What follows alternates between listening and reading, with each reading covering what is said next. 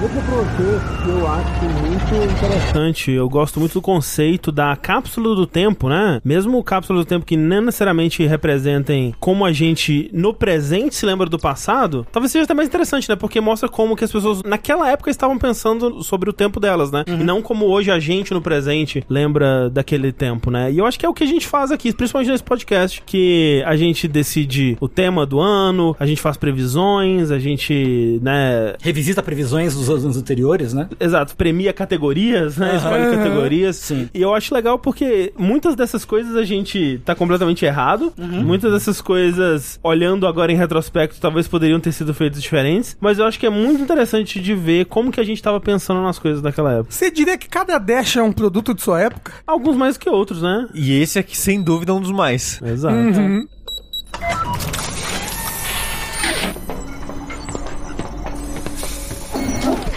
Eu sou o André Campos Eu sou Eduardo Sushi. Eu sou Rafael Kina. Eu sou Fernando Tengu. e esse é o centésimo quadragésimo quarto Dash Podcast no Jogabilidade.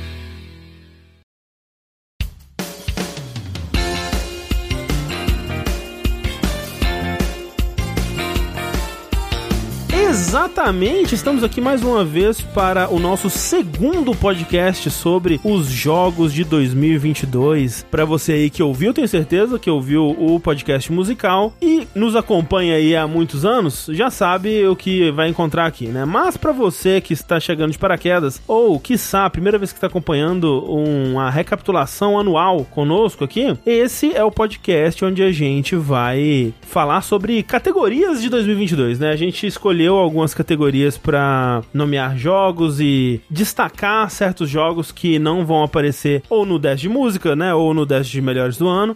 Ou talvez até vão aparecer, mas a gente vai discutir outros aspectos dessa obra agora. Exato, né? Mas eu acho que o legal aqui é apontar outras. Olhar por outros ângulos, né? O, Tudo que aconteceu no, no ano passado. Exato. E era o podcast que era o artista anteriormente conhecido como Os, Esque- Os Esquecidos do Ano. né? Exato, a gente falava Exato. principalmente dos esquecidos, e aí, ano passado, a gente decidiu dar uma amplificada aí, dar uma diversificada na- nas categorias que a gente cobre nele. Mas algumas coisas não mudam. Esse podcast vai começar com a gente definindo aqui o tema de 2022, como a gente tem feito desde 2015, e vai terminar com a gente pontuando as nossas previsões de 2022 e fazendo previsões pra 2023, que é a minha parte favorita. Muito difícil. É divertido. É divertido. Eu, eu nunca sei o que colocar. Eu também não Eu sei. também não sei. assim. É divertido errar, é divertido acertar. Ah, sim, é sempre uma, uma, uma loucura. Eu tenho, eu- lembra, ano passado eu fiz uns chutes horríveis. A gente vai, a gente vai falar sobre todos eles eu aqui. felizmente não lembro de nada que eu chutei. É, eu acho que o mais legal é isso, que eu não. Eu é, acabo o podcast, apaga da minha cabeça. O negócio é, a gente vê muita cápsula do tempo sendo enterrada, mas eu nunca vi uma sendo aberta. É mesmo. É, cada ano a gente abre um pouco da nossa cápsula do tempo quando a gente revê a- as previsões do ano anterior. Eu Exato. tenho muita vergonha de mim mesmo, todas as vezes. Por quê?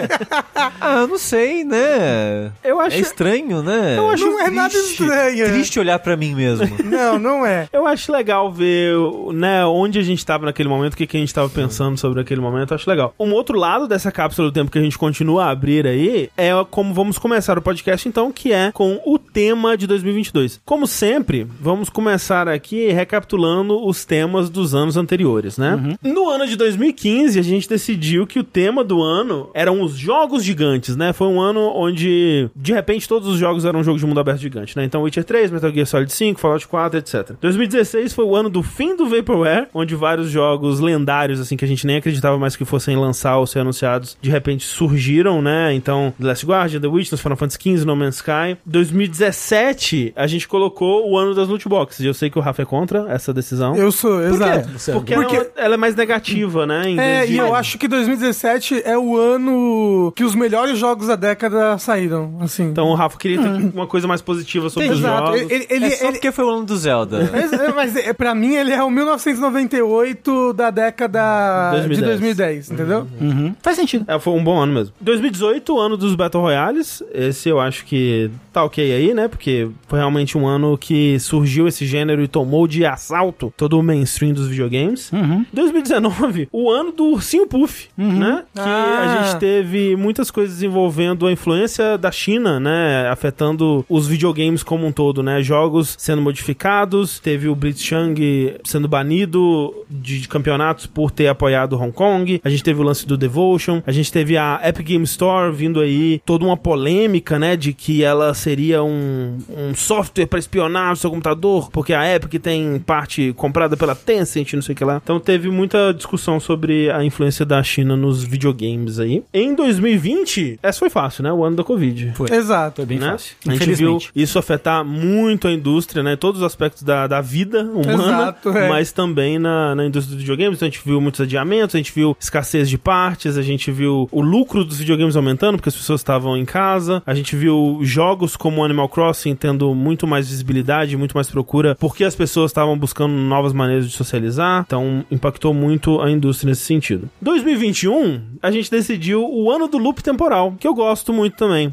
Porque não só foi um ano cheio de jogos de loop temporal, como Deathloop, Loop Hero, 12 Minutes, Returnal, Overboard, Forgotten City, o DLC do Outer Wilds, mas também 2021 pareceu um 2020 de novo, né? Uhum. Parecia que a gente tava preso, né? Naquele É. loop O da tempo- Covid eterna. O, o tempo tempo, não tava passava. convoluto. É, 2020 parte 2, né? Exato. Exato. Uhum, Exatamente. Então achei que foi bem perspicaz aí o ano do loop temporal. E agora nós chegamos ao ano de 2022. Eu coloquei algumas sugestões aqui na pauta, mas se vocês tiverem outras aí que surgirem na- nas suas cabeças, Eu vou falar, hein? hum, 2022, o ano da ressurreição. né? É, a Ah, Jesus gente... voltou. Jesus, né? Exato, Ah. né? Não, mas é. Um, a gente começou a ressurgir pós-Covid. Na é verdade. né? Uhum. É, vacina, pessoal saindo de casa, um clima, apesar de um clima terrível se formando, também um clima incrível começando a se formar depois de tantos anos ruins. É, eu, eu comentei sobre isso, né? Que eu acho que 2022 foi o primeiro ano melhor do que o ano anterior em muito tempo, né? Então. Tipo, eu acho que desde, sei lá. 2016. Eu lembro, é, eu lembro que desde 2016 especificamente a gente tava vendo, tipo, putz, esse ano foi uma merda. O- Nossa, o ano, o próximo ano fez o ano anterior parecer bom. O próximo ano fez o ano anterior parecer bom. E foi nessa descida ao buraco que eu acho que pela primeira vez em muito tempo, 2022 não, tipo, foi bem melhor do que o ano passado. De fato. E a gente teve vários, várias franquias Resurrected, jo- jogos antigos relançados. Mais do que o normal, porque sempre tem, né? Então, é, não sei, mas a gente teve o Diablo 2 Resurrected. É verdade. Teve The Last of Us Parte 1, o remake. Sim. Teve Clonoa 1 e 2, relançado. Teve o Stanley Parable, É verdade. né? Re- Relançado, o Ultra Deluxe, relançado, faz Teve parte a- da estratégia. Teve... Teve a volta do nazismo. a volta, não, você já, tava, Esse- já esse tinha aí já voltado faz tava, muito é, tempo, tá. é. Nunca Teve a volta foi, do né? Lula. Exato. E lançou Monster Hunter Rise pro PC. Porra, mas aí eu tô forçando assim, né?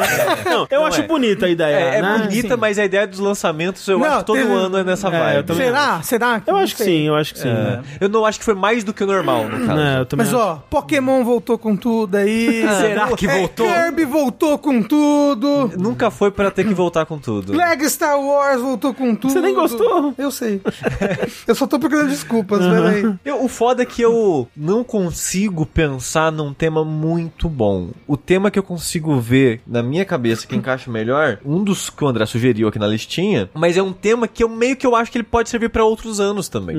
Que no caso foi o ano das aquisições. Uhum. Sim. Que elas aconteceram no maior número, ou talvez em compras maiores, Uhum. talvez, mas eu sinto que faz uns anos já que a gente tá nessa vibe. Acho que só tem aumentado, Tem né? aumentado. Exato. É, eu le- e eu lembro que em um dos anos anteriores, aí talvez 2021 mesmo, uma das sugestões que a gente tinha dado era os anos das, das aquisições. E se a Exato. gente tivesse colocado, esse ano a gente estaria, putz, não, É, esse ano foi bem mais, né? Sim. Então talvez realmente a gente não tenha visto a maior de todas. É claro que, tipo, a gente gente viu uma das maiores aquisições da história das aquisições de empresas, que foi a compra da Activision Activision Blizzard Blizzard, é. pela Microsoft, É. né? Mas ó, pode ser uma da ressurreição, porque a indústria como um todo começou a se recuperar esse ano de novo. Pera, É, de o- videogames foi um ano de baixa, na verdade. baixa, é. Mas várias coisas que começaram a ser lançadas agora, que estavam adiadas do Covid, várias coisas começaram a sair agora esse ano. Hum. Sim, mas aí não- não... A ressurreição. o ano do recomeço. Não, tá bom. Eu tava vendo aqui, teve muita compra. Muita compra. Compra que eu nem lembrava, mas a gente provavelmente Sim. falou no Vértice, mas eu nem Sim, lembrava sim. mais. Tipo, a Tencent comprou a Sumo. É. Sumo Group, que tem, no caso, o estúdio lá, Sumo Entertainment? Sumo Acho que é Digital? Sumo Digital, Sumo Digital. Team 17 comprou a Astragon, que é o, é o pessoal do Farm Simulator. Hum. Take-Two comprou a Zynga. uhum. Sim. Foi a primeira compra do ano que todo mundo ficou, caralho, maior compra de videogames da história. É isso que chega a Microsoft e tenta comprar a Activision, ainda não rolou, por 69 bilhões. Bilhões. Cê- Olha que louco, isso é menos, menos da metade, quase um quarto do que o Elon Musk perdeu desde que ele comprou o Twitter. Que bom, fico feliz. Não é? Não, mas pra você ver como não, não devia existir bilionário. É. Puta que Não, me é- pariu. É que, tipo, a Sony comprou a Band por 3,7 bilhões. E eu não vi um programa novo na TV até agora. É, mas, tipo... a vendo, assim, Embracer comprou o mundo inteiro, incluindo a franquia Senhor dos É, Anéis. Naco comprou da- a Daedalic, que faz o, a empresa é, alemã lá de Adventures. Inclusive a franquia do Senhor dos Anéis, asterisco, asterisco, É. asterisco. Exato, exa- vários asteriscos. A Epic comprou a, a, a Bandcamp, Uhum, a é. parada de música. Sim. A Atari comprou a Mob Games. Tipo, o que, que tá acontecendo? Mas teve muita compra no mundo dos videogames. Eu acho que pode ser o ano das aquisições, então. Não, eu, eu acho que, assim, quando eu tava pensando no tema, antes de bater o olho, é um tema que o André colocou na pauta e, e que eu pensei, assim, antes, e eu bati o olho e era, e era isso mesmo, na minha cabeça, tipo, é o ano, né, que acho que na pauta tá como, se colocou como o ano da- do, do sindicato, né, É, da isso, Uhum. sindicalização, assim. Eu acho que, tipo, o ano da consciência de classe, assim, é, da, da luta contra, não, luta, não é luta também, mas mais ac- acima da, da organização cada vez maior contra chefes e corporações filhas da puta, assim. Mas também foi o ano que o chefe e as corporações filhas da puta, acho que ganharam mais poder, eu não sei. Tipo, eu senti que esse ano o pessoal... Eu Não sei é, se foi o ano que ma- isso mais aconteceu. Mas eu, eu acho que eu tô com o Tengu nessa. Se eu fosse escolher um, eu acho que esse é o meu favorito por enquanto. Mas eu Então, ó, acho que ainda não, não é o ano. Mas É. sabe o que, que é? Então, aí talvez a gente deva talvez colocar isso no nome, talvez o começo da sindicalização. Porque É. o Da lance é. ressurreição? O lance é, esse foi o primeiro ano que a gente teve um estúdio AAA Uhum. nos Estados Unidos, conseguindo sindicalizar, e não foi só um. A gente teve pelo menos três casos disso acontecendo. É. Então, E- O ano do embate ao capitalismo selvagem. É, o e- ano do homem primata. E, e foi um bagulho que foi um estopim, que teve um processo gigantesco de justiça. Sim, sim. E que a- abarcou várias coisas e é ligado a- com a aquisição lá da Microsoft com a, Sim, sim, sim. é, com a Activision Blizzard. Mas você acha que isso representa os jogos, assim? Sim. Assim, eu, eu acho que isso é muito importante no mundo dos jogos, porque é um setor que não existia quase.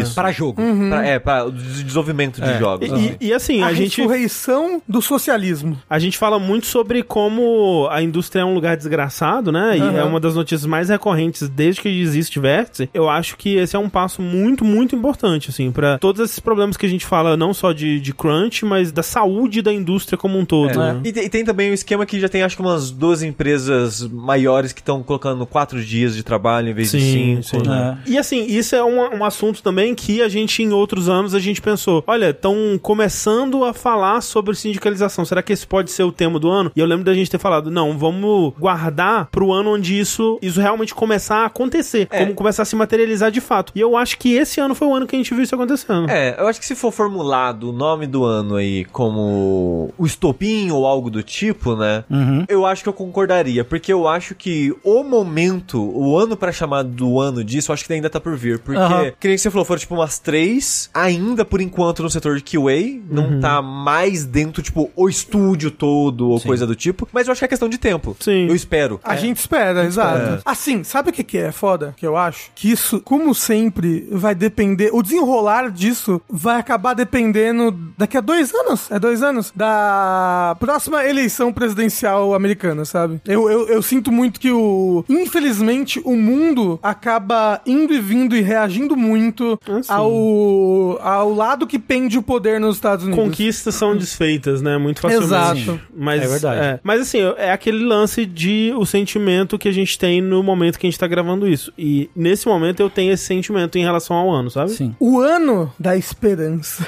Nossa. 2022, o ano da esperança. É, sim, esse ano teve bastante esperança em alguns, em vários aspectos. Mas olha só, antes da gente definir, vou só ler aqui os outros temas que eu sugeri na pauta. Uhum. Coloquei, NFTs e metaverso são rejeitados, a gente viu empresas tentando isso e não ficando muito com os jogadores, Foi né? também o ano do otário, né? É o ano do otário, faz É, sentido. cripto caiu bastante, É. Uhum. né? NFT caiu bastante, a Square não largou o osso. É, eu acho que a gente ainda vai ver empresas tentando, né? Mas a gente viu algumas em 2022 e não foram pra frente.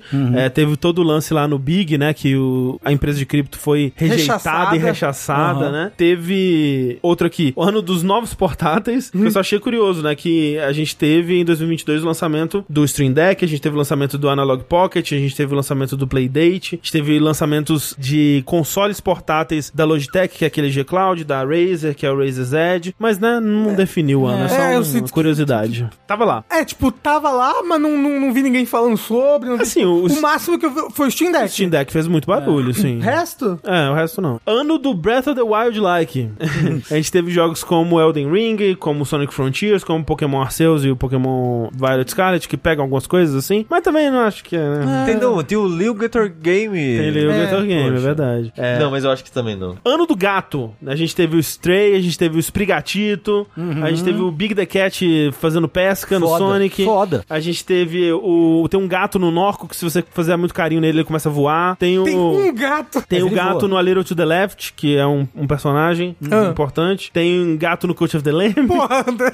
Tem o Necomata no Ghostwire Tokyo. É verdade. que é o Vários. vendedor, Mas, vários mas dito Necomata. isso, eu acho que esse foi o ano do gato no sentido de que teve um momento nos jogos há, tipo, dois anos atrás que era tipo Pet the Dog. É, é. Era tudo de cachorro, tudo de cachorro. Aí começou a todo jogo tem cachorro, todo jogo tem que colocar cachorro. E com os tempos foram colocando gato no lugar de Também. cachorro pra essas coisas. Tipo aquele jogo que é péssimo, mas o. Souls Like Horrível lá, que é do casco, a pessoa faz. Mortal Shell? Mortal Não foi Mor- esse ano. Mortal Shell. Não, não é desse ano, mas ele é tipo do ano passado, eu acho, de dois anos atrás. Mas ele tem gato. E, ele Ah. co- e o animal que se faz o carinho é o gato, por exemplo. E, É. e isso foi transitando. Então, ó, eu, Eu acho que em 2022 o gato teve bastante destaque, Foi mas presente, também foi não presente. acho mas eu diria que é seja- mais um do sapo do que do gato. Mais do sapo? Se bem que do acha? sapo vai ser esse ano, né? Porque É. o ano passado teve muito anúncio de Teve sapo. muito anúncio de sapo, é. ó, que tá aqui abaixo, que o André botou, que é o ano da Fazendinha, Aham. foi o ano do anúncio da Fazendinha, que eu acho que vai piorar. Eu acho que vai ter mais também. acho Porque que o ainda tanto não. que foi anunciado ainda vai Sim, lançar sim. muito jogo de Fazendinha. É, mas esse ano teve, Mas né, teve aquele bastante. Harvestella, Coral Island, o Animal Crossing da Disney lá, É. é, My Time at Sandro, que é o- a sequência do My Time at Porsche. Mas ele não lançou, né? O da Disney? Não, o My Time at Sandrock, ele tá em, em Early. Early né? Access, é. É. bom. É. É, então talvez algum ano seja o ano do, da Fazendinha. Aguardemos, Agora, aguardemos. Não, é- É, 2023. a, a densidade de fazendinha tem aumentado. não. Tem aumentado, é verdade. Fazenda, plantação, recomeço. E é, essas são- eram as, as sugestões que o André tinha colocado, né? Aham. E talvez eu acho que eu seja o quê? Do sindicato, se a gente. Que o, o ano do sindicato, essa frase eu discordo. É, eu também, eu também. Sim, sim, É, sim, sim. sim. Mas se for o início da sindicalização, não sei, o, o consciência. vocês acham? Olha só. consciência de, cla eu, Ah, de eu, classe. eu, eu acho que tem que ser alguma outra coisa que indique que o início. Esse ano foi o início à volta de várias coisas. Então, entendeu? eu- eu Porque acho- Uhum. foi o início dos sindicatos. Entendeu? Foi o início da gente começando a sair de casa. Uma sugestão do Rafa que eu acho que pode encaixar bem, por mais tosquinho que seja, Ah, brega pá. que seja, o ano da esperança. Vocês não acham? A esperança tá, começou a se formar esse ano. É, eu- é assim, o ano da expressão eu acho que é muito vago. Talvez, tipo, brotinhos de esperança. alguma coisa O assim. ano do brotinho! o ano da que aí pizza cobre, brotinho. que aí cobre fazenda. É, que, ó, cobre fazenda, cobre ressurgimento da sociedade pós-Covid, ok? Cobre o começo dos sindicatos aí se Cobre. formando. é, é. O Brotinhos ano- de esperança. O O ano do brotinho só. Eu acho que é muito bom. O ano do que, brotinho. que você acha, Tengo? Brotinhos de esperança. Meu Deus do Você céu. acha muito brega? Eu acho um pouco. Mas não é tudo legal. bem, tudo bem ser brega, mas. Então, É, eu não, Pô. não orna pra mim, não. Vocês não sentiram mais esperança em 2022 do que o normal? Assim, mas até aí, né? Ah, mas a gente tem que tava vindo de uma valorizar. leva de que não existia esperança. Mas então, então, mas tem que- aí a justamente. essência ressurgiu. É, Ela isso que é o brotou lance. novamente. O Rafa tentando martelar a Não, mas é ideia tal dele. qual uma, uma sementinha de feijão é, num algodãozinho, num copo, numa criança, entendeu? Sabe qual é o meu contra-argumento? Ah. É que Broto de Esperança parece subtítulo de Star Wars.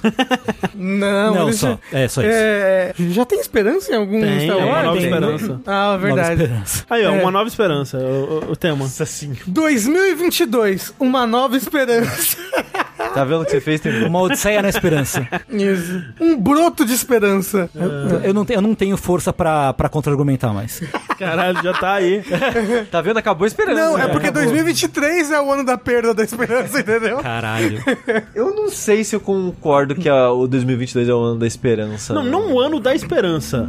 O ano do broto da esperança. Brotinho da esperança. A esperança começando a nascer. Ah. Ela não tá muito forte, mas depois de muito tempo sem, ela começou a surgir. Tal qual, né, o, a Fazendinha, tal qual os jogos que foram adiados e agora começaram a vir de volta. Tal qual a- a, a sociedade A sociedade começou a sair do Covid. começando a tal sair de qual- casa. Tal qual finalmente começou a ser combatido e rechaçado com mais, com Afinco. mais força, afinco a ascensão da extrema-direita. Pode ser o ano da, o ano da fagulha, O ano que da fez fagulha. explodir O ano da a... Fa- é fagulha. ó, Fagulha me soa melhor. Mas e, e os jogos de Fazendinha? Aí eles, eles que peguem fogo. É. Não, tudo bem.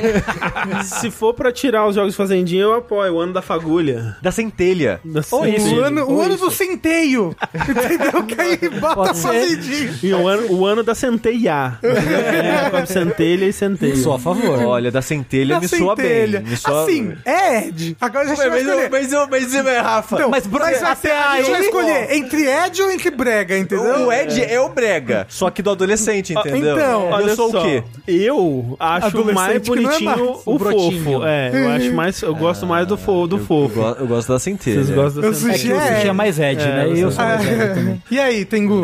Centelha ou brotinho? Mas Eu dei ideia de centelha porque você tá perguntando pra É mim. verdade. Ó, então a gente tem dois centelha e dois Um ano- brotinhos. Da, da centelha do brotinho.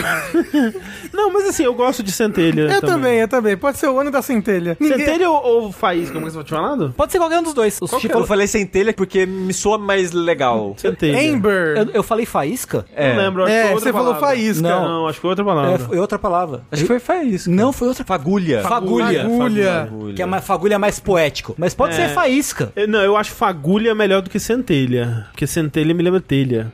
Nossa senhora. É. O ano da brasa. Mora? É esse, acabou. O que, que vocês acham? Centelha, fagulha? Centelha, né? Acho que o pessoal prefere Acho que... centelha. fa- É porque centelha eu fico pensando, parece tipo sem teto. Não, assim. É pode, ser, pode ser fagulha. Pode ser... eu- tudo- Então, assim, ó, aumenta o número de centavos no Brasil. De Isso é fato. verdade. É verdade. Mas é a ideia de que teve um... um, um tch, tch, assim, É. sabe? Acenderam o isqueiro, assim. O ano do isqueiro. O ano da fagulha. Ah, me lembra a agulha, não gosto. Lembra Antônio Fagundes? Caralho. Eu só acho triste daqui, sei lá, seis anos a gente voltar nisso e pensar, tipo, olha como a gente tinha esperança. e Não, ria. mas assim. Não, mas- mas é- a- a- é uma centelha, mas o pano tava molhado. Exatamente, entendeu? Aí, não acendeu. Assim, eu sou contra, eu era contra, no caso, a ideia da esperança, exatamente porque a nossa esperança, ela vai ser destruída. Mas é o brotinho da espécie pode morrer também. E- Então, A mas, criança pô, não mas o aguenta, argumento não. é esse de... O argumento de que o começo da esperança, uma nova esperança, quer dizer que é o começo, não quer dizer que ela vai se concretizar. Exato. Assim, não, mas é exatamente esse sentimento. Assim, o filme Uma Nova Esperança é o, é o Star Wars 1, né? Não, O é o quatro. 4. Porra, que ódio. Qual que é um? Ameaça Fantasma. Ameaça Fantasma. Então foi o ano da Ameaça Fantasma. É isso. Senhora. Ameaça fantasma. tá, vamos de fagulha, então. Não, centelha. Você Não, prefere- sem... Ah, Eu prefiro pre- fagulha. Quem prefere bom, é centelha? fagulha, fagulha. Pode ser prefiro fagulha. Eu então. prefiro centelha, mas eu sou o único aqui. Eu vou, eu vou, eu vou compromise aqui no bagulho, esqueci Tá. essa palavra em português. Você eu vou tá entregar. razoavelmente satisfeito? Tô, ra- eu tô É razoavelmente Isso. satisfeito. Então 2022, aparentemente, é o ano da fagulha. Daqui cinco anos a gente vai ler e vai falar por quê. Não, porque tá daqui morando na cinco cabeça? anos vai ser o ano da fogueira. Uau, é a festa do João, Tomara, porra. porra. Exato. Mas então, por que o ano da fagulha? Porque é um, o termo que ele, ao mesmo tempo, ele... Esperançoso, mas não tanto. É, É o ele é, início da chama. É, um, um- um início ali de várias coisas, né? Então, como o Rafa comentou, né? Um ano da. Um certo renascimento, um né? certo, um certo tipo de assim, renascimento. alguns diriam, alguns diriam. A fagulha não é o renascimento de nada. gente, para é com isso. Ué, Ela pode ser, ué, de um fogo que se apagou e agora tem um novas fagulhas surgindo. Caralho, velho, agora pegou, agora pegou aqui, agora, pô. isso tá aí pra representar tanto a sociedade voltando, né, a, a sair da escuridão, é, Os videogames voltando a sair, os jogos. o início da sindicalização no- no- na Uhum. O indústria. Lula reeleito. O Lula eleito. Porra. Um- o início de uma reação contra a extrema-direita e coisas desse tipo aí. Né, até pra coisas que não necessariamente afetam jogos, apesar de que tudo, no fim das contas, vai afetar jogos que... Alguns diriam. Jogos é cultura Exato. e, e são pessoas. Exato. Alguns diriam que jogos são políticos, né? O É quê? Isso. E tu, todo mundo, no final das contas, está ligado e reflete uma coisa na outra. Tal qual um grande efeito borboleta. Então, 2022, o ano da fagulha, é o tema oficial, não podemos voltar atrás mais. Isso.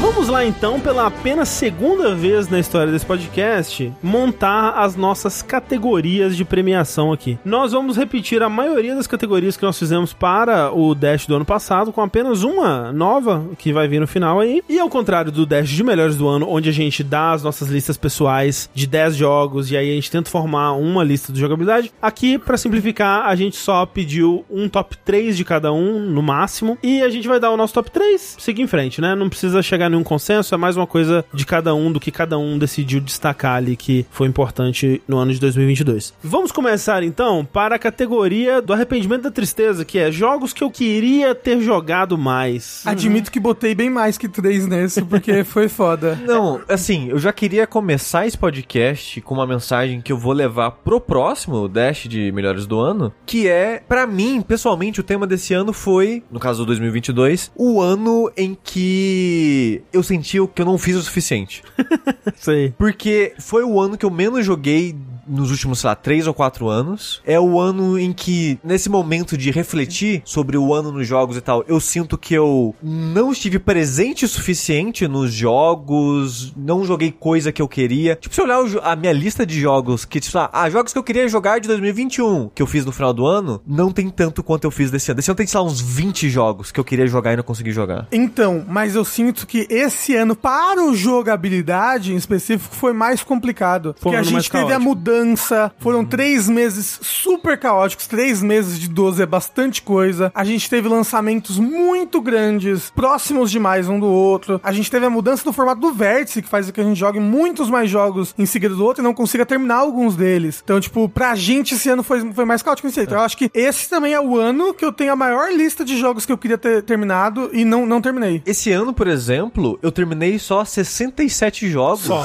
Não acredito. O ano passado foi 99. Eu sei, eu sei. Sabe? Então, toda vez que eu fui, olhava nessas listas de. Tipo, essa que eu queria ter jogado, eu fico. Caralho, eu queria ter jogado tanto jogo. E, e agora, quando eu for fazer meu top 10, eu vou ficar. Não tá certo esse top 10. Porque eu não Uhum. joguei esse, não joguei aquele. Eu não terminei Citizen Sleeper. Esses jogos por poderiam exemplo. estar aqui e É. talvez não tão só porque eu não joguei. Eu tenho algum, tenho vários assim também Então, na minha, mas. foi, foi um ano meio amargo nesse sentido Sim. pra mim. Aí a minha lista aqui, eu coloquei mais do que três jogos, mas eu vou citar brevemente aqui, não vou a- alongar muito mais, porque foi muito difícil fazer Vo- só três nesse. Você vai colocar em ranking ou sem ranking? Sem rank, sem, Tá. um- sem um rank A, ge- específico. a gente vai, cada um vai falar os seus três ou a gente vai falando cada um um? Acho que pode cada um falar os três. Tá bom. É. É, cada um fala os três, destaca um, que nem a gente fez ano passado. Ok. É, é isso, é. Fala É, três é. e destaca ou, um. ou, Então- ou, no caso, fala cinco, né? É, então, é, no, Destaca no um. meu eu coloquei cinco nomes aqui, mas na minha- todas as minhas listas eu fiz isso. Eu coloquei a listinha e des- destaquei um, que é meio, não tem ordem, mas esse aqui é o destaque dessa categoria. No caso, jogos que eu queria ter jogado mais. Tá, o Last Call BBS, né? O último jogo da Electronics, né? a em- A, empresa se encerrou aí com o Last Call BBS, um jogo Falamos dele no vértice. Exato. Jogo que eu gostei muito, mas infelizmente eu não consegui zerar todos os, os jogos dentro do jogo. Digimon Survive, que eu não consegui Dropou. terminar Uhum. ele também. Acabou ficando, né? Ficou pra trás, É. né?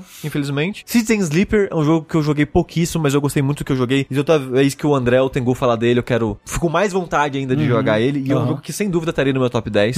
É, pelo que eu ouço as pessoas falando. Xenoblade Chronicles 3, que é um jogo que me surpreendeu muito. eu não esperava que eu fosse gostar, o quanto eu gostei dele. Só consegui jogar umas 35 horas de um jogo de 160 horas. E as pessoas falam que, sei lá, a- o último ato dele é muito bom e É. fantástico, não sei lá o quê. Esse caralho, porra, eu não tenho 160 horas. Corroboro, corroboro. Mas o jogo que eu vou destacar aqui como o jogo que eu queria ter jogado mais, que é um jogo, talvez ele tá em primeiro aqui em destaque aqui, por causa que ele é um jogo que eu tava jogando recentemente, então ele tá mais fresco na minha cabeça, Uhum. é o Road Warden. Sei. Que ele é um jogo quase como se fosse um livro, um livro-jogo, né? Tipo o que eu falei o ano passado do Life in Suffering of Sir Branch, que é um jogo onde você é meio que o, o Aragorn, assim. Você é meio que um, um guarda florestal, mais ou menos. Você é um cara que é, é um vigia, um protetor das estradas num mundo fantástico que existe monstros, existe magia, de certa forma. E é numa região que é extremamente perigosa, onde pessoas vão viajar e morrem, basicamente. Então você é uma pessoa que, sozinho, porque normalmente sempre se viaja, se faz coisas em grupo nesse mundo, porque é tão perigoso que você não pode viajar sozinho, não É é, tipo o recomendado. nosso mundo, né? É, de certa forma. Sair de noite em São Paulo. É. Você é essa pessoa que é capaz de andar sozinho na estrada e tem um contexto do porquê você está na, na floresta que você tá e a maneira que o jogo apresenta esse mundo, a maneira que o jogo ele. Que eu joguei tipo umas 6 horas do jogo e ele aparentemente tem tipo umas 30, 40 horas assim. A maneira que, no- nesses 6 horas que eu tô de jogo, eu ainda estou conhecendo. Então todo lugar que eu vou na história do jogo, eu estou sendo apresentado a mais coisas desse mundo e a maneira que ele apresenta, na maneira que ele constrói, tava tão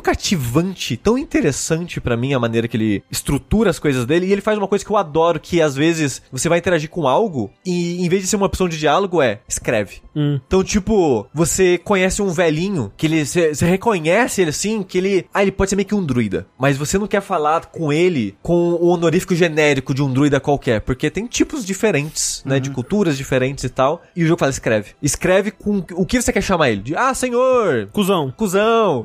Se você escrever cuzão em português. Aí talvez ele não reconheça, ou ele reconheça, tipo, como um termo genérico, não sei. Ok. Porque quando você cria seu personagem, você meio que cria meio que um, ba- um background pra ele, de conhecimentos, né? E esses conhecimentos vão dar dicas e pistas pra você interagir com o mundo. E a maneira que eu construí meu personagem, ele fala, ah, eu acho que a maneira que eu tenho que me, me referir a ele é tal. Aí aparece a opção de escrever. Aí eu coloquei com o meu personagem pessoa e deu certo. E por causa disso, o personagem me tratou diferente, abriu diálogos diferentes, coisas do tipo. E tem outras situações no jogo que é tipo isso de, ah, você vai interagir com isso? Então escreve. Ah, você quer usar um item nisso? Em vez de eu te dar uma lista de itens, escreve. O que, que você vai usar nisso? Hum. Interessante. Uma coisa bem adventure antigão, assim. old school. Exato. E eu acho muito interessante isso. E eu tava gostando muito do que eu do que eu joguei no jogo e eu queria muito ter jogado mais dele, mas não tive tempo, infelizmente. Então aí, Road Warden, o jogo que eu queria ter jogado mais de 2022. Então, eu também tive muitos jogos que eu queria ter jogado mais em 2022. Tanto que tá uma listinha grandinha perto do que eu costumo botar. E eu vou listar uns, uns aqui e escolher um. No caso, jogos que eu queria ter jogado mais. Grounded. Hum, Gostei sim. muito, foi uma experiência Nossa, muito poderia legal. muito estar na minha lista também. Mas é na minha eu tinha esquecido dele, verdade. É. E tipo, filho da puta vivo e claro que me fuderam, não deixaram a gente jogar esse jogo mais. É Immortality, que é um jogo que eu sinto que eu ia gostar demais e assim, instalei e nem joguei, sabe? Triste. Talvez esses aqui surpreenda as pessoas, mas Pokémon Legends Arceus. Uhum. Queria ter jogado mais porque de- agora que eu joguei o, o Violet Scarlet, eu fiquei no hype de Pokémon e pensei, pô, quero mais Pokémon e um Pokémon meio desse jeito, assim, aberto. Queria voltar pra ele, porque eu- ele, tem- ele é mais diferentão. Live Alive, que também só fiz metade da pré-história. É verdade, né? É, que foi tipo 15 horas de pré-história. O, é muito difícil o boss secreto. você acabou com o jogo você mesmo. Eu tava me divertindo, o Cê- negócio é que você... É uma parada que você pode refazer depois. Bem, Você não é obrigado a fazer absolutamente tudo e. como eu ia saber, não é verdade? Mas o jogo que eu vou destacar aqui Como é que eu você sabia queria... que tinha um chefe secreto? Eu li, isso eu li na internet.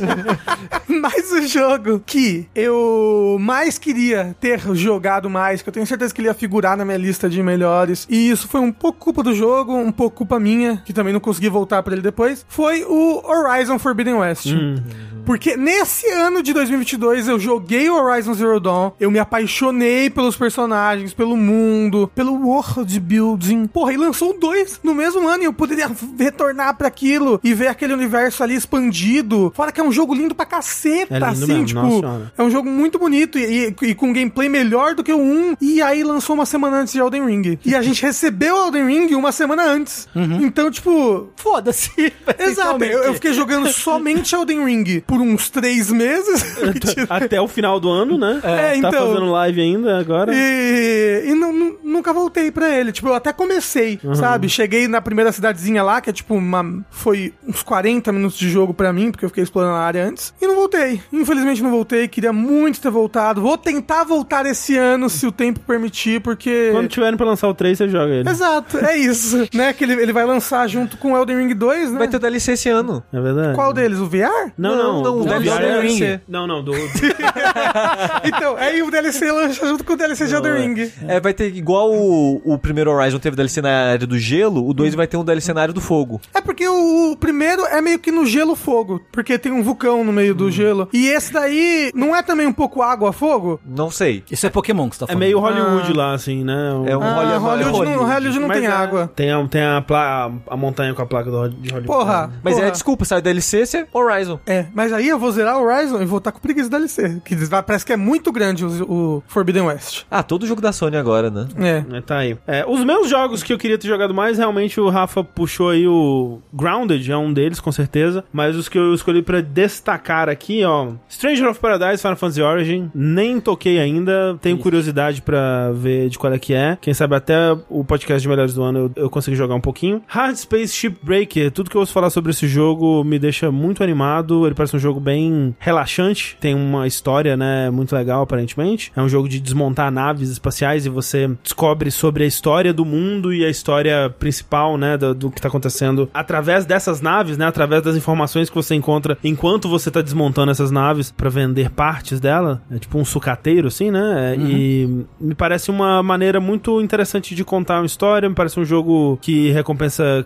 criatividade e eficiência, assim. Parece um jogo bem legal de jogar, pelo que eu vi, mas não consegui jogar. E, em primeiro lugar, o jogo que eu mais gostaria de ter jogado mais e que eu tô tentando jogar o máximo que eu consigo no momento para o 10 de melhores do ano é o Xenoblade Chronicles 3, que me parece um jogo incrível, né? Por tudo que eu já ouvi as pessoas falarem e pelo pouco que eu joguei até agora. Tô bem no comecinho ainda, né? Dado a- a- o tamanho do jogo, mas sistemas, né? Estão sendo introduzidos a todo momento, deixando o combate cada vez mais interessante. Os personagens estão aos poucos é, Se mostrando. se mostrando e, e puxando as cordinhas do meu coração. Ele é um jogo muito gostoso de jogar, né? Quando ele te joga numa área aberta pra, tipo, segue seu rumo aí, faz as coisas e tal. É muito gostosinho, tipo, de andar Explorar, por aí, assim, explorar. Ele parece um mundo matar com uns- podcast. É, então, Ele ele é, é, bastante. ótimo. é. Apesar de que a trilha também é incrível, né? Então você fica com Trilha é pena de parar. Então, realmente, definitivamente é impossível, é humanamente impossível que eu consiga terminar ele no podcast.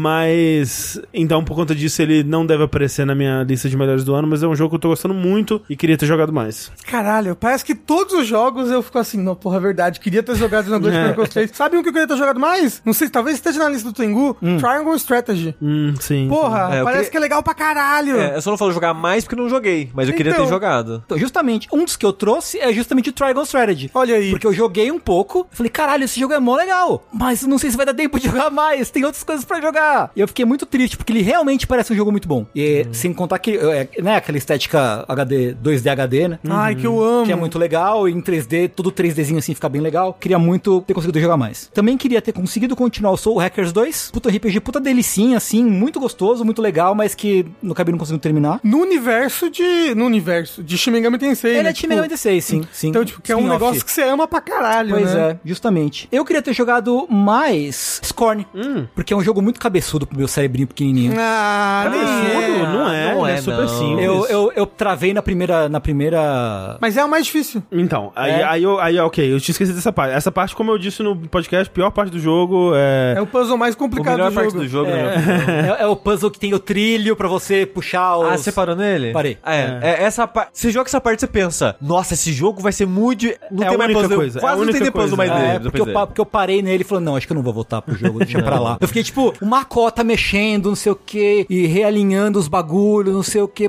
papapá. Eu acho que esse jogo não é pra mim, né? Aí eu parei só. É, eu queria que o jogo fosse isso o tempo todo, mas ele só é isso aí. É, é, eu, eu queria que ele eventualmente chegasse a esse ponto que ele chega. né? Só que ele começa nisso e depois não tem mais. Aí tipo, ok, porra. Ele tá subvertendo suas expectativas. Exato. né? aparentemente, aparentemente. Queria ter jogado mais Pentiment. Uhum. Porra, isso é. Que eu tô. Nossa, que eu vou tentar muito. jogar mais até o podcast de melhores do ano. Eu já comecei ele, joguei um, um bocadinho e tal. Mas ele é bem incrível, assim. O pouco que, eu- que eu, que eu go- joguei, eu já achei ele fenomenal. Ele é Foda. E o Pokémon Arceus, que eu acho que fui Hum. injusto com ele em ter jogado pouco. Ele tem muita qualidade escondida ali. Então. Eu gostei, eu É gostei do aquilo, que eu né? joguei dele. Depois que a gente jogou o Vi- o Violet Scarlet... É, fiquei pensando. É, dava vontade de. Porra, é, gostoso Violet É, Scarlet, é, né? é. Então, tipo. Pois é. Acho que esses, esses são os meus, assim. Beleza, então essa é a nossa categoria jogos que queria ter jogado mais. Todos. Bom, Todos, exato. basicamente.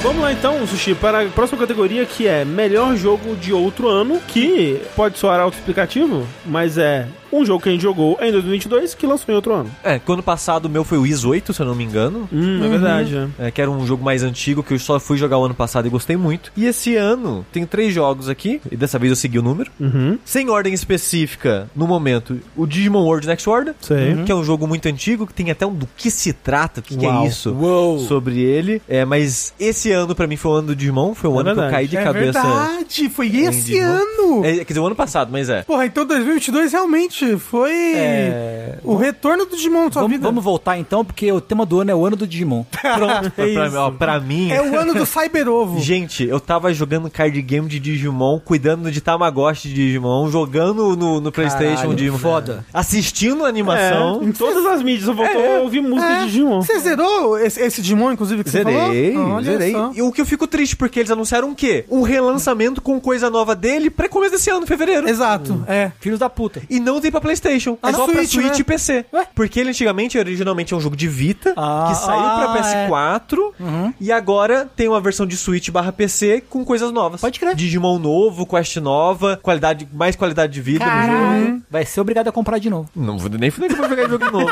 Mas tá aí, foi um jogo que eu gostei muito de ter jogado. esse ano. Um jogo que eu. f- Se você perguntasse pra mim sobre ele no começo de 2022, eu ia falar, ah, é um jogo legal. Se você perguntar pra mim agora o que eu acho de The Surge 2, eu vou dizer, é um jogo muito bom. Olha só. Foda. Eu jogando ele em live, que eu joguei ele em la- inteiro em live ano passado, o jogo cresceu muito no meu conceito. Porque Sim. uma mecânica que eu acho que eu deixei passar batido na primeira vez que eu joguei. Ou talvez ela tenha sido refinada em vários patches e é, tudo não- mais. É, não sei. Mas que eu usei mais dela agora é o parry. O parry do Surge 2 é muito legal. Que ele é um parry direcional de cima, baixo, esquerda, direita, que é Uhum. tipo de acordo com a direção que tá vindo o ataque do, do inimigo. Ah, sei, tipo o Sifu. É tipo Sifu, só que gostoso.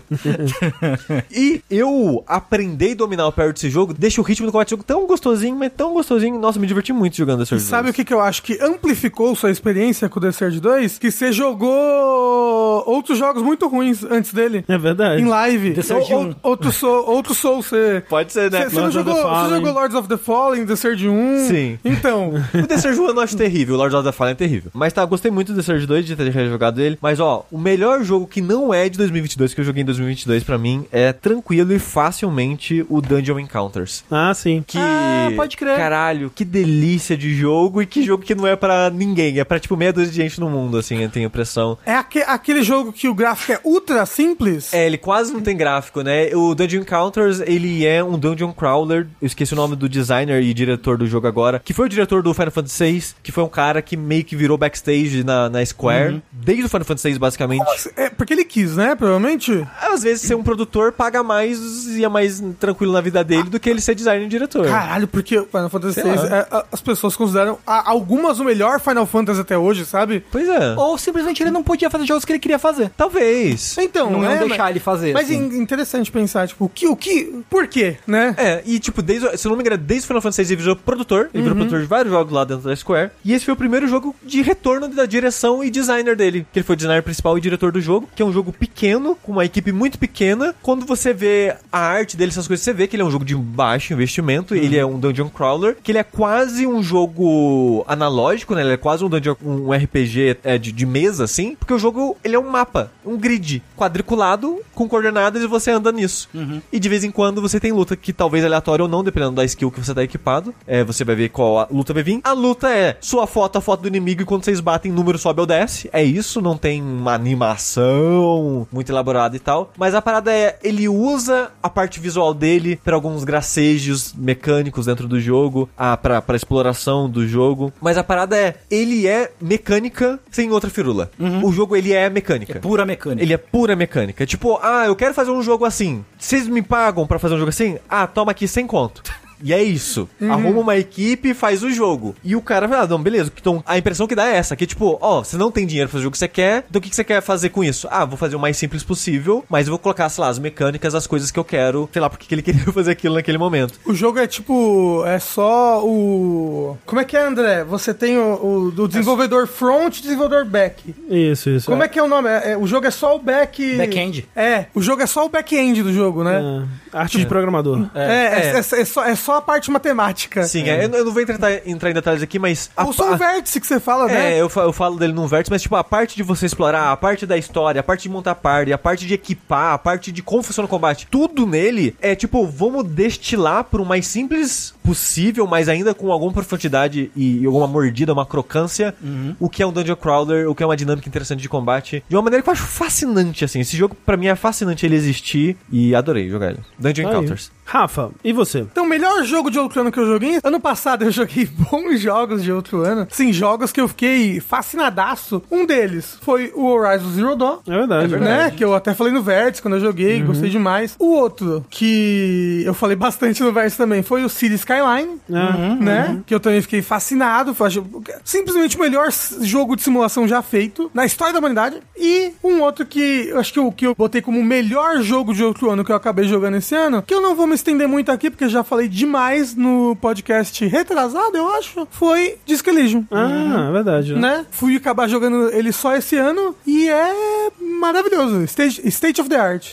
Tá aí. Disco Elysium. Eu, Rafa, também tenho na minha lista o jogo que eu joguei no podcast de Jogo Como Eu Jogo, que é o Soma, né? Ah, verdade. Foi um jogo de 2015 que eu não joguei na época, eu joguei um pouquinho na época e acabei me apaixonando completamente por ele jogando agora em 2022. Que bom, né? Que bom que eu tive a oportunidade de dar a chance pra ele e sempre bate aquele a ansiedade, né? Quais outros jogos que eu joguei e descartei que se eu tivesse dado mais chance ou num contexto diferente eu não teria amado. É, não, tipo, você falando dele no jogo com o meu jogo, eu fiquei muito impressionado Sim. com os conceitos, com Não, ele é muito incrível. O que ele faz narrativamente ali é, é com o muito um terror legal. existencial, né? Sim, total. Então, Soma com certeza tá entre os meus jogos favoritos de outro ano. Um outro jogo que é um joguinho simples, mas que gerou muitos frutos ao longo de 2022. Eu acabei ficando até mais com os frutos dele do que com ele próprio, mas o sucesso que ele acabou fazendo em 2022 foi o ponto de partida disso. É o Wordle. Ah, sim. Ah, verdade, né? Nossa, ele começou muito forte, né? E Ah. no depois comecinho do ano, né? Tipo, ele já é um jogo que já existia de antes, então por isso ele Uhum. é um jogo de outro ano, mas que bombou mesmo no comecinho de 2022 e surgiram um bilhão de clones, incluindo o Guess the Game que eu jogo até hoje todos os dias, É. basicamente. todos os dias a gente joga e posta no grupo o resultado. É verdade. Eu,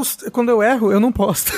Porra, Quando eu não consigo acertar, eu não posto. Mó vergonha. absurdo isso aí. Vergonha é isso daí de não postar. Não. Mas é, então um- é um jogo que tanto o Wordle quanto o Termo, né? Eu joguei por bastante tempo ali no começo do ano. Letreco. Letreco, joguei grande muito. Letreco. É, grande Letreco. Joguei muito eles ali. Depois eu acabei dropando esses de letra, mas eu acabei ficando com outros, assim. Tipo, tem um que é uma cena de filme, né? Tem esse que é cena de jogo, que eu acho muito divertido ainda. Então, fi- são jogos que ficaram comigo ao longo do ano inteiro. E o jogo que eu queria destacar aqui, que foi um jogo que eu joguei em 2022, porém ele é de 2021, se eu não me engano, é Resident Evil 4 VR. Caralho, eu joguei também, é foda pra caralho. É, é incrível, assim, é um jogo que me fez apreciar mais Resident Evil 4. É um dos melhores jogos de tiro que eu joguei em VR, assim. Ele, pra mim, só perde pro Half-Life Alyx mesmo. Óbvio, ele tem limitações por ser uma conversão, né? Ele não é um jogo 100% novo, mas eu saí dele imaginando conversões nesse nível de qualidade de outros jogos clássicos, sabe? Tipo, como seria legal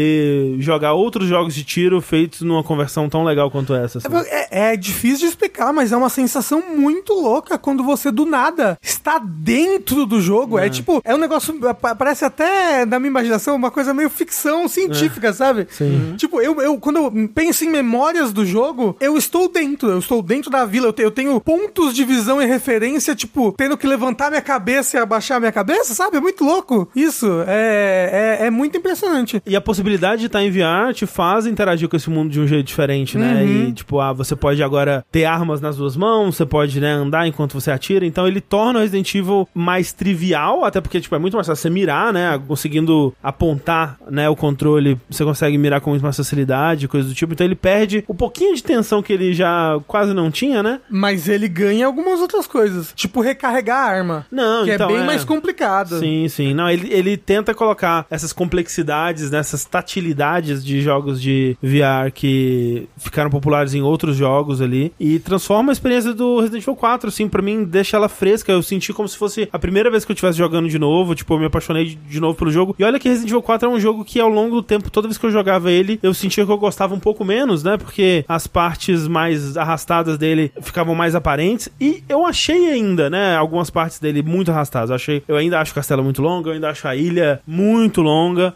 mas era tão legal, né? Era tão refrescante de novo, porque quando o Resident Evil 4 saiu, não tinha nada parecido com ele, né, em termos de jogo de tiro. Então, apesar desses problemas, putz, é, a sensação de estar controlando esse jogo de tiro tão diferente, tão divertido, é, ele supria isso tudo. E o VR, ele trouxe isso de volta. Tipo, tem essas partes arrastadas? Tem, mas nossa, que legal que é estar no mundo desse jogo, controlando ele numa realidade com esses controles e se sentir imerso no mundo. Então eu gostei demais dessa experiência. Que legal é tá num tiroteio, Né? né? Tipo, em várias partes do jogo é, ah, ok, mais uma parte de atirar, bu. Aí, tipo, o Tano no jogo é tipo, ah, sou muito Exato. louco, atirando pra cima, pra baixo, pegando escopeta, recarregando, sei lá, é, é diferente, é diferente. Sim, de fato. Então, Vem com a gente. é, Resident Evil 4 VR é o meu destaque aí dos melhores jogos de outro ano. E os seus, Tengu? Tudo bem, a minha listinha de melhores jogos do outro ano começa com ele, Tekken 7. Porque esse ano foi o ano que eu peguei pra treinar mais o Tekken, né? E eu, e eu me descobri um Tekken Zero, assim.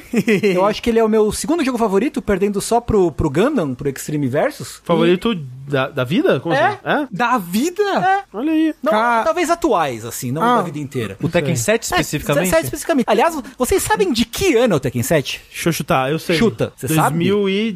2016 ou 17. 2018. Ah, a gente tava na primeira jogabilidade, ou 16 ou 17. Então, 2015. Uau, isso é no arcade 2015, primeiro. É, Nossa. 2015 esse jogo. E tá, tá aí ainda, né? Tá, tá vivo. E é um jogo que faz muito sentido na minha cabeça, então eu consegui pegar ele rápido até. Sei. E é muito prazeroso jogar ele e aprender, mesmo que eu esteja perdendo. Então gostei muito de, de, né, mesmo tardiamente, voltar pra ele e- e jogar. Legal, legal. Outro jogo que eu joguei, gostei muito, né? Joguei e gostei muito, é o Kamen Rider Kuga de PlayStation 1. Ah! Que, né, eu estou. Eu sigo lentamente ampliando minha coleçãozinha de jogo japoneses de Play 1 e Play 2. E aí eu vou pegando. Muitos jo- deles eu já tinha jogado pirata e tô comprando pra ter na coleção. Mas alguns eu queria, sempre quis jogar e nunca pude. E aí eu joguei esse jogo e falei, cara, isso para ser um jogo de baixo orçamento de Play 1 baseado em Tokusatsu, ele é jogo de luta bem competente. ah, esse é um que é um jogo de luta. É. Eu joguei esse jogo, ele é bem legal mesmo. Ele, ele é bem competente, eu não sabia sabe? que era Kuga, mas é, é bem legal. Tem do Kug e do Agito do, pra... Ah, pra PS1?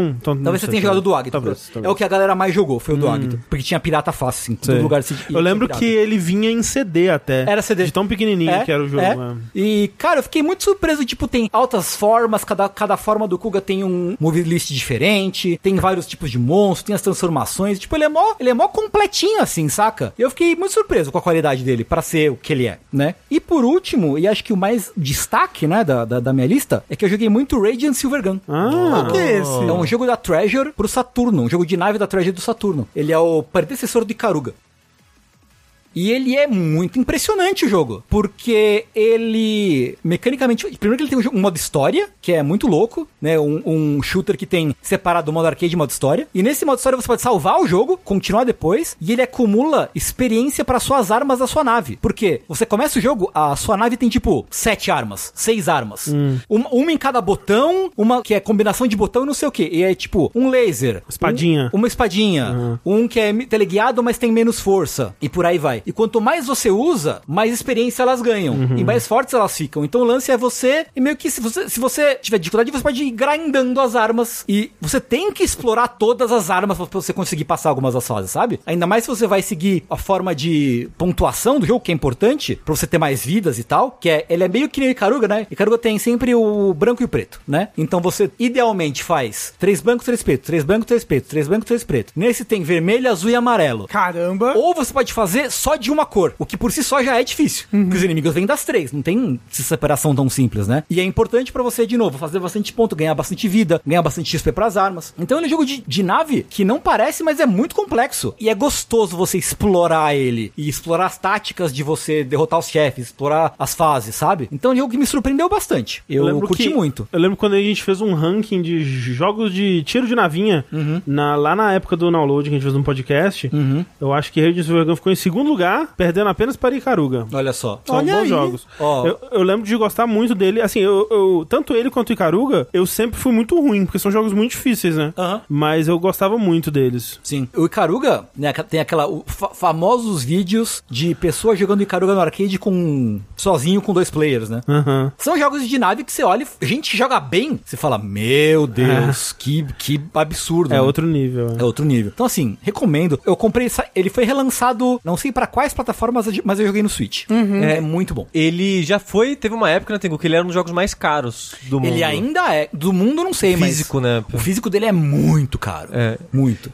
Caiu muito o valor quando no 360 ele, ele voltou. É verdade. Lançou como digital. É verdade. E agora tendo no Switch, então. É, não, e agora você pode ter no, no Xbox. Ele, na acho que ele- retro? É, ele deu num, sei lá, aquele jogo Game with Gold, alguma coisa assim. Eles, Ah, eles deram é uma época assim. Eu acho que eu vi outro dia numa live vendendo, se não me falha a memória, o Icaruga japonês, lacrado, tá tipo 6, 7 mil reais, assim. Meu Deus. Tá aí. Radiant Silvergun, então, é o destaque do Tengu.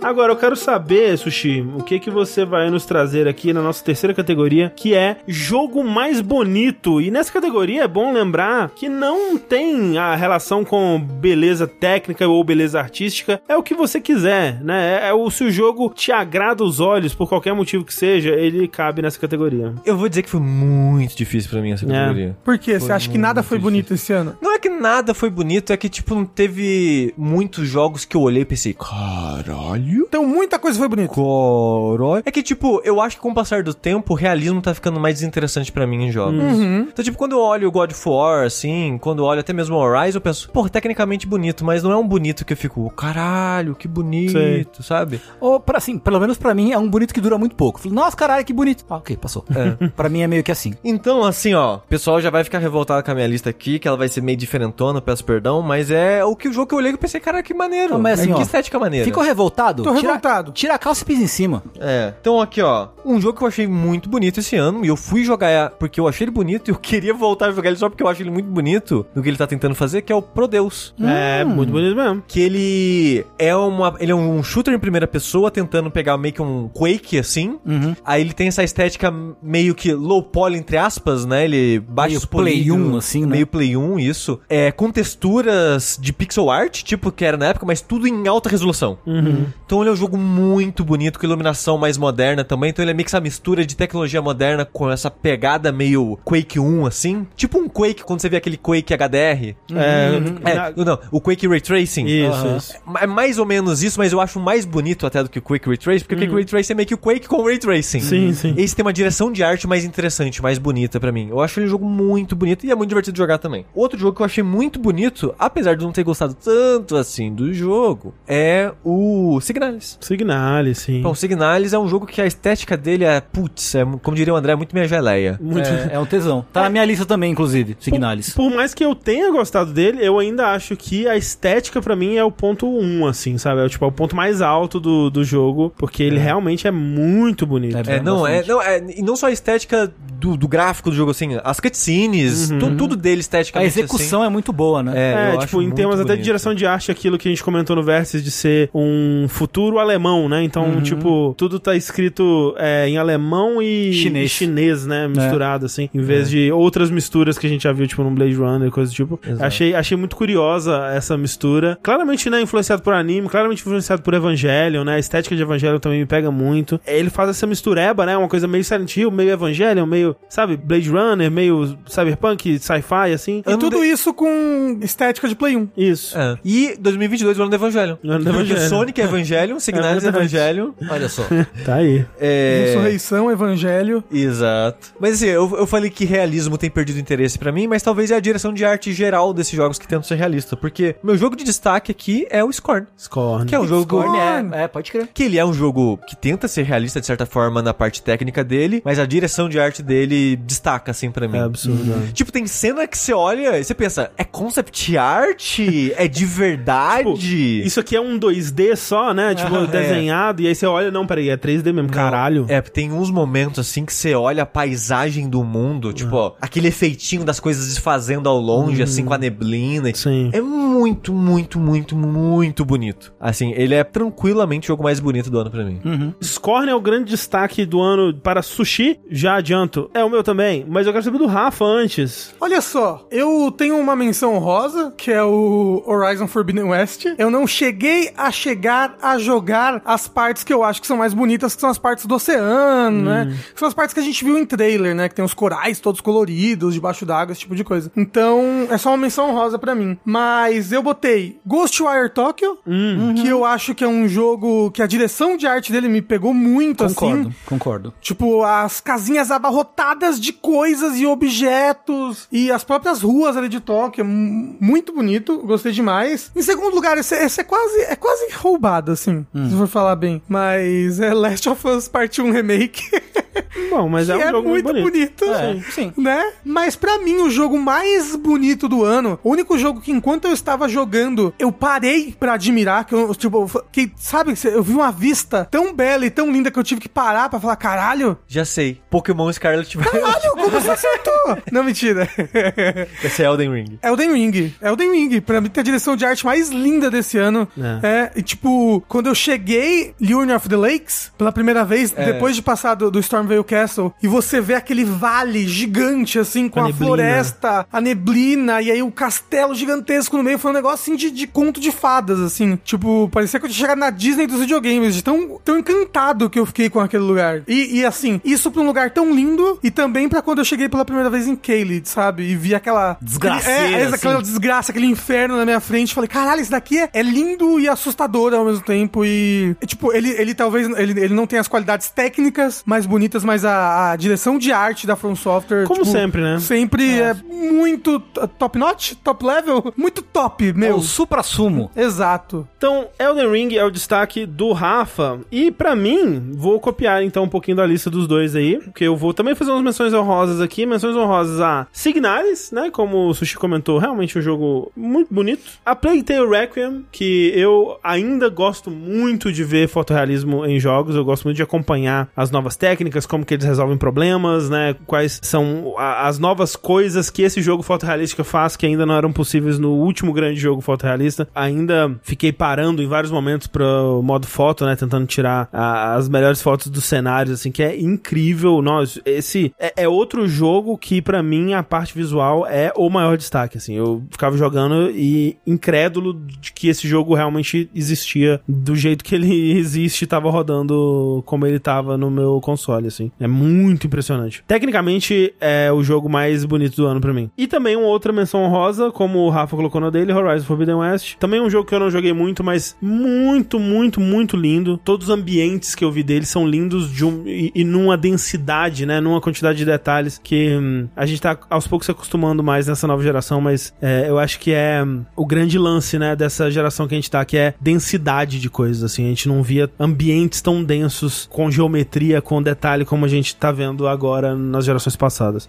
Mas os meus três jogos aqui, de fato, são Cuphead, Delicious Last Course, que é quase roubar, né? Porque é mais Cuphead, e Cuphead, é, ele ele só tá, não tá em primeiro lugar aqui, porque Cuphead já existe, né? Então não é tão impactante da segunda vez, mas pra mim eu ainda acho que Cuphead é, ou se não, um dos aí jogos mais bonitos já feitos na história dos videogames. Inclusive, não botamos música de Cuphead no, no Dash passado. Ah, eu, eu aprecio de longe, assim, mas não é- nunca nunca foi um tipo de música que eu gosto muito, não. Você não dança igual o Mickey, assim, Não. quando você ouve as músicas? Errado. Eu gosto, assim, à distância, assim. Mas a parte visual do The Last Course, pra mim, é- ele tem pontos que são até mais impressionantes que o jogo base. O último chefe, entre aspas, né? Porque depois tem chefe secreto. O chefe que é spoiler, né? Digamos. A, a animação dele é tão incrível, né? Que ele tá cozinhando enquanto enfrenta você e ele vai cortando a massa e cortando os pedacinhos de coisas e os pedacinhos vêm te atacar. E tem uma progressão narrativa, né? Na animação que ele tá fazendo. Puta merda, é muito foda. Tipo, é, é um jogo que é difícil até de você jogar, né? Porque você quer prestar atenção no que a animação tá fazendo, que é, é tão, é tão incrível. Em seguida, concordo, Elden Ring.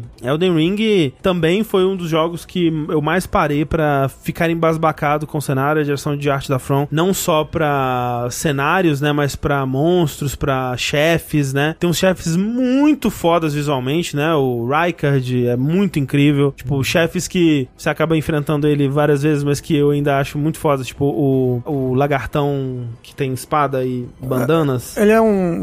O Magma Worm. Não, não, não é esse não. É o que é bípede, parece um dinossauro. Você enfrenta ele naquela sala que tem um trono gigante da mulher. Sabe qual? Ah! Tem golpe de raio. sim, sim, sim. Que ele é um experimento fracassado de dragão, né? Alguma coisa assim. Acho ele muito foda. Acho o design... Sim, eu sei, eu sei o que você tá falando. Design de... Muitos, muitos designs fodas de inimigo. A própria boss mais infame é a Malenia na segunda fase dela, Puta, sim, sabe? não. É linda, é linda. Não, a porra da, da bruxinha lá, como é que ela chama? Honey? Honey, A Honey, pô, nossa, design exato, foda, nossa. Exato. Design do ano aí, porra. É muito foda foda, mesmo. muito Bem foda. Uh, foda. O Blade, né? Todo, todo- porra, tem um monte de design memorável pra caralho em Elden Ring, é muito foda. E talvez eu fale mais sobre ele ainda nesse podcast. O quê? Nani! Vamos guardar aí. E em primeiro lugar, Scorn pra mim é o jogo visualmente mais impressionante. Eu, quando joguei ele, eu senti que eu tava jogando uma coisa especial. Quando eu joguei, eu senti que ele era o jogo tecnicamente mais impressionante. Depois foi superado pelo, pela Plague Tale, mas ele ainda tem o- a combinação das duas coisas ali, né? Ele tem uma direção de arte que é incrível e tecnicamente ele é muito foda também. Não só em termos de conceito, né? Mas como que ele, como que ele executa esses conceitos em tempo real no gráfico dele, que é um mundo inteiro feito de material orgânico, né? Então é tudo Milho, né? Exato. Tudo carne ou, ou tendões ou ossos, né? Cartilagem. Então, é tudo tem uma aparência viva, tudo tem uma aparência nojenta, meio úmida. É algo que não seria possível, né? Há, há 10 anos atrás, por exemplo, né? Na geração passada. Não seria possível, até quando você vai pros primeiros trailers que eles mostraram de Scorn, o quanto que mudou essa parte. Será que eles foram adiando tanto só pra. em busca da perfeição? eu consigo ver isso Gráfica. sendo. Eu consigo ver isso sendo verdade, porque é, é aquela coisa, né? Tipo, o que, que a busca pelo fotorrealismo te traz, né? Muita gente acha que é inútil, mas, pô, se esse jogo não fosse fotorrealístico, ele não funcionaria. Ele não funcionaria com um estilo de arte cartunesco. Ele precisa dessa reação visceral de nojo que você tem quando você vê é, é, essa carne, esse, essa, essa- essas coisas nojentas, essas criaturas sofridas e, e- e absurdamente nojentas, assim. Então, eu acho que é um jogo que o gráfico trabalha muito pro que ele quer te passar é, narrativamente e em termos de construção de mundo, e eu acho que por isso ele é o meu destaque. E o seu destaque, Tengu? Cara, eu só não coloquei o Scorn na minha lista porque eu esqueci Hum. dele, mas total, concordo. Eu tinha colocado um Signalis, que o Uhum. Cid falou, tinha colocado Elden Ring, que o Rafa falou, e outro jogo, que não era o meu destaque, mas que era, tava na lista também, é o Return to Monkey Island. Olha aí. É Que, que eu fui cada vez mais. a- da primeira vez eu estranhei, mas eu fui cada vez mais me, me, me aproxegando Uhum. ao estilo dele, sabe? Ele é muito bonito. Quando você vê ele em movimento, né? Você consegue apreciar o estilo de arte, Eu realmente. acho ele muito simpático, muito bonito, com. Eu gosto muito da direção de arte dele. Especialmente cenários, né? Os É, cenários sim. são muito lindos mesmo. Sim, sim, sim. Eu acho que é, pô, um joguinho bonitinho. É isso aí. É, mas qual que foi o seu destaque? Meu destaque seria o Signalis. Signalis, então. Eu acho que o The Ring e Signalis pra mim estão meio, meio que ma- pau a pau. Sei. Mas eu acho que o Signalis me pega mais, assim. É a nostalgia. Talvez seja. Tem nem gosta de Evangelho, coitado. Não, com Play 1. Ele nem gosta de Play 1. Nem gosto de, ah, tá. nem gosto de né? videogame.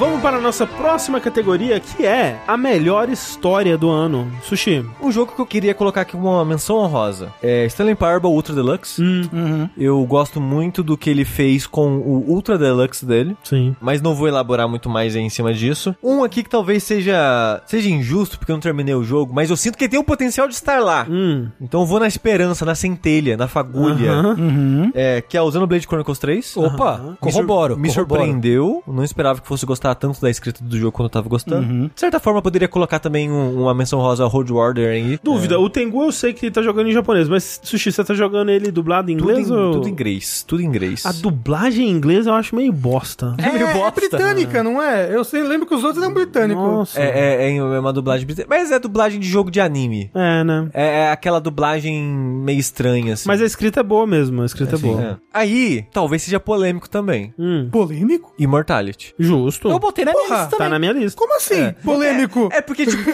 a história do jogo, entendeu? Por causa da narrativa dele ser tão fora do comum assim, né? Talvez a pessoa fique, nossa, mas Mas- história. Mas história e narrativa. É, pois Não, é. são duas coisas diferentes. História, história e narrativa são coisas diferentes. Não, não, não. Que isso? A narrativa é como, como você conta a história. Então. A história é a história. Não, é aí que tá. Não existe uma história de verdade para nós, seres humanos. Entendeu? Quê? São, é tudo narrativa, gente. Vocês não acompanham o grupo dos bolsominions? tudo é narrativa. Tá bom. Mas o destaque meu aqui pra mim, a melhor história é Pentiment.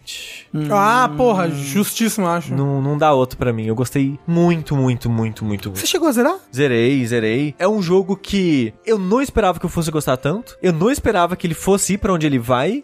Eu não esperava que ele fosse ser tão próximo, de certa forma, de Mortality em temática. É verdade, né? Eu não esperava algumas batidas da história dele, assim, que acontece. É um jogo que me surpreendeu demais. A- Alguns diriam que ele é uma das maiores surpresas do ano, né? Eu acho que sim, é um jogo que era muito esperado pra quem gosta da Obsidian, mas acho que ainda assim ele é uma surpresa. É, A qualidade do que saiu dali, eu acho, pelo menos pra mim foi. É, então, Paintment pra mim, melhor história de 2022 do que eu joguei. É o melhor jogo do ano pra muita gente, É. Pentiment. De tão parece que forte e impactante é a, a história e a narrativa dele. O destaque do Sushi é Paintment e os seus destaques, Rafa. Os meus destaques, eles são, André, Little Gator Game, porque é um jogo que, apesar de super simples e bobinho infantil, a história, por pessoalidades minhas, me pegou demais. Acho que foi o único jogo do ano que eu chorei por causa da história. Segundo lugar, pra mim, o que tem a melhor história é foda, que esse daqui também é que nem o Sushi falou, é a história, é o The Case of the Golden Idol. Eu gostei demais da, da história que se apresenta ali. É. Né? Tipo, é, é muito interessante porque o, jo- o jogo é você descobrir a história, né? É muito legal esse processo todo, então pra mim foi uma das, das histórias que mais se destacou pra mim. Tipo, é, é muito interessante mesmo, né? Que ele tem uma narrativa que ele quer te passar, né? Ele, quer, ele tem uma ordem, né? Você consegue sentar, depois de ter zerado, e escrever uma, uma, uma história tradicional com tudo que acontece nele. Mas ele realmente nunca te para pra te contar essa história. Você vê essa história acontecendo nessas cenas e observando o mundo, né? E, e juntando uma coisa com a outra. Então, tipo, tem aquele... hum, Uma das minhas cenas favoritas, uma das minhas fases favoritas. Você zerou? não, é um jogo que eu Então- não voltei pra zerar, foda. É, mas tem um momento que tem uma nova ordem é estabelecida com suas próprias regras, né? E você vê pessoas sendo punidas sobre essas novas regras e você tem que descobrir o que que eles estão punindo, por que que eles estão punindo, qual é a punição e com base nisso você entende o que que é permitido, o que que é proibido na sociedade, por que que tais coisas são permitidas e proibidas, como que eles fazem essa punição, quais são as consequências dessa punição e você, por conta de investigar essa cena, você entende tudo que precisa pra ser entendido sobre essa sociedade, é muito foda. Então, e aí, só que o, o meu destaque de melhor história pra mim, porque tal qual o, o, o Homem Feio, Hum. que te conquista porque ele te faz rir, Sei. é, a melhor história do ano pra mim é do The Stanley Parable Ultra Deluxe. Olha aí. Eu, eu amo demais a maneira como, como- É um jogo só. Se você for pensar bem, é um jogo que não é muito um jogo de gameplay, né? Ele é um jogo de história, de decisãozinha, né? Ele não tem, tipo, grande foco em. Mecânicas. É, em mecânicas. não tem muito né? verbo, né? É, Coisas não. pra fazer. Você anda, É. né? Basicamente. O verbo é ouvir. É, O ouvir. narrador. Você ouve o narrador. E assim, De vez em quando você aperta um botão. ver o que, que ele faz com esse Ultra Deluxe dele e a- até as brincadeiras com coisas macabras que acabam surgindo por causa disso. E o quanto que eu ria enquanto tudo isso acontecia. Ao mesmo tempo, teve momentos que até fiquei com um pouquinho de medo enquanto as coisas aconteciam. Afinal de contas, amarelo é o deserto e seus temores. me, me fizeram gostar demais da, da história que essa experiência acabou me passando. Então, pra mim, é, é o destaque do ano nesse sentido. É a narrativa do ano, diria o, o Tengumaru. Melhor narrativa. Isso. É, aqui o, te- o termo tá melhor história, mas pode ser na melhor narrativa, né? Tanto faz. Pra mim, a minha lista é muito parecida com a do sushi. A única coisa que eu vou diferenciar é Citizen Sleeper, que, né, eu comentei um pouco sobre a, a história dele no Vértice, que eu falei dele, e também no podcast passado, onde eu falei da, de, de trilha, né? E como que ele te pega. O, o Citizen Sleeper do título do jogo, né? Que é você, você é o cidadão soninho. É, Olha, eu sou cidadão soninho. é, você é um autômata com uma consciência duplicada de um ser humano, né? E todas aquelas questões de humanidade, de o que, que significa você ter essas memórias de uma vida que não é sua, o que, que significa você querer construir a sua própria vida, né? Agora que você escapou da- das garras de uma mega corporação que basicamente te põe pra trabalhar porque você é uma máquina, afinal de contas, e todas as questões sociais, né, e, e trabalhistas até, que, é- que são acarretadas com isso, e, e- o o que é muito legal é que ele é um jogo muito esperançoso em relação a tudo isso, né, quando você fala das questões que ele quer abordar, é, ele pode só com um jogo muito triste, muito, né, frio, é, mas a verdade é que é o contrário, assim, eu até vi, eu já vi gente criticando o jogo por isso, né, porque ele às vezes é muito Otimista. otimista, muito inocente, talvez, né, ele é um jogo que tem muito coração, né, muito na história é. dele. E ele acredita muito na humanidade, né? Uhum. no- de modo geral. E eu acho que isso é importante também. É, é importante você ter essas histórias quando você tá vivendo um período de escuridão, assim, né? E- Uhum. E, que te fazem ver coisas boas nas outras pessoas. Basicamente, assim, as pessoas que você encontra, né? Tem as escuridões próprias delas, mas a, a grande esmagadora maioria são pessoas que estão tentando fazer o, o- o correto, né? E fazer, fazer aquilo funcionar pra elas e pras pessoas que, ela- que elas amam da forma como é possível. E a forma como é possível nem sempre é a melhor forma possível, né? Porque todo mundo faz parte também daquele sistema que oprime e esmaga todo mundo. Então é, é uma história muito emocionante.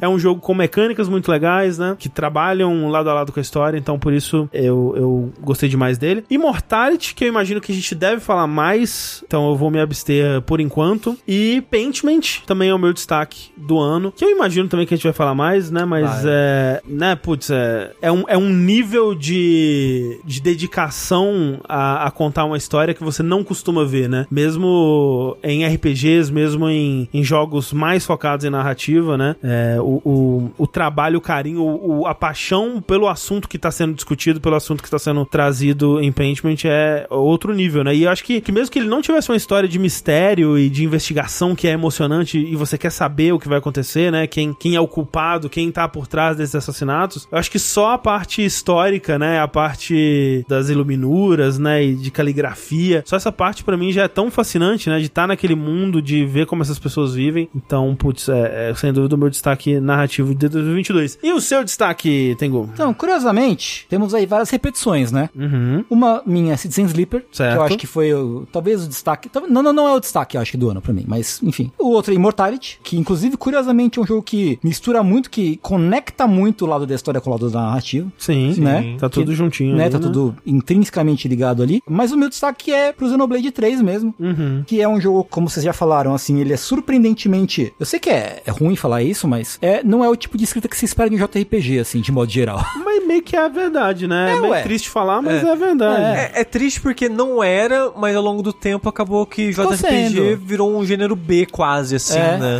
A- Acho que principalmente de um JRPG com estilo de anime. Sim. Sabe? Sim, Eu sim. acho que isso. É, eu acho que é muito difícil você ter um, um RPG, especialmente com cara de anime, como o Rafa falou, que tenha uma escrita tão, tão boa, tão consistente. Eu acho que o que me pega talvez mais na história do Xenoblade é que ele é consistente. Os personagens não sofrem de burrice é, seletiva, sabe? Eles levam em consideração eventos passados pra... É aquela coisa que a gente fala, às vezes, no, no, no Jack de Hunter x Hunter. Parece que não, não parece que tem alguém guiando ações para um fim específico, sabe? Parece que, tipo, é o que ele, que aquele personagem faria mesmo, e o resultado vai ser esse, sabe? Os personagens parecem vivos. Parecem vivos. Eu- É uma coisa que eu acho muito impressionante, inclusive. É, e a história também, ela, ela trata com muita maturidade de vários temas. Ela vai pra lugares interessantes. A gente vai falar mais sobre ele depois. De fato. Vai. Mas fica aí o meu destaque do ano em termos de história pra Xenoblade 3. Tá aí. Então, esses foram os nossos destaques de história.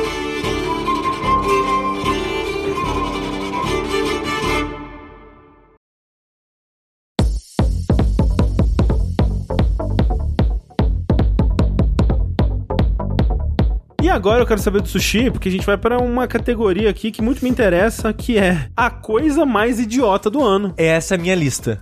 Ela é a coisa mais idiota. Ah, do nem ano. vem Que com absurdo. essa. Mas olha só, Eu não sabia o que colocar porque eu não lembrava das coisas do ano. É, Foi difícil pra essa mim. coisa mais idiota, a gente. É meio idiota essa categoria, né? É, a gente fez ela pra 2021 também. E ela pode englobar tanto coisas idiotas boas, como coisas idiotas ruins, tanto dentro de jogo quanto fora do jogo. Então fica meio que ao critério do escolhedor o que considerar idiota. A minha foi até fácil até de escolher, pra ser bem sincero, é. Assim, a minha vai ser. Vocês vão ver, é meio diferenciada aqui, talvez. Tá bom. É, eu tenho quatro coisas aqui, mas eu vou ser breve. É, a primeira coisa que eu quero citar aqui é o Tommy Talarico. Boa, boa, boa. Nossa. ótimo, ótimo. Vocês têm memória muito boa. Ótimo. Caraca, o Tony Talarico é um dos momentos mais idiotas de 2022. É, é, sem é, dúvida. mesmo. Pra quem não tá entendendo, o Tommy Talarico, ele é ex, digamos, compositor de jogos aí, que foi seu criador do Videogames Live, que foi meio que um hit no Brasil, né? Uhum. Eu, eu sonhava na época em ir no, ir no show e tal, né? Ele acabou ent- fazendo aquela parada de tentar criar o, o Amico, que ia trazer de volta, né? Um Television né? o, Amico, Television, é. aí, em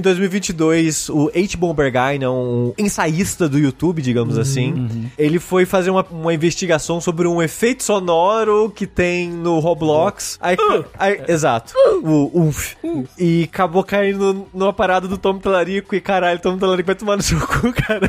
Caraca, a quantidade de merda que foi desenterrada sobre o Tony Talarico nesse vídeo é realmente incrível. Caralho, velho. Alguns diriam que o Incrível. sobrenome dele já dava uma dica. Não, Jo- Assim, ó, é um, mi- é um mentiroso patológico. Caralho, é bizarro. É bizarro. louco. Parabéns, Tom Telec. Assim, eu queria dar a coisa mais idiota pro ano pra ele.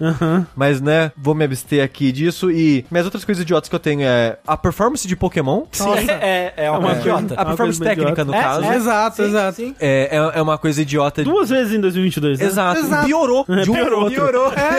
A gente achou que tava ruim e agora parece que piorou. Né, A gente não sabia o quão bom tava antes. Pois é. Outra coisa idiota que, é- que isso pode ofender algumas pessoas. Acho que o Pokémon. Acho que não mais que Pokémon, né? Falar mal de Pokémon ofende muitas pessoas. Talvez não. Não, mas isso é uma. É, uma, é É um uma- consenso. É um consenso, pelo amor de Deus. É, o combate de Scorn. Ok, ok. é eu idiota. Ah. Hum. acho bem idiota o combate de Scorn, assim, eu acho uma das piores coisas do ano. Não tenho muito como negar, não. Mas a coisa mais idiota do ano pra mim acabou sendo Salting Sacrifice, ponto. Hum, amigo, você tá correto. Nossa, eu devia ter botado isso. Será que eu botei? Nas Bem, decepções do ano? é, porra! É, porque, ó, assim, a ideia de fazer um Souls-like 2D com Monster Hunter não é idiota, mas a execução desse jogo é muito idiota, nossa. Assim, ele vai aparecer de novo no- numa futura lista minha aqui, mas é uma das piores experiências que eu tive com videogame em 2022, se não a pior. Tá aí. Então a coisa mais idiota do ano para o sushi é Self Sacrifice. E pra você, Rafa? Ok, as coisas mais idiotas do ano pra mim. Admito que não pensei muito em videogames quando eu, tanto que o meu destaque. A Ué, coisa, assim, uma peraí, das- calma aí, calma aí. Tudo aqui é em volta dos videogames, né? Acho que tava subentendido, não? Será? tipo, eu nem- acho que ninguém colocou, tipo, momentos do ano, sei lá, o Lula eleito. Não sei, se tiver colocado também. Ou a- a- a- Pô, é um Brasil bom perder momento na do ano. Copa. É. É uma coisa idiota. Maior decepção, Brasil perdendo a É, não, Copa. é tipo coisa mais idiota do ano. É 11 no ataque. Isso. Exato. Faltava quatro minutos. Faltavam. Então, poderia ser, talvez eu tenha botado isso, não sei. Mas coisa mais idiota do ano. Square insistindo na NFT. Ok, ok. ah, aham, ok. Outra coisa mais idiota é Nazi Kid sobe no palco da TGA. Sim. Achei muito idiota da organização, de tudo. Como assim o cara subiu junto com o Miyazaki no palco? Sabe? Ficou lá atrás dele, depois mandou aquilo ali. Foi bem idiota. E aí, o que eu botei mais idiota, gente? Desculpa, eu botei acampamento na frente de quartel. Talvez não, não- não tenha muito a ver com videogame, mas é Talvez. muito idiota. É bom. É, não Isso dá pra ninguém negar, pode né? negar. É, três meses debaixo da chuva. Isso Assim, as é. pessoas foram idiota, mas quem tava articulando não foi. Mas, Exato. Ou foi, né? É, Talvez né? Ah. todo mundo acabe preso. Vamos, vamos sonhar. O ano da esperança. O ano da fagulha. Mas o ano da esperança do ano passado, esse ano já acabou. Não, não. Você não dá mais É faculdade o ano ainda. É da papuda. Que Caralho. 2023 seja o ano da papuda. né? Caralho, genial, genial. E os seus, André? O os meus momentos mais idiotas, as coisas mais idiotas, sei lá, de 2022. Uma delas, com certeza, a experiência multiplayer de Gotham Knights, assim, porque... Ela, ela é bem Nossa. idiota. É bem idiota porque, primeiro, eu e o Sushi passamos 40 minutos tentando é, nos encontrar e jogar online. Porque, assim, pô, tá, alguns vão dizer que jornalista de game é tudo burro mesmo. Mas, porra, a gente acompanha essa indústria de perto, a gente joga videogame. Imagina alguém que, pô, só gosta do Batman, comprou o joguinho e quer, quer jogar de Robin, sabe? Desnecessariamente complicado você conseguir jogar com um amigo. E, mais idiota ainda, é um jogo que todo o marketing, toda a campanha dele é em torno dos quatro é, Robins ali, né? Os quatro filhotes de Batman ali. E a porra do multiplayer só permite jogar de dois jogadores. Assim, tem- ele tem um modo extra lá que você pode jogar com quatro jogadores, que não estava disponível no lançamento, diga-se de passagem. a- Atualmente eu imagino que já tá. Mas assim, é tão idiota, é tão imbecil isso. Tipo, porra, a gente vai fazer um jogo que ele é todo capado por ter sido multiplayer. E nem o multiplayer a gente vai fazer direito. E o jogo é pior quando você joga É multiplayer. pior quando você joga multiplayer. Incrível. É assim, é realmente inacreditável. É um jogo que todos os problemas dele existem basicamente pela decisão de en- enfiar multiplayer ali e nem essa parte eles fizeram direito. É impressionante. Incrível. Então, é, com certeza uma das coisas mais idiotas do ano. Outra aqui, os novos tiers da PlayStation Plus. Eu achei bem idiota também. Bastante É, idiota. eu não acho que seja um serviço ruim, né? Eu acho que tem a tier ali que, especialmente se você tá começando a jogar agora, vai te dar muito jogo legal. Você vai ter um acesso a uma biblioteca muito massa. Mas eu acho desnecessariamente confuso a quantidade de tiers e do que que tá disponível em cada um e tudo mais. É, o, o- o fato de que tem uma tier mais alta pra América Latina É. e outra mais alta pros Estados Unidos. É sabe? confuso e assim, eu, de novo, a gente cobre isso, a gente falou disso no vértice mais de uma vez. Se eu tivesse que explicar aqui agora, eu provavelmente me confundiria. Então, esse é um péssimo sinal pra um, um serviço que você quer que seja bem popular aí. É, Fora que acho que os benefícios que ele traz, principalmente na tier mais alta, nossa, não, não É, valem a pena. Não compensa. Não, o retro, É, sabe? a retro feita com o mínimo de esforço possível, sabe? Sem Então, jogo. É, é assim, eu acho bem idiota mesmo. De novo, não é um serviço ruim, mas a forma como ele é apresentado e as várias decisões que foram tomadas no processo é, são É idiotas. idiota. Fato. E pra mim, a coisa mais idiota do ano, a coisa mais idiota de 2022, foi Horizon lançar de novo junto do maior jogo do ano. Porra, não. Ok. É, não, Caralho, é. isso é, É. muito idiota. Matou aí. Dava pra adiar, né? Não dava. adiar, caralho! Só, só um pouquinho. E não é como se não soubesse, tipo, todas as enquetes de tipo jogo mais aguardado já era Elden Ring, sabe? Eu não sei, velho. É, sei lá, cara. Ah, Sabe, é dia. Eu não sei, é porque foda que o Ah, Às jogo. vezes eles acharam que eles É, iam sim. é, fazer sombra na Elden Ring. É que é foda também, porque eu, talvez- eu entendo que, né, começo de ano, final de ano fiscal ali, né, Uhum. fica difícil de adiar, talvez tenha sido isso. Mas, de novo, aconteceu, a história se repetiu, né? E Horizon foi completamente eclipsado por Elden Ring, o jogo que, tipo, tomou a discussão na internet por meses. E ninguém lembrava mais de Horizon. De novo, a mesma coisa que aconteceu com Zelda.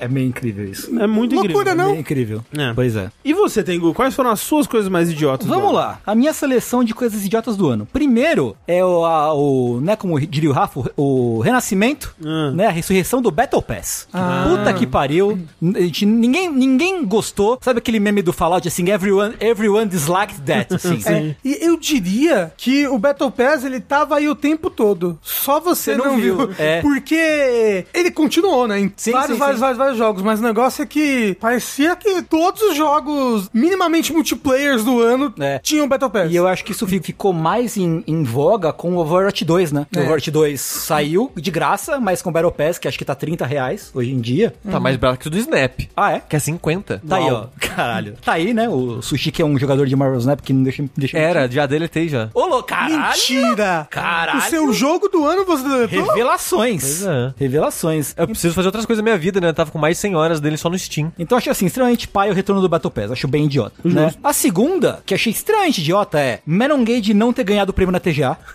Isso eu. Idiota ao extremo. Pra quem não sabe, é a atriz que faz a Marissa Marcel, a No protagonista Ah, Immortality. no Immortality. Qual foi o jogo que ganhou a narrativa do ano? História do ano? Foi. Elden Ring. Não, não, Não, não. não, não. foi The Ring, não. Não foi. Não, não vou falar, provavelmente. É, Acho que- acho que foi God of Eu War. não lembro agora. é. Mas Immortality tava concorrendo? Tava. Eu acredito Tava, que sim. tava. né? Pô, tinha assim, nada contra o dublador do Kratos, sabe? Mas porra, mano. Não, ele é, ele, ele é um bom Kratos. É um ótimo É um Kratos. ótimo é um- Kratos. Cara, mas ela, mano, É, não, não. tem jeito, cara. Não tem jeito. É, o É, que sabe o que, que é? É aquele negócio, as pessoas não jogaram. Immortality, sim. É, e ganha na, na TGA que as pessoas mais jogaram, que os jornalistas acabaram mais jogando. Sim. Mas realmente a entrega ali, né, dela no Immortality, e imagino que não seja um, um papel tranquilo, né? Porque ele tem muitas camadas, né? Muitas, muitas, Tipo, tem a é. camada do personagem que ela tá fazendo no filme, quando corta, é o personagem da atriz. Outras camadas por aí, né? Né? Que vão se apresentando ainda, né? Pois é, então assim, paia, paia Sim. demais. E o meu destaque do ano pessoal de coisas mais idiotas foi o fato de eu ter platinado o Babylon Sol duas vezes.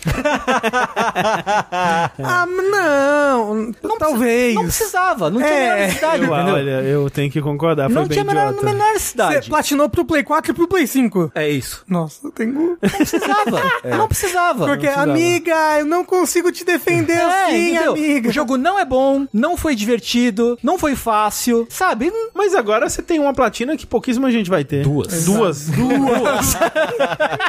É isso aí. É Às vezes isso, foi... é um sacrifício pela, pela história. Pelo né? entretenimento. Deixa. Pois é. Tengu entrou em Babylon Sol como um gamer e saiu pra entrar pra história. É, Exatamente. o Tengu quase saiu da vida pra entrar nessa história Pois né, é. jogando esse jogo. Foi uma experiência, sem dúvida alguma. Então, eu acho que meu destaque de idiotice 2022 foi essa. Tá aí.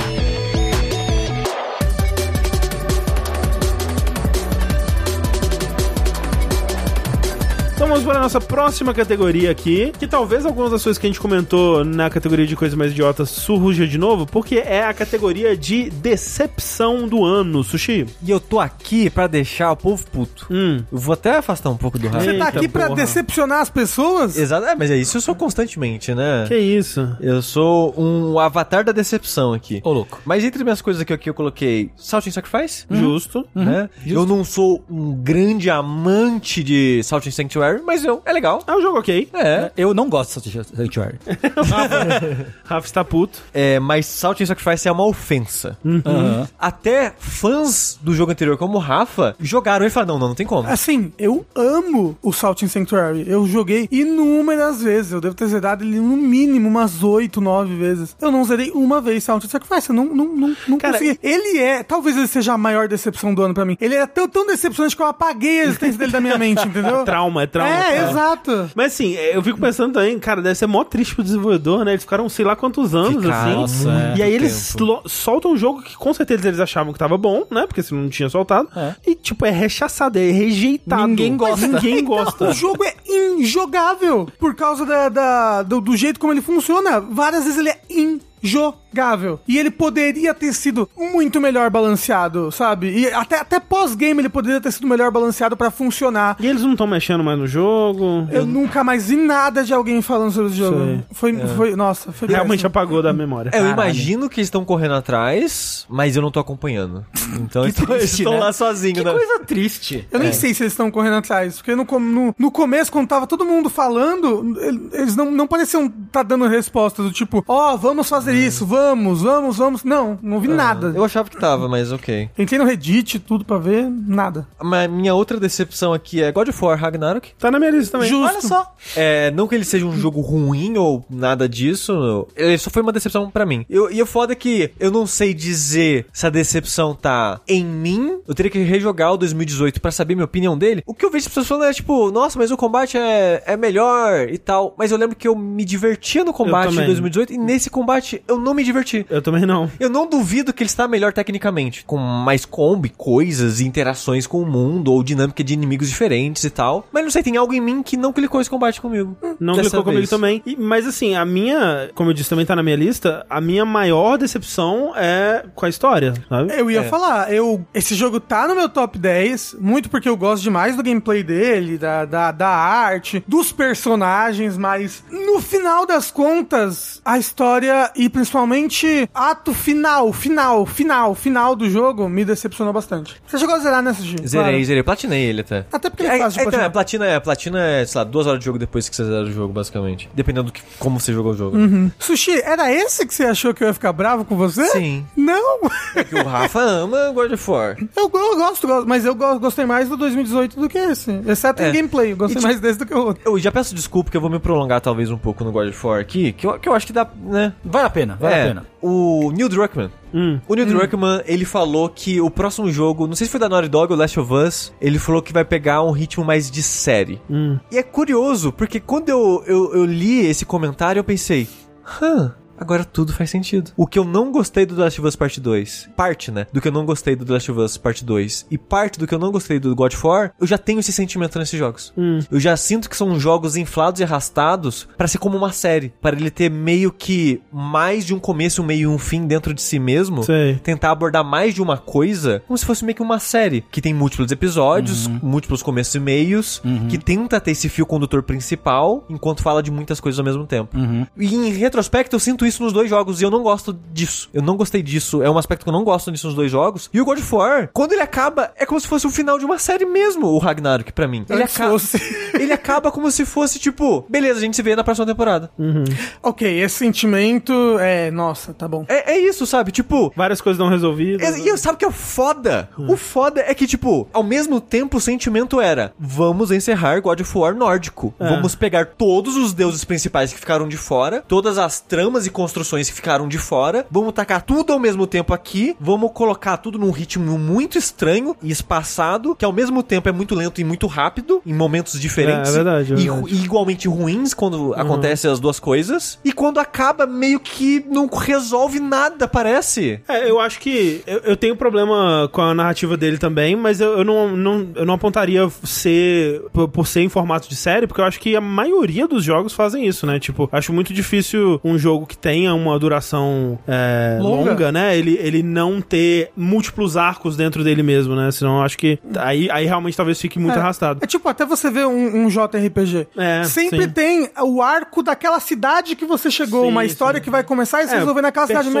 mesmo. Né? É bem Exato, pura- é. Mas assim, eu entendo o que você está dizendo, é, que é mal aproveitada essa estrutura dentro dele, da história que eles querem contar, né? Eu, eu realmente vejo que é um jogo com muito problema de ritmo, muito assim, tipo, de. Quando eu falei sobre ele no Vértice, né? Eu ainda tava dando aquele benefício da dúvida de ver pra onde ele ia. Porque realmente, ok, você tem essa construção lenta, mas no momento que eu falei sobre ele no Vértice, ele tava construindo pra uma coisa mais interessante. Então vamos ver se ele Essa- vai chegar nisso, né? Como que ele vai chegar nisso, como que ele vai fazer. E realmente, a sensação que dá em certo momento é que ou acabou o tempo para desenvolvimento, ou que eles não sabiam como concluir. Concluir. Tipo, pra mim, toda a, a, a resolução, inclusive pra falar sobre isso, né, que eu acho que é importante, já que a gente tá falando de decepção e, e dessa parte decepcionante de God of War, eu acho que é importante a gente falar com um pouco de spoiler aqui agora. Com bastante spoiler, na verdade. agora. Por favor, então, pule. se você não jogou, se você não quer saber de God of War Ragnarok com spoilers, pule para o tempo que tá na marcação da, da lista dos blocos, né? Do episódio, a gente sempre tem aí. Só olhar e pular pro próximo bloco. Mas, então, assim, eu tava até gostando bastante do que eles estavam construindo em termos de. Olha que interessante, o Kratos é esse personagem que ele resolve tudo com a violência e matando. E, dada essa profecia que a gente tá vendo, né, acontecendo, E o jeito como, como profecias são tratadas, É. né? Tipo, ah, profecias só existem não porque o destino está escrito, mas porque as pessoas continuam agindo do mesmo jeito É, e exato. se recusam a mudar e blá É. blá. Então ele tá numa situação que ele tem que aprender a resolver as coisas de outra forma, que não da forma violenta. E eu lembro assim, e até ao longo do jogo ele tenta, né? tenta, é. Ele, ele tá tipo, porra, Atreus, vamos, vamos com calma. Tipo, eu não quero cair no erro de, de entrar no. de criar guerra, sabe? De matar as pessoas e de começar a guerra. E aí tem vários pontos narrativos que eles vão sendo jogados e você vai pensando, nossa, como que isso vai convergir? Como é que isso vai eh, se juntar, né? Porque aí tem o, o, o lance do, do Heimdall, que não pode morrer porque ele prevê os movimentos. E aí você tem o lance do Odin, que ele quer a- a- alguma coisa com essa máscara que ele tá mandando o Atreus procurar. Tem o lance do Ragnarok em si, que, né, você vai descobrir que é uma criatura de fato que você vai despertar pra ir lá em, em-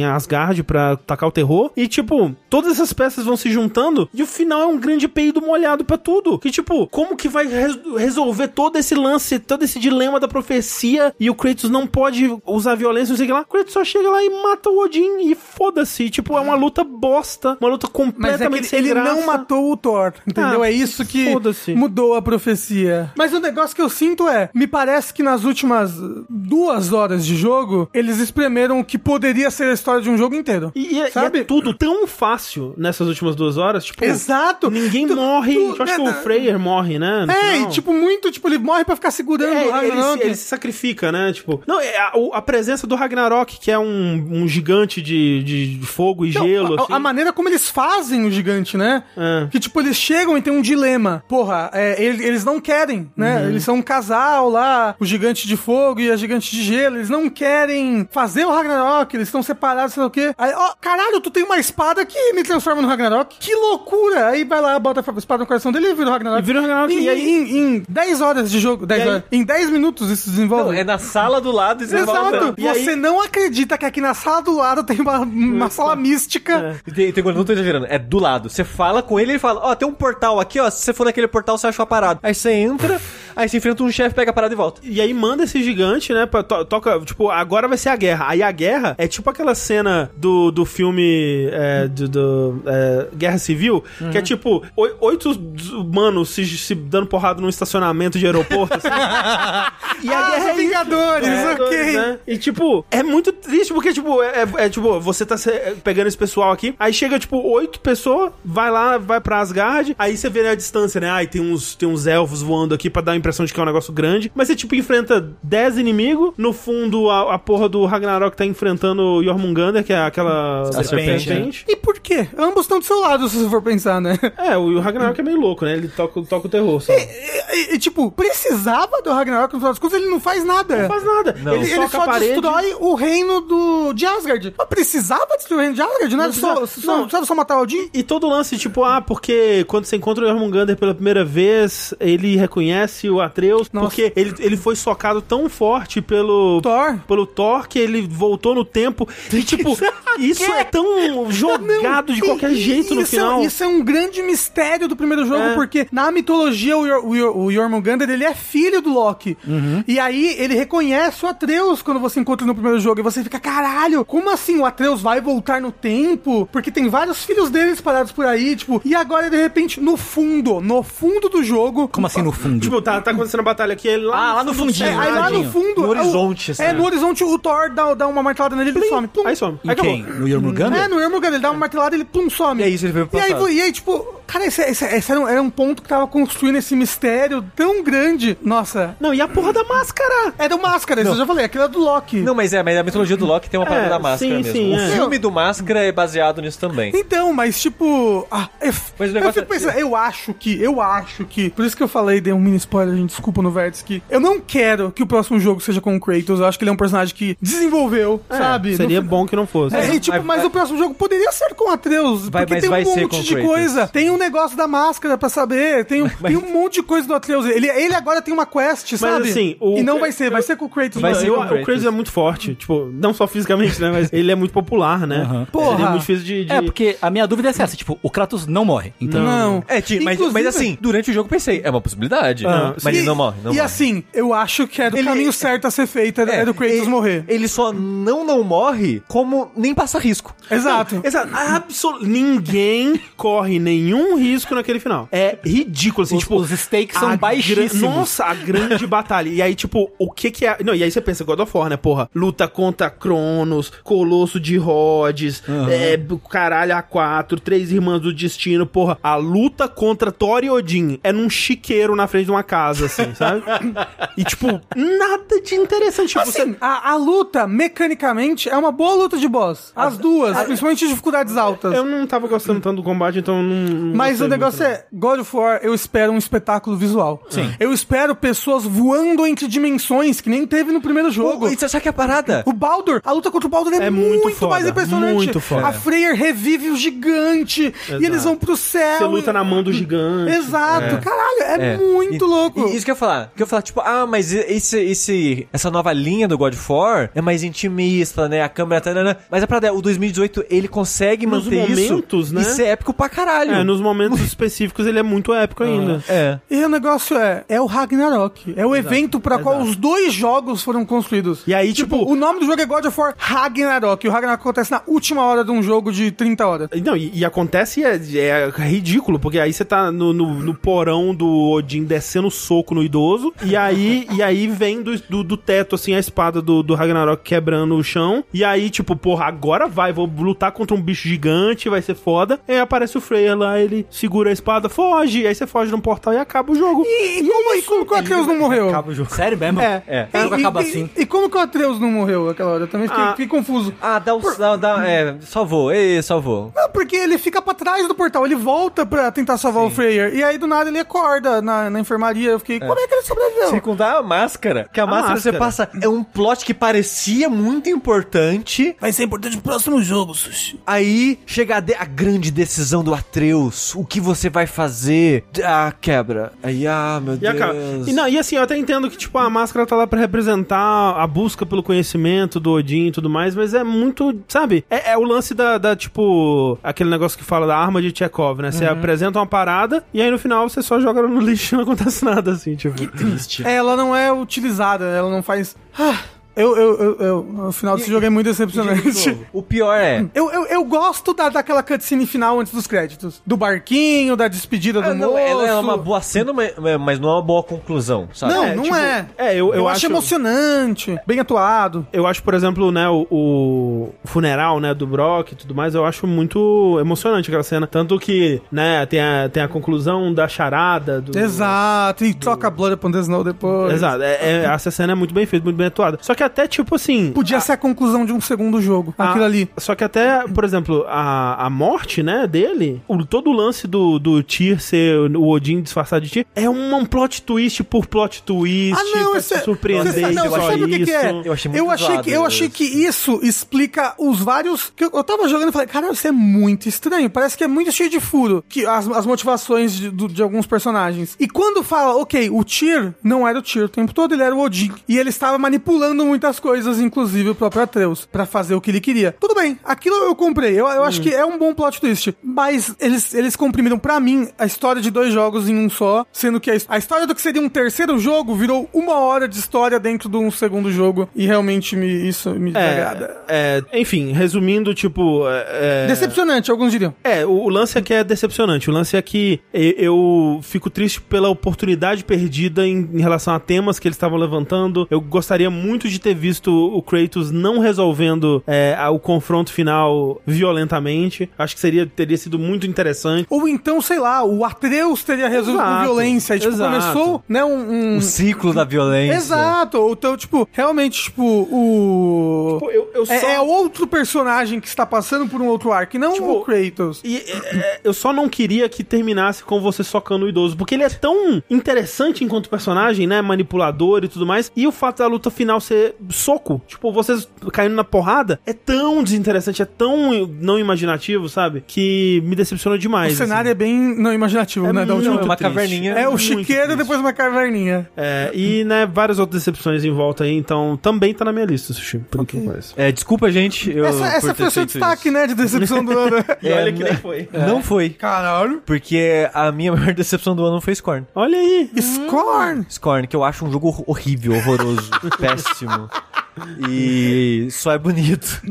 É justo, é justo. Foi, Porra, foi eu- bom, foi bom na dungeon onde eu parei. então, Na dungeon. No puzzle onde eu parei. Assim. É porque aquele é o meu ponto mais alto do eu, jogo, eu né? acho que eu sou estranho. Eu, eu acho aquele o ponto mais interessante do não, jogo. faz sentido. Porque naquele ponto, o jogo, ele era um mist muito bonito, Aham. com uma direção de arte copiando H.R. Giger. Uhum. Porra, foda. Go- ah, go- gostaria de ter jogado esse Aí jogo. você sai de lá, ele é horrível. Entendi. Horrível, assim. Tipo, a, a parte de exploração, de, de puzzle, entre aspas, de combate, tudo nele eu acho horrível. O que eu sinto pra esse jogo é Scorn. Se era isso que eles queriam, eles conseguiram. Desprezo. É. Uhum. É isso. Ok. Então, Scorn é a grande decepção de 2022 para o Sushi e para você, Rafa. Eu tenho algumas decepções. Salt and Sacrifice, Uhum. uma grande decepção. Eu sou um grande, muito, muito, muito fã do primeiro jogo. Tipo, me diverti demais. É, outra decepção que eu tava re- relativamente animado pro Chocobo GP. e ele lançou, ele é freemium, né? Ele é um jogo Hum. Ah, de sim, sim, graça sim. com É. passe de batalha e personagens todos atrás de passe corrida. batalha. É, exato. Tudo extremamente caro, tudo comprado com geminhas, sabe? Uma é Você outra- liga o microfone e fala, ah, ah, aumenta o volume aí.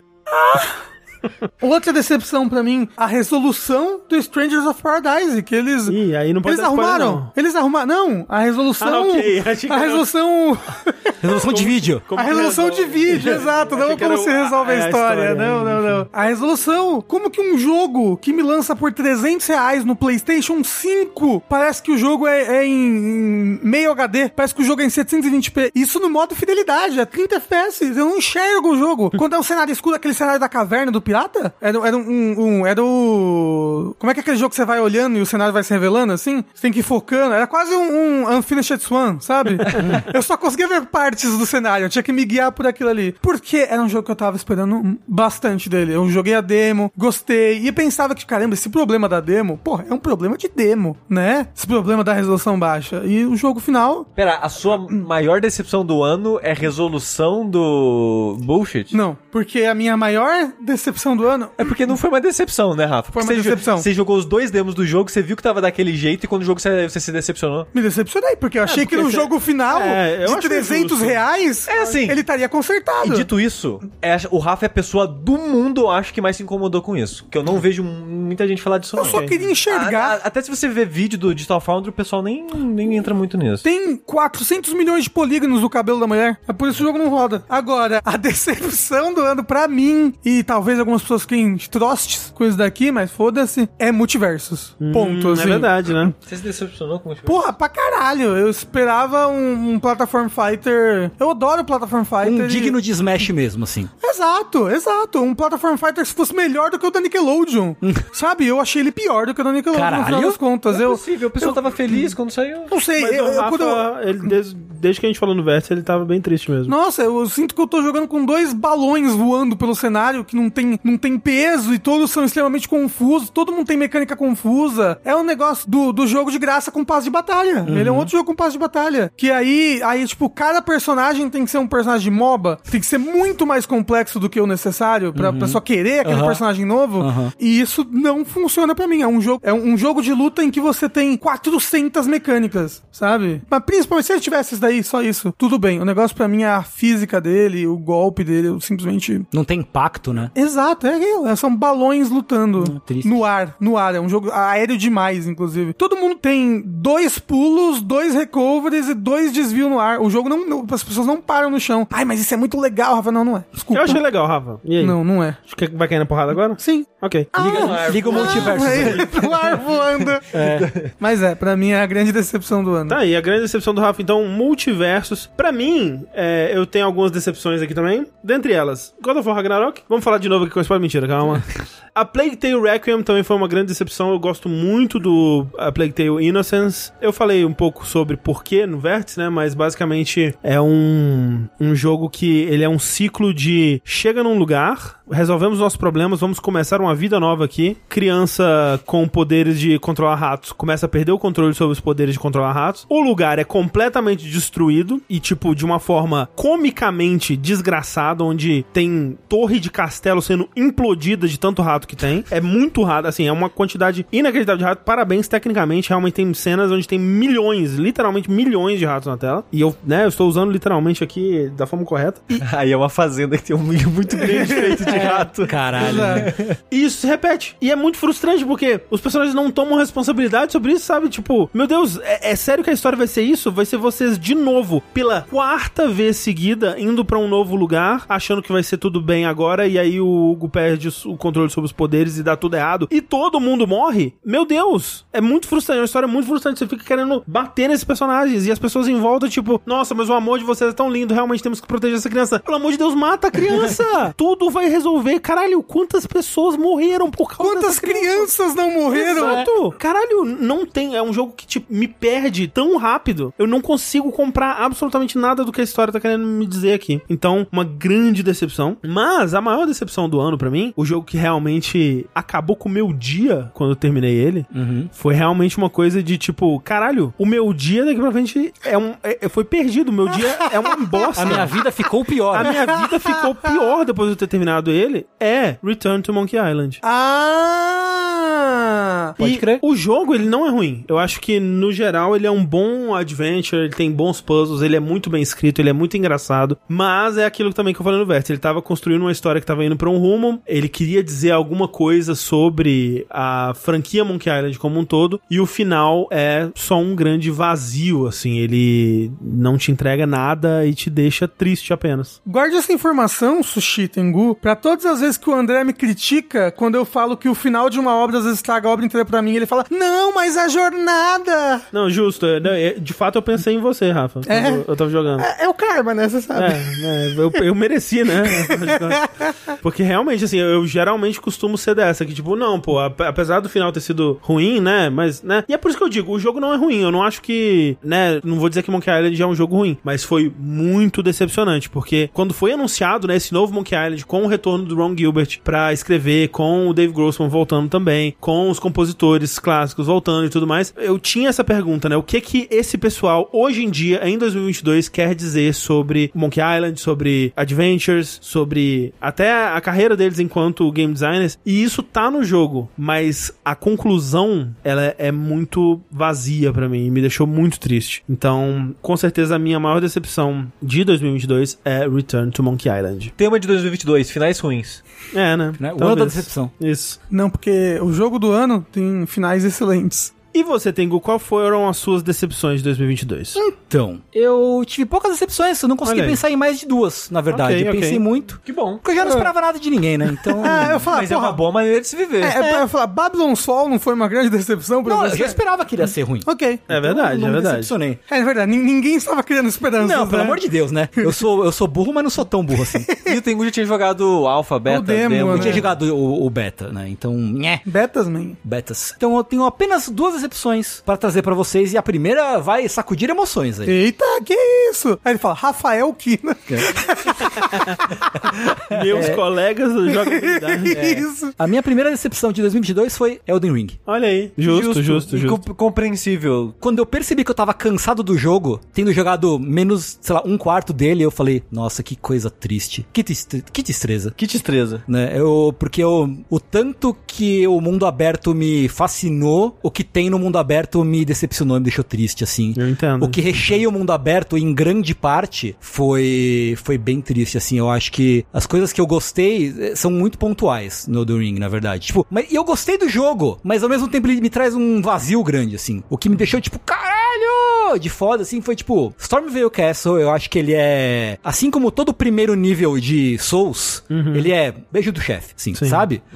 Mas aí, por exemplo, Raio Lucaria, eu já achei "Ah, É, Rai Lucaria, eu acho que é o mais. É, das Lex Dungeon, eu acho que é a mais fraca, na minha opinião. É. Já fiquei meh, assim. E aí. Mas aí, pô, a luta contra o Radan é foda, por exemplo. Uhum. Legal.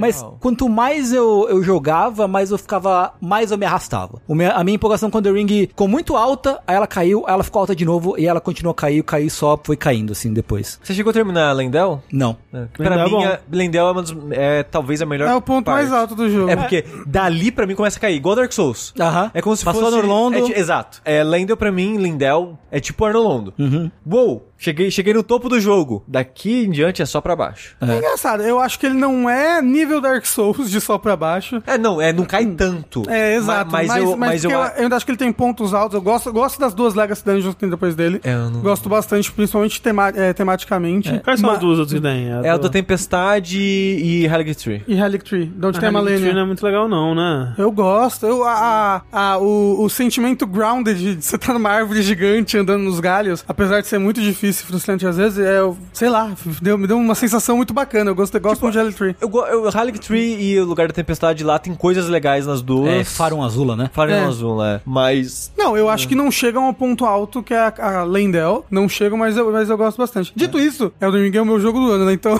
E assim, pra mim, o design de combate de Elden Ring é atroz. Assim, Ele é eu- brutalmente ruim, assim. Rejogando, eu achei mais problemas que eu desgosto, mas. Ele coloca coisas que eu acho interessante. E eu tava pensando, será que é o fantasminha que no final, do meu ponto de vista, prejudicou o design dos chefes? Porque eu queria jogar sem fantasminha. Uhum. Mas eu sinto que o jogo quer que você jogue eu também com tenho essa fantasminha. impressão. Tenho essa impressão E também. quando quando você não joga com fantasminha alguns chefes, Uhum. você vai ser punido. Porque o jogo quer que você jogue com fantasminha. Se você não tá com fantasminha aqui, problema seu, se fudeu. E o pior pra mim é que esse sentimento é em alguns e não em todos. É. Exato. Hum. E o que me deixa mais estranho, porque, tipo, se você quer tanto que eu use o fantasminha, seria legal talvez se todos tivessem uma dinâmica que pedisse mais o fantasminha. Por que, que tem, sei lá, seis que eu sinto que. Não, porra, esses seis chefes aqui é, é sacanagem. Ok, você coloca o fantasminha, meio que resolve parte do problema do comportamento do chefe. Acho, acho que o, o único chefe que eu realmente sinto que precisa de fantasminha, e olhe lá, talvez precise mais do que fantasminha, é um dos que eu considero, desculpa aí, o pior- um dos piores chefes da From Software. Ah, A Malenia. A Malenia. A, a Malenia eu considero o pior chefe da From moderna, digamos assim.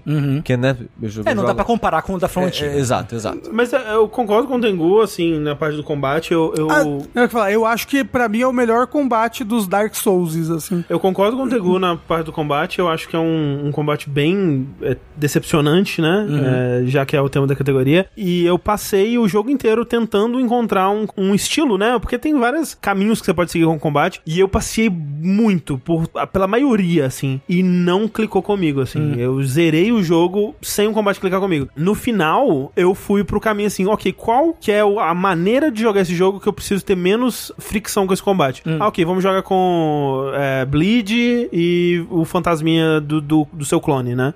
Que que é. o que o Tengu meio que no final você tentou. Tipo, ah, eu vou dar uma segunda chance pro jogo. Eu vou jogar com a maneira mais direta. É, Eu não quero pensar. O que, que eu é, Exato. faço? Aí você É. falou, ó, bleed. E foi quando eu comecei a gostar mais do jogo. Porque aí o combate deixou de ser esse problema pra mim. É. E, e é, e é bizarro, né? Porque é um jogo que, pô, o combate, eh, até então, né? Os jogos da From, é um destaque pra mim, né? E, e não, eh, não ter conseguido me conectar com o combate desse jogo foi muito triste pra mim também. É, e acho que tem isso. mas O meu problema maior talvez seja com o próprio design de combate, no sentido de que. Comportamento de inimigos, por exemplo.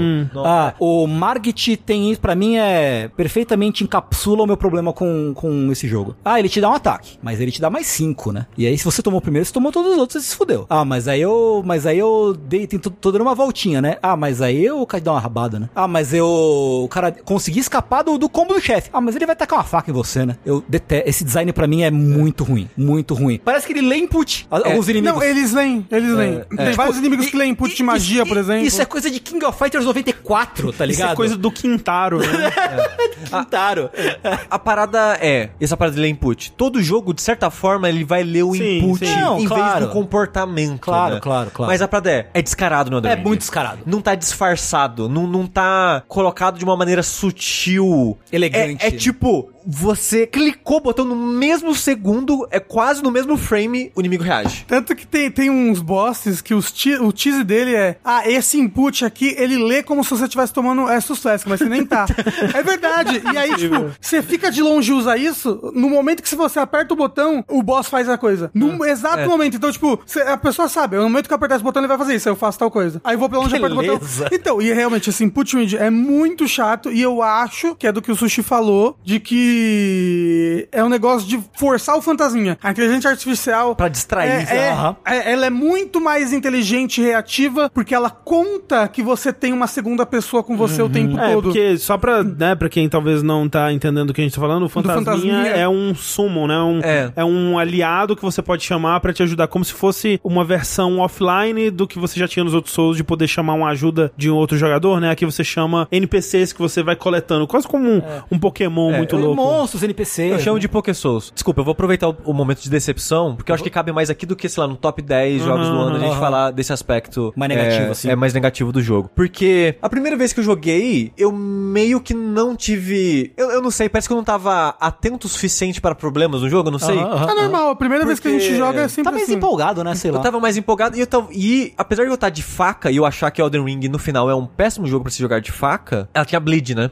Então, ao mesmo tempo que a faca me prejudicava em muitos momentos, o bleed me ajudava em muitos momentos. Então, tinha chefe que era pra eu ter problema e não tinha muito problema, tinha chefe que era pra ser ok e eu tinha mais problema. E essa dinâmica que teve da, da faca que eu fui usando, jogando só de faca, basicamente, eu tive uma visão diferente do jogo. Quando eu fui rejogar ele em live todo agora, é, fazendo a build do, da foice e martelo, que eu fui interagir com só melee e focar em quebrar o poise, né? Que o poise aqui funciona diferente, Uhum. quebrar meio que a postura, digamos assim, é, dos inimigos. Eu fui achando mais problemas, mais cômodos. E, né, jogando uma segunda vez, eu presto mais atenção em outras coisas, Sim, né? sim. Você absorve mais. E a minha teoria no momento é que o meu principal problema no combate é ter que levar em conta o fantasminha.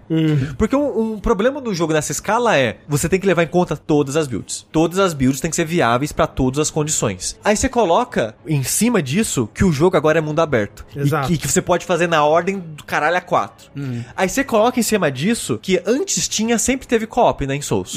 E o co-op sempre quebrava os chefes. Você tá em co-op, quebrou o chefe. E aqui você ainda tem um co-op. E além do co-op offline, que sempre tem também meio que um NPC que você pode chamar, que não é pra todo chefe, mas às vezes tem pro chefes Uhum. Sim, mais sim. difíceis. Agora tem um fantasminha que você pode chamar no mundo, você pode chamar pra quase todos os chefes e tal. Então você tem que levar em conta agora um, uma se- um segundo jogador, um segundo alvo. E os chefes, muitos deles são pensados pra ter. E a inteligência artificial deles estão mais complexas, digamos assim. E uma coisa que eu acho muito legal da inteligência artificial: os chefes, os inimigos, têm tipo triplo de ataque, de comportamento e de ação. Sim. E no geral, eu acho isso muito impressionante. Sim, o que, o que em si é bom, eu acho, a É, princípio. não, é, os chefes são tão dinâmicos, as coisas, as condições, os comportamentos. Inimigo normal em Elden Ring é chefe de outros jogos. Aham. É. Em- no, no quesito de quantidade de ataque, qualidade de animação, em comportamento, esse tipo de coisa. Uhum. Sem dúvida. Uhum. É impressionante. Mas ao mesmo tempo, o que esse comportamento a mais traz pra alguns chefes é muito desinteressante pra mim. Uhum. Porque traz, de certa forma, o input read, que tá muito mais agressivo nesse jogo, Que é a leitura dos controles, Uhum. né? Exato. Então, tipo, o, o Godskin, o magro, eu acho uma luta muito legal. Ah, é o Godskin. É o Godskin. É. Toda vez que você usa alguma coisa que, que tá associada a Estus, assim, tá longe dele, ele casta a bola de fogo. Esse- Todas as vezes. Aí, eu não sei que as pessoas apertam no lugar da Estus que ele, que ele lê como, como isso e joga a bola de fogo. Aí você, Então, vira, você vira pro lado e atira. E vai- você faz isso até ele morrer. Então, ele é o caso que mais, mais agressivo disso, que ele é. Ele tem uma bola de fogo que ele arremessa em você. Se você usar o Estus em qualquer momento que não seja durante um ataque dele, ele vai jogar essa bola de fogo em você e ela é feita de um jeito pra te acertar antes do Estus fazer o efeito. Então, tipo, olha, você não pode usar o Estus enquanto ele não tá atacando. É basicamente isso. E eu entendo essa lógica de, ah, mas é, o item de cura é como se fosse uma ação. Você aproveita uma brecha pra, em vez de atacar, você se curar. Eu entendo essa lógica. Mas a parada é, às vezes ele tá lá na puta que pariu.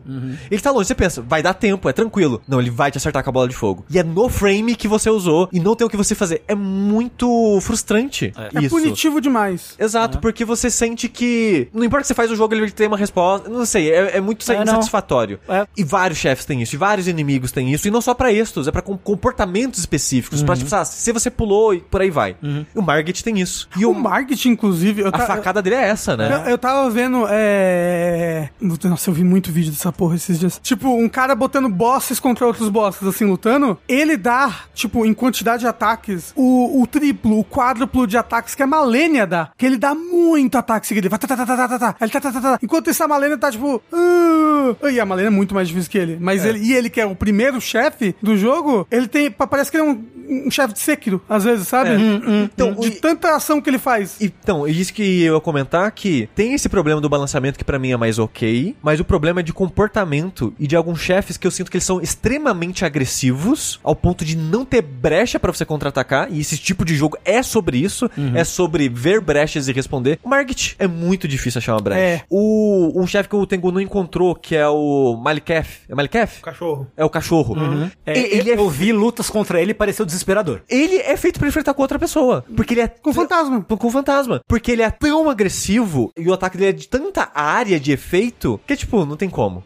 Tipo, é pra ter alguém distraindo ele. Você sabe o que, que é que eu acho que pra mim o combate clicou muito mais? Eu joguei pela primeira vez com espada e escudo. E eu sinto que o jogo é muito balanceado sempre pra espada e escudo. Todos eles, tipo Dark Souls 3, eu usei fantasminha em tudo que eu podia usar. Investi muito usado. Então, pra mim, as lutas eram sempre, parece que, balanceadas. Quando eu fui jogar pela segunda vez, eu já conheço o comportamento de todos os inimigos e os ataques de todos os inimigos. Mas, então... você, mas você continua usando fantasminha. Então, e continua usando. Então, tipo, agora, é, eu não sinto dificuldade em nenhum chefe, exceto a Malenia. A Malenia eu acho um chefe que é impossível de chato. Mas e, eu gosto, eu gosto muito, muito, muito do combate do jogo. Principalmente a questão de, da- dos verbos que o seu personagem tem pra agir, a quantidade de ações que você tem. Eu fico um pouco sobrecarregado, às vezes, com a agressividade qualidade, a quantidade de. A, a rapidez dos ataques de alguns inimigos. Mas é meio triste, né, de um jogo que, especialmente Elden Ring, né, que ele é tão aberto em, em termos de te deixar jogar com a forma que você quiser, a arma que você quiser, a build que você exato. quiser, é, que parece tão focado em Fantasma. em fantasminha, né, n- nesses bichos. Mas assim, vou dizer que eu também desde o começo não tive problema de usar os fantasminhas, eu, né, fui eh, eh, investindo bastante nisso. O meu problema maior em termos de dificuldade, em termos de chefes principalmente, né, eu acho que vem de ser um jogo de mundo aberto que te deixa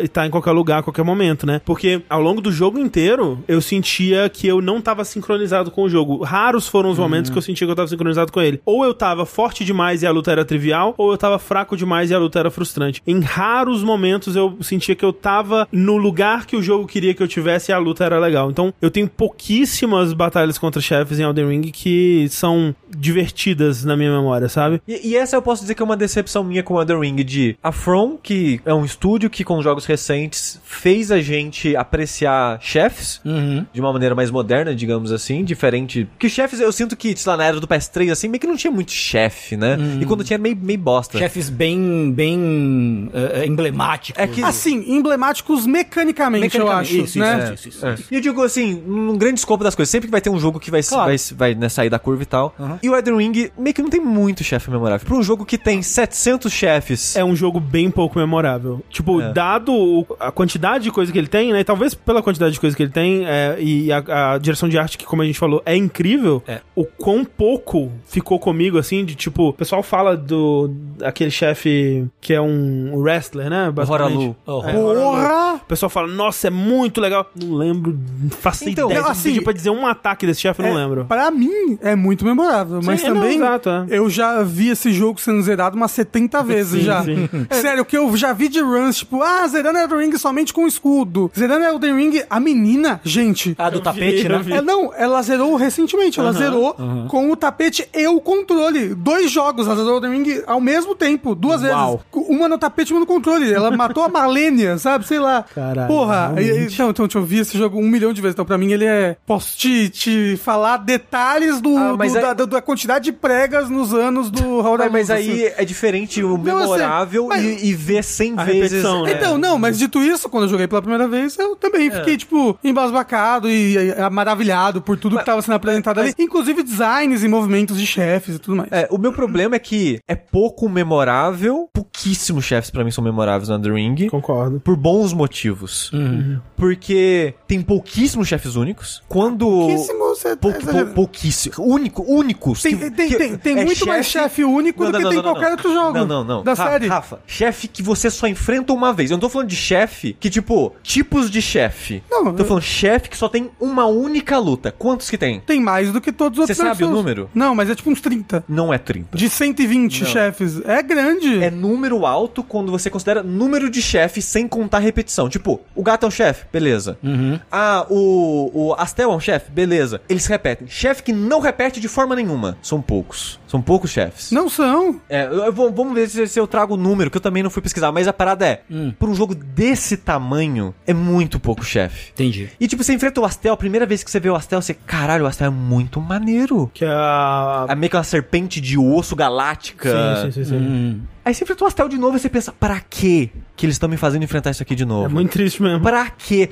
Me- e assim, pode parecer bobo, que eu sei que tem gente que não liga, mas tira o impacto, diminui o tira, impacto. tira a magia do momento. É, exato. O mo- o mo- aquele outro momento que tinha sido especial, ah, não era tão mais especial. Ah, É tipo- Tem, tem mais, né? É tipo encontrar o Ornice na igrejinha, assim. O Mar... tem, tem Gu, o Margit, você enfrenta três vezes o Margit. Ah, eu parei na segunda. Eu Se tava- você eu, eu parei quiser. nele. Tem uma no mapa. Ah, é? Sério? Mas Caralho. é, é, tipo, ele Mas fa- é extra. Não, não, é, é, e ele, fa- ele você tá andando no, no- no campo, assim, Aham. aí você ouve a voz dele ele faz uma projeção astral dele, assim, no lugar. é verdade, não, ele, é literalmente é uma magia, assim, ele vai... Rum, Sei. Ele surge, aí você luta contra ele, aí você meio que vê que a primeira vez que você lutou contra ele também era uma projeção astral. Ah. O de verdade é aquele que você enfrenta no, no trono. Não, pera, Tem, tem Gu, tem. não, você não, não chegou, né? Você chegou no Em trono? Lendel. Eu tô em Lendel. Enfrentando, Ah. enfrentando ele, tipo, eu tô na boca da árvore. Ah, ok, ok. Olha aqui, ó. Número de bosses realmente únicos que não se repetem. Isso é de 11 meses atrás, isso é só uma discussão. Oito. Mas, ué, a pessoa listou os oito não, aqui. mas não é. Então, então fala quantos. Calma, Calma, eu tava. Eu lembro que eu vi esse negócio aqui. É porque eu sei que tem um número alto que é tipo 70, mas, Não, é, não, mas é não. tipo chefes, incluindo os que repetem. Sim, sim, sim, sim. sim. Entendeu? Aí você tem, por exemplo, a- até a moça no cavalo. A luta com ela é legal. Mas você A enfrenta- Loreta? É, a Loreta você enfrenta duas vezes. Ah, mas duas contas? É, conta, é repetição, caralho. É isso que eu tô Acho que, ah, falando. duas, duas não devia contar. Tipo, porque aí, aí senão você não vai contar o Godfrey, que ele repete uma vez. Isso que eu ia falar. Um dos chefes principais de Runa você repete. Tem repetição do Godfrey Tengu. É, eu matei Ah, não, o- não, não, eu tô falando do que vira o Roda Lu. Ele é Que o Godfrey. também é o problema. Eu acho péssimo isso, Rafa. Você tá contando, tipo, tem o, que eu O- enfrentei é, o fantasminha. desculpa, eu confundi que os nomes são parecidos. Ah. Mas o cara de múltiplos braços, o. É. Ah, o, Não, prime esse- o esse- primeiro Lorde que você mata. É, Era o É irmão gêmeo dele! Isso é muito ridículo. Porra, cara, isso é idiota demais. É, Sabe? eu acho que diminui o impacto. O- É, Eu, não, eu não che- não vi todas as repetições pra sentir É. o impacto, mas eu acho Mas que vai- né? diminui, diminui. eu O, acho que vai- o- o Mog você enfrenta mais de uma vez, que não é Mog bem o nome dele, mas você enfrenta ele mais de uma vez. Uhum. A maioria, a grande maioria, assim. Os importantes, pelo menos, pelo menos, Horalu, uma vezinha. Mor- O Mog, uma vezinha. Mas é porque- Loreta, uma vezinha. Eles têm uma fase de verdadeira, né? Toda vez que você, quando você enfrenta a- a- o verdadeiro deles, não o fantasma Eu Né? deles. acho, eu acho muito triste. E a agressividade extrema também é um problema que eu tenho com esse jogo, porque uma das coisas que eu não gosto do Dark Souls 3 Hum. é a agressividade extrema. Uhum. Você tá no Elden Ring, a maior parte do Elden Ring não tem agressividade extrema. Você chega em alguns chefes, é agressividade extrema. Uhum. Eu não vou parar de bater. Eu não vou parar. Não, você acha que eu não vou? Eu bati 10 vezes, haha, é 20, otário. Eu era assim quando eu era adolescente. Hoje eu vou bater mais 10. Mas ó, se deixar, a gente continua aqui Caralho, mais mas- seis horas, Vai né? dar um dash de Elden Ring, exato. Desculpa, É desculpa. verdade, é verdade. então, é, enfim. É isso, é. é isso, é. É. A, mi- a minha decepção foi bem explicada pelo Sushi, Não, e, e por você e por todo mundo, né? Todo mundo se decepciona em algum aspecto com o Elden Ring. É. menos o Rafa. Me- Não, ele Não, também me menos decepcionou, coisas. falei várias Menos coisas. coisas. É, mas essa é a sua maior decepção, então? Não é. Olha Porra, aí. O tem pior é que não é. Ah. E é fácil saber qual foi, na verdade. Quem, Ah. quem, quem ouviu o Vértice sabe qual foi a minha maior decepção do ano, que é Bayonetta 3. Aliás. Ah, ok, Sem dúvida justo, alguma. justo, justo, justo, justo. Bayonetta 3 é o terceiro jogo que eu me arrependo de comprar na minha vida. Caralho. Terceiro. Qual é o. Quais são os. A saber, Dragon Quest IX e Brutal Legend. Uau. Foram os únicos jogos que eu me arrependi de comprar na minha vida. É que você não comprou Lego Star Wars, mas É, talvez, talvez por isso. talvez. Bayonetta 3 é o terceiro jogo que eu me arrependi. Tipo, o Mas foda você é que não é. teria ele nem pela sua coleção da Platinum? Mas eu ia esperar rebaixar Entendi. o preço, Ah, né? justo, justo. Eu fui um imbecil e comprei na pre-order. É, e aí, né? Mas eu. Você comprou físico? Físico. Porra. Físico. Meu aniversário e né? não. Se quiser. Não, agora vai ficar na coleçãozinha lá. pô. Ah! Agora vai ficar lá na coleçãozinha. O meu, o meu alento é que ele vai ficar bonito na coleção ali. Mas se fosse pelo, pelo jogo em si, eu. Nossa, mas eu me decepcionei tanto com tudo desse jogo. Tudo, tudo, tudo. Eu esperava que ele ia rodar mal. E, e a fe- performance ruim, pra mim, é- é- não é nada, assim, na verdade. Eu não, nem me, me importo tanto, mas eu não gostei. Eu me decepcionei com o combate, me decepcionei com a história, me decepcionei com tantas coisas nele que eu expliquei no vértice. Então, Sim, sim. não sei se vale a pena falar tudo de novo, mas eu acho que ele fica muito aquém dos outros dois jogos é, em todos os aspectos. E realmente, assim, ten- eu, pa- eu não continuei jogando, né? Eu só joguei, acho que um terço do jogo, talvez. Eu tava gostando, mas o que vocês falaram do final dele deu uma tristeza tão grande. Ah, então você tá me fazer, falando que às vezes o final de uma obra. Cara, duas vezes. Não, já. André! Duas Porra, que vezes no, loucura! no mesmo podcast. Eu não sei, talvez eu teria que jogar pra ver se estraga, mas é, me parece muito triste o jeito que eles concluem a história. é, um pouco. Então aí, Bayonetta 3 foi a minha maior decepção do. do... Tá aí, então, Bayonetta 3.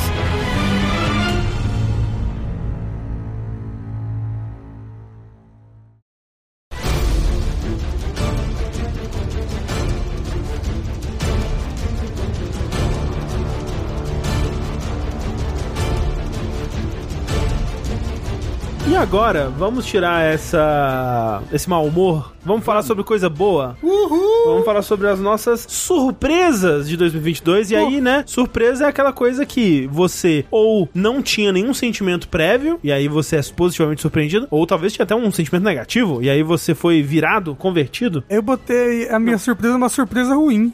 Porra. mas é que o Rafa acabou.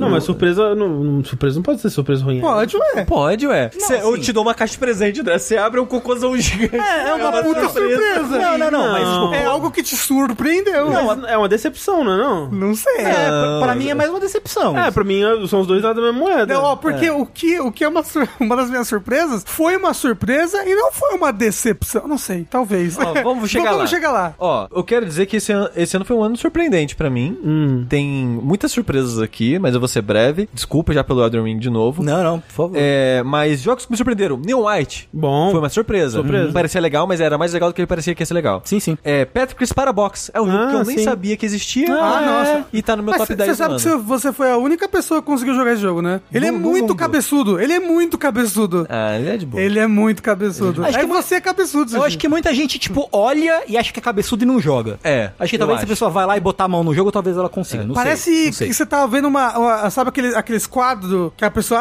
Ah, Escher. ma- ma- é, é cálculo 4 na faculdade de física. Aí aquele quadro assim, todo confuso com letra, assim, você olha aquilo ali e fica. Mas na verdade é 2 mais 2. Exato. É. Surpresa, As Dusk Falls. Olha, Olha aí. isso, é, verdade. é né? uma boa- foi uma boa surpresa. Eu, assim, olhava os vídeos e pensava... Ih, mas é pô, bom, é bom. É, pô, tá na bom, minha bom." lista também. É. Essa surpresa aqui é porque eu não sabia que existia. Trombone Champ. É verdade, né? Incrível, parabéns. Parabéns, Muito parabéns. obrigado. É, outra surpresa, The Case of the Golden Idol. Sim. É. Veio do nada também. Esse veio do nada e forte, é muito forte. Belíssimo. E a maior surpresa do ano pra mim, uma surpresa que eu gostei do jogo, uma surpresa que ele é tão bom, uma surpresa que ele durou o ano inteiro pra mim, Vampire Survivors. Ah, Aí, justo, justo. Foi uma surpresa eu mesmo. pensei que você ia falar Marvel Snap. É, é uma surpresa, de fato é uma surpresa. Também é. Ok, então, é, vamos para os survivors para o sushi e para você, Rafa. As minhas surpresas. Eu vou começar então com a surpresa ruim, ok? Tá bom. Que é o que me surpreendeu e foi muito triste e foi em live ainda. E que... foi o cocôzão que eu deixei na sua mesa. Foi, exato. Eu falei, caralho, sushi na minha mesa? Podia ser na minha boca, né? Não, Zelda adiado. Eu estava em live, aí mandaram. Rafael, o Zelda foi adiado. E Mas a essa- felicidade sumiu dos meus Mas Não é uma isso decepção. é uma decepção. Por que é uma decepção? Ué, porque você estava esperando pelo Zelda, não teve, você ficou decepcionado. E eu não fiquei surpreso também? A decepção é uma surpresa ruim. E a surpresa Surpresa é, é uma decepção ao contrário. Eu não, di- eu não diria que é uma definição. É uma definição. É, eu acho que dá pra ter surpresas boas e ruins, mas acho que no contexto da lista, Ok. É. Eu acho que tinha ficado claro isso. Né? Ah, bem, foi o que eu entendi, pelo menos. Você acha que alguma coisa fica claro pra mim, André? Mas as minhas surpresas do ano, então, The Case of the Golden Idol, né? É bom demais, falamos bastante aqui. E uma outra surpresa, um jogo que, que eu, eu nem tava esperando, de repente ele tava lá no Game Pass pra eu jogar. E eu me diverti muito, até, tipo, platinar ele. Não que eu- ele tenha platina, eu acho, que ele, eu joguei no Xbox. Foi Tiny King. Tá, Tiny Ah. Hum.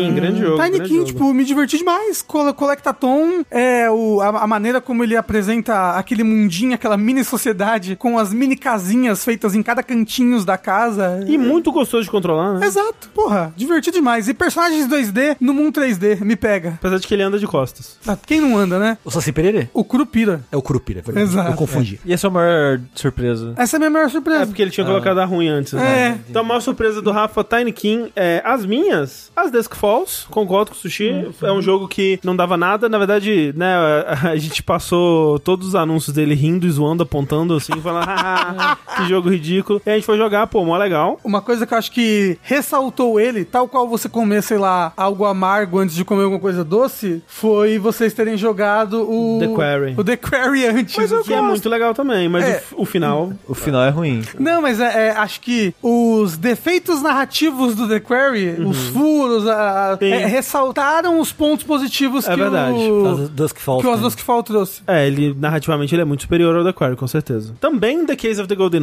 Idol, eu imagino que a gente deve falar mais sobre ele no de Jogos Melhores do Ano. E a minha grande surpresa de 2022, como não poderia deixar de ser, é Sonic Frontiers, É verdade, faz sentido. né? É porra, é porra de. Olha, devia ter colocado também. Total, faz sentido. É um jogo que também passamos todo o ciclo de publicidade dele apontando e rindo. Eu fui o único contrário. É verdade. Isso tudo, e eu fui o que menos gostou dos quatro É, do jogo. pois é. Porque a expectativa Exato. é a mãe da decepção. E o pai do E o empolgamento. pai do é Pai, um empolgamento. É um empolgamento. Pois é. Essa frase se prova cada vez mais verdadeira. Não é? Eu sou um grande profeta, você sabe, É né? verdade. Então, Mas é, então Sonic Frontiers Vamos falar mais dele no próximo Dash. Eu, eu Será? acredito que sim. Acho que sim. Eu. Tem muito, muito a dizer sobre Sonic Frontier, muito já foi dito no, no Vértice, mas acho que a gente vai ter mais oportunidades pra falar sobre ele por Tá aí. Se Sonic Frontiers for o jogo do ano do jogabilidade, eu mordo cada um de vocês, com raiva. Bom, então vai ser bom. Não. É, e você, Tengu, quais foram as suas surpresas de 2022? Vamos lá, eu tava pensando nas surpresas, tem, tem algumas que realmente foram surpresas legais. Por exemplo, o beta do Street Fighter 6. Ter jogado Porra, Street 6. Mó legal mesmo, Né? né? Muito legal. Porra, muito legal. É, foi esse ano que o Street Fighter 6 foi anunciado? Não, né? Foi, foi sim. Anunciado, o, eu acho anúncio que foi, não. o anúncio foi esse ano? já? Foi, o,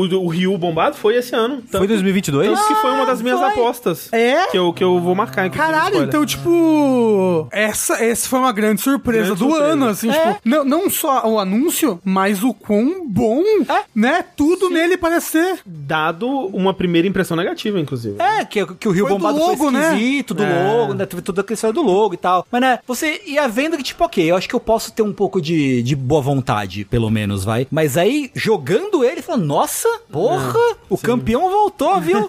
Caralho! É um jogo que parece ter muito cuidado, muito carinho, assim, a cada Uhum, detalhezinho, respeitando muito o legado da, da série, muito divertido e tal. Parece que é um jogo que ele, ele sabe o que é a série, É. o que faz a série boa, Sim. e ele sabe o que, que ele quer ser e o que, que ele quer fazer. Sim, exatamente. Exatamente. Então, assim, bela surpresa. Street Fighter 6, de modo geral, né? É, a segunda surpresa boa que eu tive foi o Sol Cresta, que é o joguinho de nave da Platino. Ah, sim. É um jogo de nave que é surpreendentemente profundo e divertido, né? Daquela mecânica de você meio que formar a sua nave junto do três pecinhas, as naves menores, né? Eu terminei ele de fato só recentemente, depois que eu falei no Vértice, e tal, fiz- fiquei um tempo sem jogar. E ele é muito legal. Porra, é um jogo de nave honestaço. De novo, que nem eu falei no Vértice. É um jogo de nave que tem muita coisa clássica, mas que emprega muitas mecânicas novas, é uma nova, meio que uma, uma linguagem nova pra jogo de, de nave. Cara, legal, muito bacana. É a única coisa boa da Platinum que ela fez em não sei quantos anos.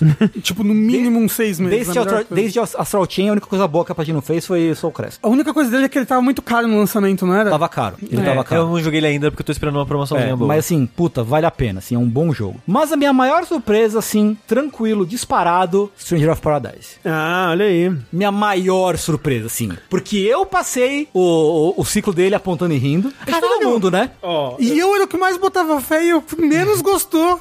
Tá vendo? mas a surpresa. Enfim. É, mas, Tengu, Oi. você tem certeza que você passou o ciclo dele apontando e rindo? Eu, ele foi crescendo em mim, assim. Entendi. Porque tem uma aposta sua aqui que talvez diga o Ah, contrário. Uhum. é? Pô, Eita! Foda, foda. É, mas é tipo, eu, eu comecei rindo muito, eu até eu lembro que quando eu joguei a demo, e eu falei sobre a demo no Vértice, eu tava muito puto. Eu tava puto porque o jogo era muito bom, mas tinha o Nomura, assim, e as ideias Aham. de, de, de... Pra mim não fazia sentido a, a ligação da nova linguagem das- do jogo, a reimaginação dele do que seria um Final Fantasy 1 e o combate, sabe? Eu fiquei muito puto, muito revoltado. Só que eu fui jogar quando saiu a versão final e, tipo, o jogo me... Simplesmente apaixonante o jogo. Apaixonante. Final, que final? O final é maravilhoso, entendeu? A Ah. resolução. A resolução, diferente da de vídeo. é, e o primeiro, o primeiro DLC é muito bom também. Eu joguei o primeiro DLC, porque eu comprei o Season Pass logo de cara, foda-se, Hum. Óbvio. entendeu? Comprei o Season Pass. Ah, Homem apaixonado comete erros. comete, né? E eu não joguei o segundo DLC, mas o primeiro DLC é muito legal. E, cara, que experiência deleitosa, assim. Edificante. Edificante Stranger of Paradise. Eu quero jogar. Espero conseguir jogar até o próximo Dash. É isso. Minha maior surpresa do ano foi essa. Tá aí, então. Essas foram as nossas surpresas.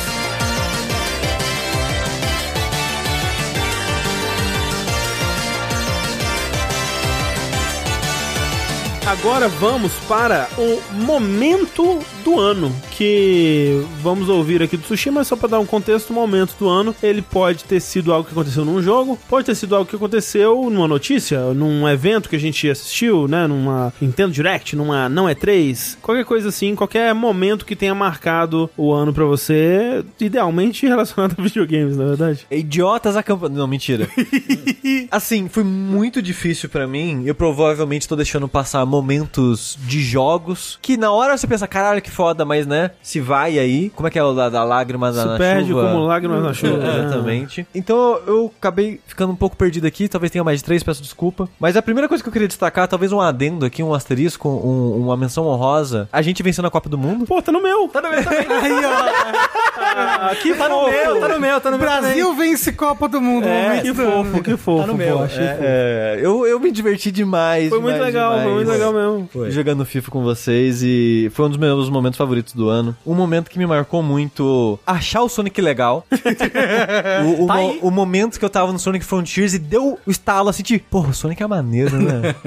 porra, porra, Sonic, seja meu amigo. Exato. É, querer ser amigo do Sonic é um momento de 2022. Exato. Um momento muito icônico e marcante pra mim é descobrir que Trombone Champion é um Souls. Sim.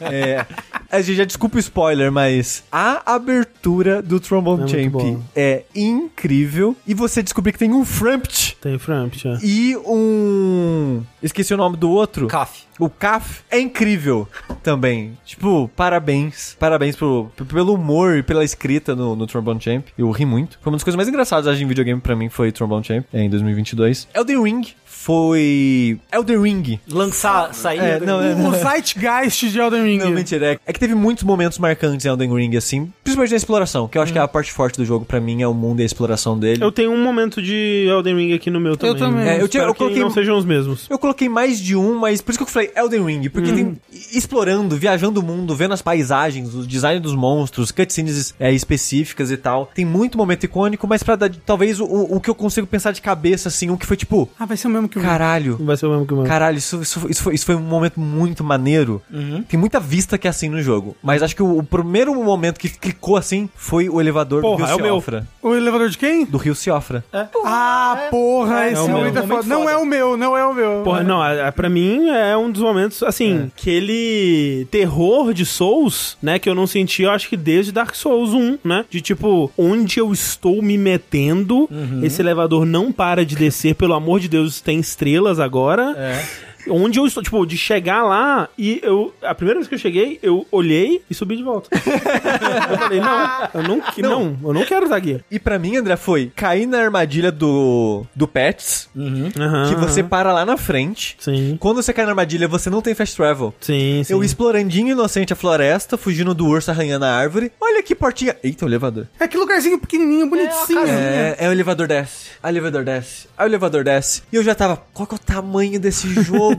eu já fui no teletransporte lá do norte, eu já sei que o mapa é gigante. O jogo, o mapa é muito maior do que eu tava achando ainda. É. E caralho, tem um subsolo ainda nesse É, mundo. outra camada, né? E tipo, caralho, que paisagem foda. E, e- Cavaleiro do Zodíaco. Exato. É. e, e parece Cavaleiro Zodíaco. E eu começo a explorar, eu exploro pra caralho lá embaixo, e apanho e tá difícil. E eu não tenho Fast Travel, É. porque eu não ativei Fast Travel ainda. Então, tipo, esse momento, esse, s- esse, esse sentimento de exploração e aventura. É muito Souls, Souls. condensado, né, ali. é, é foda mesmo. E assim, eu, eu, eu acho que, como eu disse, né, o, o- o- talvez o meu maior problema com o Elden Ring é que ele é muito disperso, né, ele é, mu- ele é talvez pouca manteiga pra muito pão, assim, mas tem uns... Não, ele é muito pão pra manteiga. Foi o que eu disse. Não, não, é o contrário. Você falou pouca manteiga pra muito pão, mas ele é muito pão.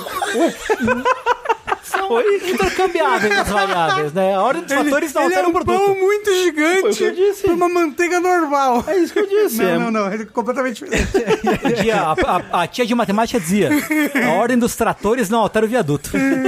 Mas em alguns pontos dele tem, ele tem uma concentraçãozinha extra de manteiga ali que realmente é deliciosa. É, É, mas, aque- aquelas mante- aquela manteiga com sal grosso. Isso. mas, mas eu acho que o, o momento do ano que eu vou levar comigo por mais tempo, talvez, talvez a Ring seja o que leve por mais tempo, eu não sei, já que eu gosto tanto e rejogo tanto esse tipo de jogo. Uhum. Mas no momento, o, o momento que está mais vivo em meu coração e minha memória, e eu penso nele constantemente, não todos os dias, mas de tempo em tempo, Uhum. é Immortality. Ah, justo. tá na minha É- lista é, também. tudo, É, eu não quero dar spoiler, por favor. então eu só vou dizer Immortality. Ok. Ah, peraí, cê- ah, vocês têm, não quero dar mais spoiler, né? É. Por Porque eu queria, favor. eu queria muito falar sobre. Não, não, não, por favor, eu quero muito jogar. Eu, Ah, você não né? quero muito jogar, por favor, não. É, mas assim, é que é foda que a ordem é completamente diferente. Eu, eu, é. eu, eu tava jogando com a Thalissa, né? E pra mim, André, pro André vai fazer sentido, é aquele vídeo pintando quadro, que é visto top-down mais ou Uhum, menos assim. Aí a gente, não, pera. Hã?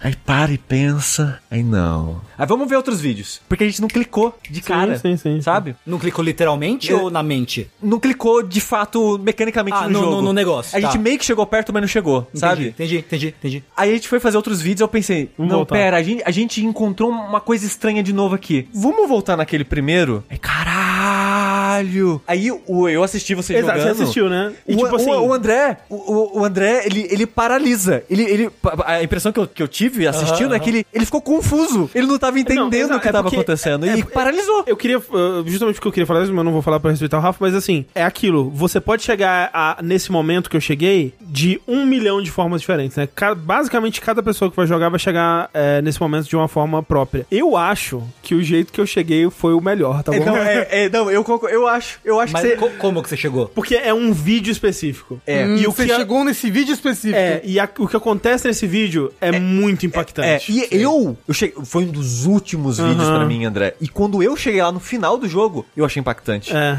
Então, você chegar lá no começo do jogo, A primeira coisa. Confuso pra caralho. Porque eu, eu já vi gente falando também que o primeiro é, vídeo desse é, que chegou a essa conclusão foi um que envolve fogo, por exemplo. Aham. E eu também acho que seria muito legal, assim, porque é um, também é um vídeo que vai te deixar tipo, caralho, meu Deus, o que tá acontecendo aqui? Não é esse daí seu primeiro, é quase Cara, cabroso. É. sabe agora, né, nem tava na minha lista, mas sabe um momento do Immortality que me marcou muito? Quando você chega numa sala de cinema. Sala de cinema. É. ah. Sei, tá. Eita porra! Sei qual, sei qual. Tá ligado? Uhum. Que acontece um bagulho, é meio que dá um zoom out, você tá numa sala de cinema e mostra uma pessoa assim, Sim. sentada na cadeira. Você não viu esse vídeo? Você tá inventando isso aqui agora, Tengu.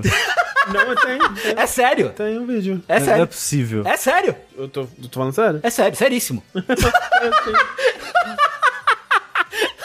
Sushi com um cara de. Hã? É porque. É vai foda, né? É porque tem é, vídeos que você tem que fazer o negócio várias vezes, né? Sim. Hum. Entendeu? É. Deixando bem vago aqui. Só pra deixar pra quem jogou saber o qual que foi o meu primeiro vídeo, Aham. é o vídeo que ela tá tentando. Tá numa cena do, do, do, do terceiro filme, que é o Um Par pra Tudo. Hum. Ela tá tentando ligar o telefone, tá, tá, tá. E aí a câmera vira e o, o diretor tá caído no chão e ela cai do lado do diretor. E aí ela levanta e acontece Uhum. Sim, um negócio. sim, sim, sim, Esse sim, foi o meu primeiro vídeo. Sei. Um dos meus primeiros vídeos que eu fiquei super confuso foi tipo, é uma cena que é só ela olhando pro espelho. Hum, sei, sei, sei. Você tá ligado que vídeo é esse? A cena, a cena é uma só, ela olhando pro espelho. Não Durante lembro a cena agora. toda. Eu não lembro de cabeça. Sabe o que é o foda? Porque eu acho que vocês estão inventando isso? Hum. Ah, Porque faltou, tipo, um ou dois vídeos pra eu achar. Deve Não é esse, ué. Mas então, mas é que não conta. Não, sim, Talvez mas eu- você não tenha visto em um. É, é porque eu achei vários vídeos com isso. Sim. Que loucura!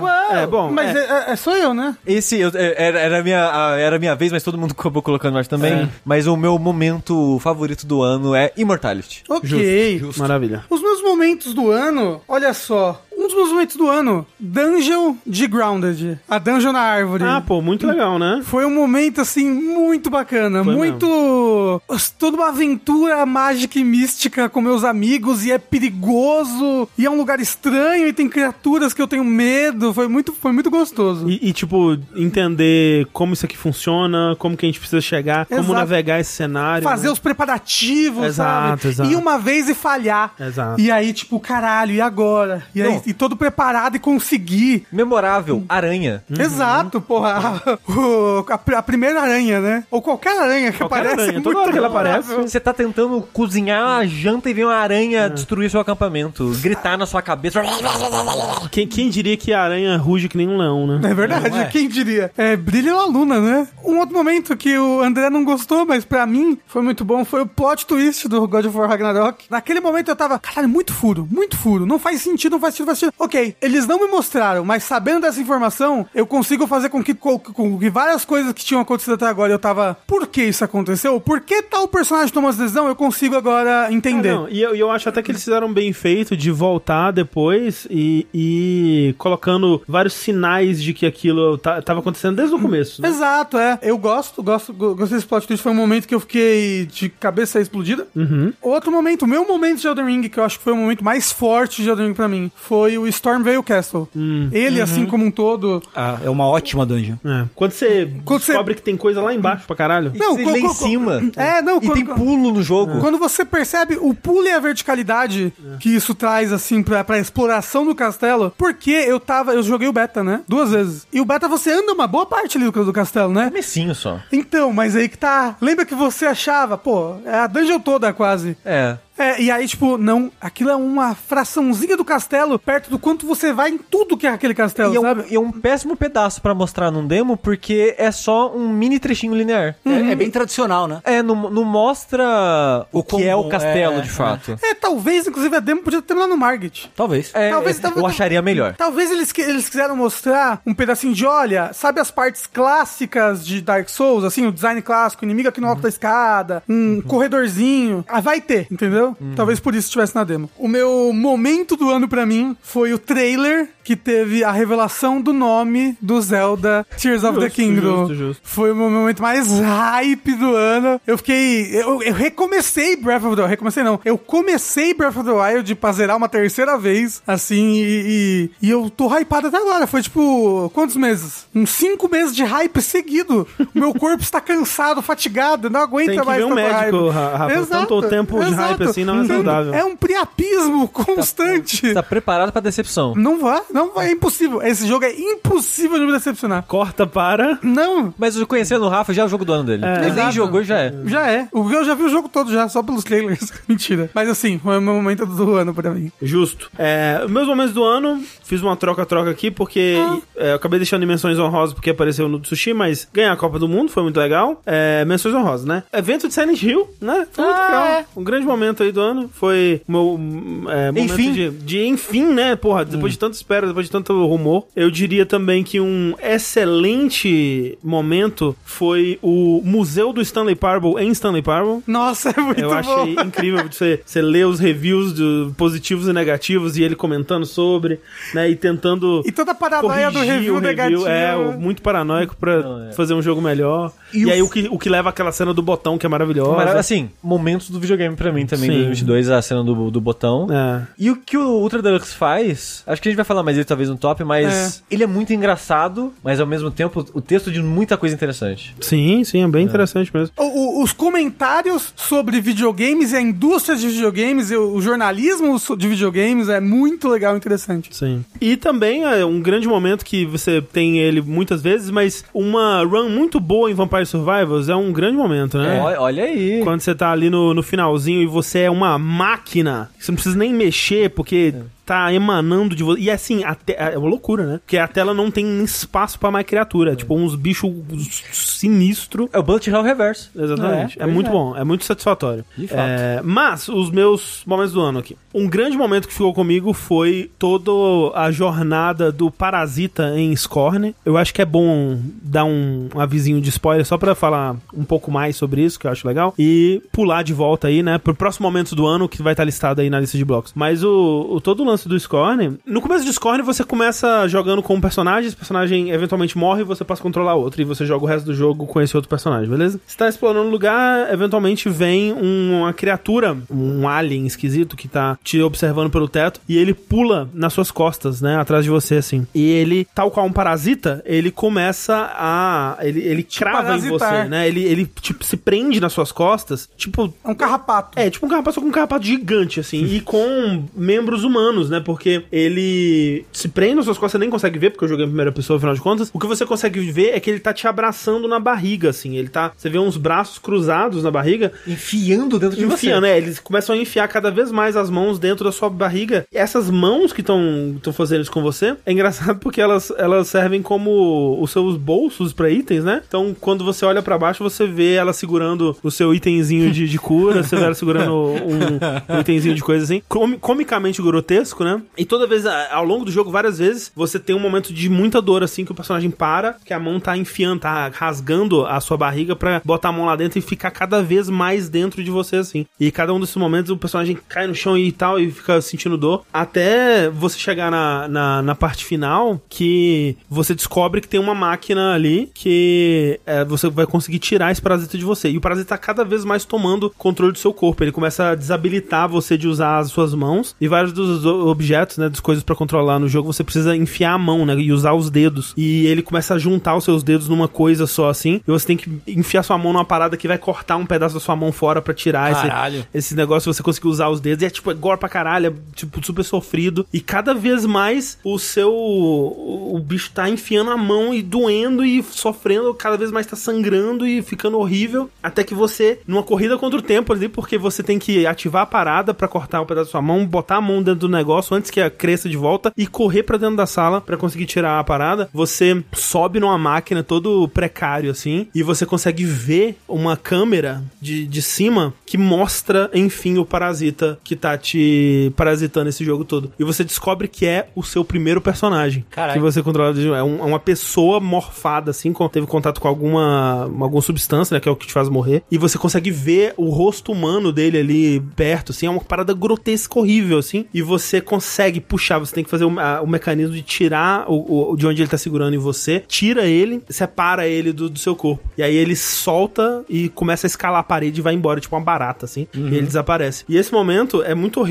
porque quando você sai da, da, da máquina, a sua barriga que tava toda desgraçada, mais segurada por ele, não tem mais quem segurar. Então seus intestinos caem no chão. Caralho! Aí você começa a pegar o intestino, colocar de volta, assim, e você anda o resto do jogo segurando o seu próprio intestino. Enfim, tem todo um pedaço também que eu acho muito legal que envolve um cirurgião, te- pra- e você começa a controlar umas, umas, umas- uns seres robóticos e tal, assim. Quando você chega no final do jogo, você tá tentando escapar pra seja lá onde for. Tem muitas interpretações sobre o que significa isso. Esse parasita, ele tava ainda à espreita, ele te pega de novo e você se fundem numa bola de carne muito louca, tipo que me lembra uma coisa daquele, eu quero Almôndega. eu não tenho boca, mas eu quero gritar, né? Uhum. Me lembra porque você fica uma criatura que você ainda tem o rosto humano ali, mas Vira uma você cabeça gigante, É uma né? cabeça, é tipo uma coisa muito Mordo. grotesca assim. Todo esse arco desse parasita eu achei tão fascinante, tipo, visualmente é tão grotesco, é tão interessante, eu tava tão investido, né? Realmente, tipo, é, eu, eu acho que é um jogo que ele abre parecendo que ele vai ser um Myst, né? De, de Alien, de Giger, mas ele se torna mais um Walking Simulator, assim, ele não tem muita complexidade em puzzle, o combate é uma bosta. É, eu queria que ele fosse mais Walk Simulator, porque a pior parte pra mim é o combate. É, ele até tem puzzles nesse final, assim, mas são é uns puzzles mais simples, não muito interessantes. Mas a progressão narrativa dele, por mais a- em aberto que seja, é um dos meus momentos do ano. Também, como comentado pelo Sushi, o meu segundo melhor momento do ano aí é o elevador do Elden Ring, quando você vai pela primeira vez pro Rio Seofra. Grande momento, como a gente comentou. E também, como Sushi, o meu momento favorito dos videogames de 2022 é aquele momento em Immortality, né? Que todo mundo chegou de sua própria maneira, eu cheguei de uma forma que eu achei muito legal, dei muita sorte. pelo visto. E ao vivo, né? Ao vivo, foi numa live, é verdade. Então, se você quiser ver esse momento, tem aí em algum vídeo. É verdade. É, no Jogabilidade TV, no YouTube. Procure lá. Isso é verdade, eu recomendo muito. E, e o bom é que é só falar o momento de Immortality, todo, Todo mundo, vai entender. saber. Todo mundo vai saber. É, o- é aquele momento. E você, Tengu, quais foram seus momentos favoritos Vamos lá, de um videogames? Momentos. Em primeiro momento, então, como já dito, jogabilidade campeão do mundo. Sim. É, campeão do mundo, porra. Grande momento. Jogabilidade Brasil. Tem Brasil, gol. Né, porra? Momentaço aí. Nossa, Porra, já grande quero camiseta, artilheiro. o pessoal já- É. Né? já estão pedindo o uniforme da seleção tem gol. Caralho, né? O segundo momento pra mim foi o anúncio de Dragon's Dogma 2. Ah, é verdade. né? Ah, Caralho, olha só. É verdade. Que é momento. verdade. Tengu, se tivesse tido uma artezinha, um gameplayzinho, estaria também, viu? Não. Porque eu acho que Rafa, foi o que o- faltou, só a camiseta. Não, é, i- mas é isso é o sinônimo de qualidade agora. É, camisetinha. Desde o Resident Evil 2, a camisetinha. we do it. We do Porra. Assim, não. É, eu, eu, eu, eu preciso muito ver gameplay desse jogo. Eu preciso muito ver o que, que Mas- ele vai ser. Eu acho que esse ano a gente vê, né? Ah, não, com certeza. é Eu Ou acho não. que vê, mas acho que ele não sai, não. Ah, Ah, não, acho que sair não. não. É, mas sair acho que não. ver a gente vai ver esse É, ano, é né? possível, então, é possível. eu, eu fiquei muito feliz com o anúncio do do Pois Dragon's é. Dogma 2, mas o meu momento do ano, que infelizmente eu não vou poder falar muito sobre ele, é o capítulo 5 do Xenoblade 3. Ah. Espe- Especificamente o capítulo 5. Você chegou O a 5 jogar é o ele? último ou não? Não. Quantos capítulos tem? Ah, mais de 10, eu acho. Ah, eu, tô, ok. eu tô no final do 3. É que o 3 abre bastante. Não sei qual que você tá, você tá no 2, talvez? Eu, eu imagino que eu tô no primeiro ainda. É. É, que, você o, saberia se tro- tivesse trocado de capítulo. é, que o 3 ele é meio que num deserto e é meio que tipo área nova e vral. Uhum. Então o 3 ele pode ser rapidinho ou você pode fazer que nem eu explorar o deserto Aham, todo aham. e puta que pariu. Tempo pra caralho. Ele tem o- os achievements de cada área, que nem o primeiro jogo? Eu não lembro. Será? de Não lembro agora. cabeça. Acho que não. É, Mas eu você acho que pode não. voltar depois? No, Eu imagino que sim. Pode, Ah, pode sim. pode. É, Pode. É, não é, pode, pode. Você- Você vai até ter motivos pra, re- pra, pra entendi. revisitar depois. Sim. O capítulo do Xenoblade 3, assim, você já tinha falado, né, que o jogo é muito bom, que a história é isso e aquilo tal. O capítulo 5, ele te dá um- uma voadeira no estrombo, assim. Caraca. Você fica, caralho!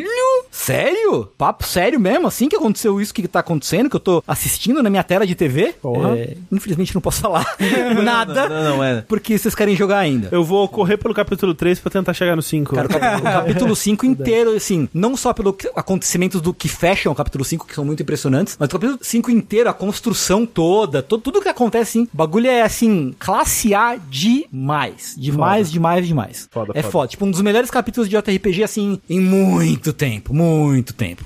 Incrível. Quem diria, né? Bem, Talvez a gente converse disso mais no jogo do ano, mas quem diria que Xenoblade Chronicles 3 ia ser tão bom assim? Eu não esperava, pra ser bem Exato, sincero. por quê? Porque o 2 é decepcionante pra muita gente, perto do Ah, é? 1. Um. O pessoal gosta muito mais do 1 um do que do 2. Eu não joguei o Porque 2. o 2 é mais anime, o 2 Ah. tem mulher peitudona, o Sei, 2 sei. é mais arrastado, as pessoas falam algumas coisas. Tem muita gente que ama o 2, mas dizem Sim, que sim. em comparação ao 1, um, agora o 3, eu vejo unanimemente, quem, quem encarou as 160 horas dele falando, tipo, caralho, Não, é tipo... um JRPG pra, pra história dos é. JRPGs, assim. E é mesmo, viu? É mesmo. E eu vou tentar, gente. Eu vou. Mesmo que eu não consiga, né? Joga, quer dizer, mesmo que eu não consiga, eu obviamente não vou conseguir terminar ele pro Dash. Mas, pô, eu queria, velho. Eu vou tentar, eu vou fazer esse esforço aí ao Só, longo cara, de- eu acho que vale a pena o esforço. Eu acho que vale a pena. Porque realmente, pelo que todo mundo fala, né? Parece ser um jogo especial mesmo. Ele é. É isso.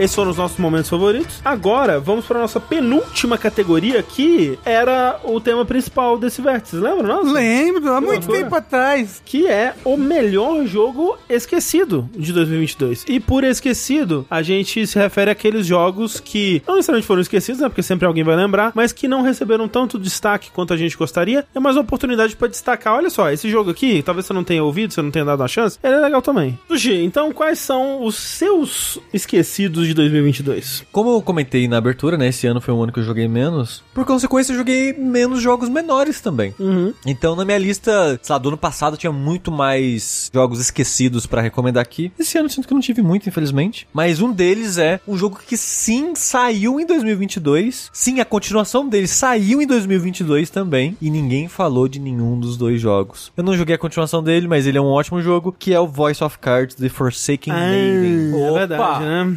Que no caso esse é o Voice of Card 2. O 1 saiu no finalzinho de 2021.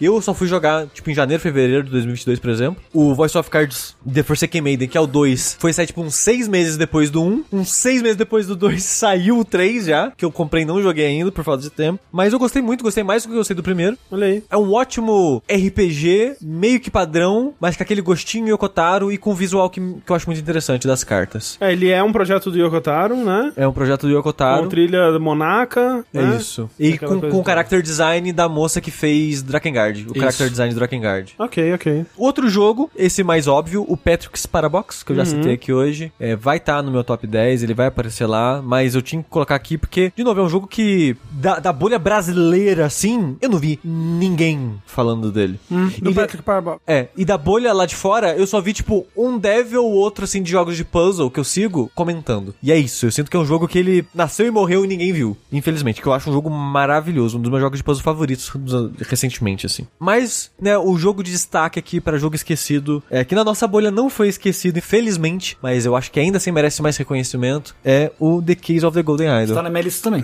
Tá na minha lista também. Tá na minha lista também. Olha só. Mas eu acho que a gente vai acabar falando mais dele no Melhores do Ano, porque, Sim, pelo sem menos dúvida. pra mim, com certeza é um dos melhores do ano. Vai estar no meu top 10, provavelmente. É provável que seja no meu também, então vamos ver. O meu também tá recheado de joguinhos que eu acho que poderiam estar no top 10, né, que vão estar, inclusive, então eu vou dar um destaque pra aquele que eu não tenho certeza se ainda vai estar no meu top 10, ok? Um, que não vai estar porque eu não joguei, foi tão esquecido que eu não joguei também, Horizon Forbidden West. O que é estranho, Ele vendeu né? bem, mas ele, né, Que é estranho falar disso de um jogo AAA de ser esquecido, mas de fato, Pra um jogo AAA, ele foi bem esquecido. Tá. né? Exato. Outro que eu acho que não. Eu não vi ninguém falando sobre esse jogo. Ninguém. É. Stanley Parable Ultra Deluxe. Eu não vi ninguém falando sobre Stanley Parable Tipo, Ultra Deluxe. eu só vi eu e o Rafa falando do jogo. O André Exato. foi jogar mais recentemente, né? A gente não sabe. Eu que- nem acabei nem jogando. Então, você sabe o que, que é? O negócio é. O, o- a grande surpresa dele afasta as pessoas dele. Porque E a você só surpresa sabe dele, quando ninguém- você compra e joga, entendeu? É, e muita gente meio que. Ah, não, é, sei lá, não quero falar pra não quero entregar, não sei. Aham. É, então. É, eu, foda. Eu, eu acho que é um risco que eles,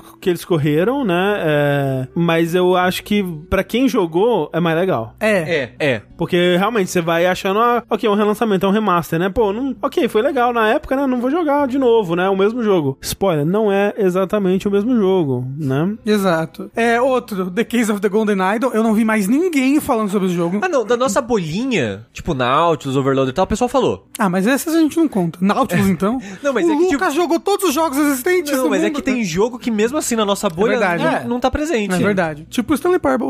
De fato, acho que eu vi, sei lá, o Heitor falando e, se não me engano, falou mal. Não lembro, porque o Heitor, ele fala mal das coisas. Ô, louco. É tipo eu. É. Agora, um jogo que eu acho que foi muito esquecido, que eu gostei bastante quando eu joguei. É um jogo curtinho, gostosinho. E esse, literalmente, eu só ouvi uma pessoa falar. Liu Depois Gator eu fui Game. jogar. Não, que foi o Tengu, que o Liu Gator Game lançou em dezembro, pelo menos, né? É. Drainus. Eu. Dryanos. Belíssima navinha. Opa. Exato, joguinho de navinha, é lindo, gostoso de jogar, curtinho. Ele tem um porém que é você tem que jogar todas as fases duas vezes pra você ver o final. Mas nossa, de ele tem- navinha, né, É, poxa? Exato, tipo, rápido. é um jogo de navinha que brilha os olhos, assim, sabe? De tão bonito que ele é, da, das cenas serem tão impressionantes em alguns momentos. E eu achei ele divertidíssimo, e muito gostoso de jogar. O sistema de upgrade das naves, Uhum. é, o dos, dos seus poderes e tudo mais, é muito legal, muito divertido. É tudo muito legal, é. Exato. E ele, ele não é caro. Não é barato. É, então, tipo, porra, j- jogaço, não vi ninguém falando sobre. É Drainus. É, exato. Drainus. É Dryanos.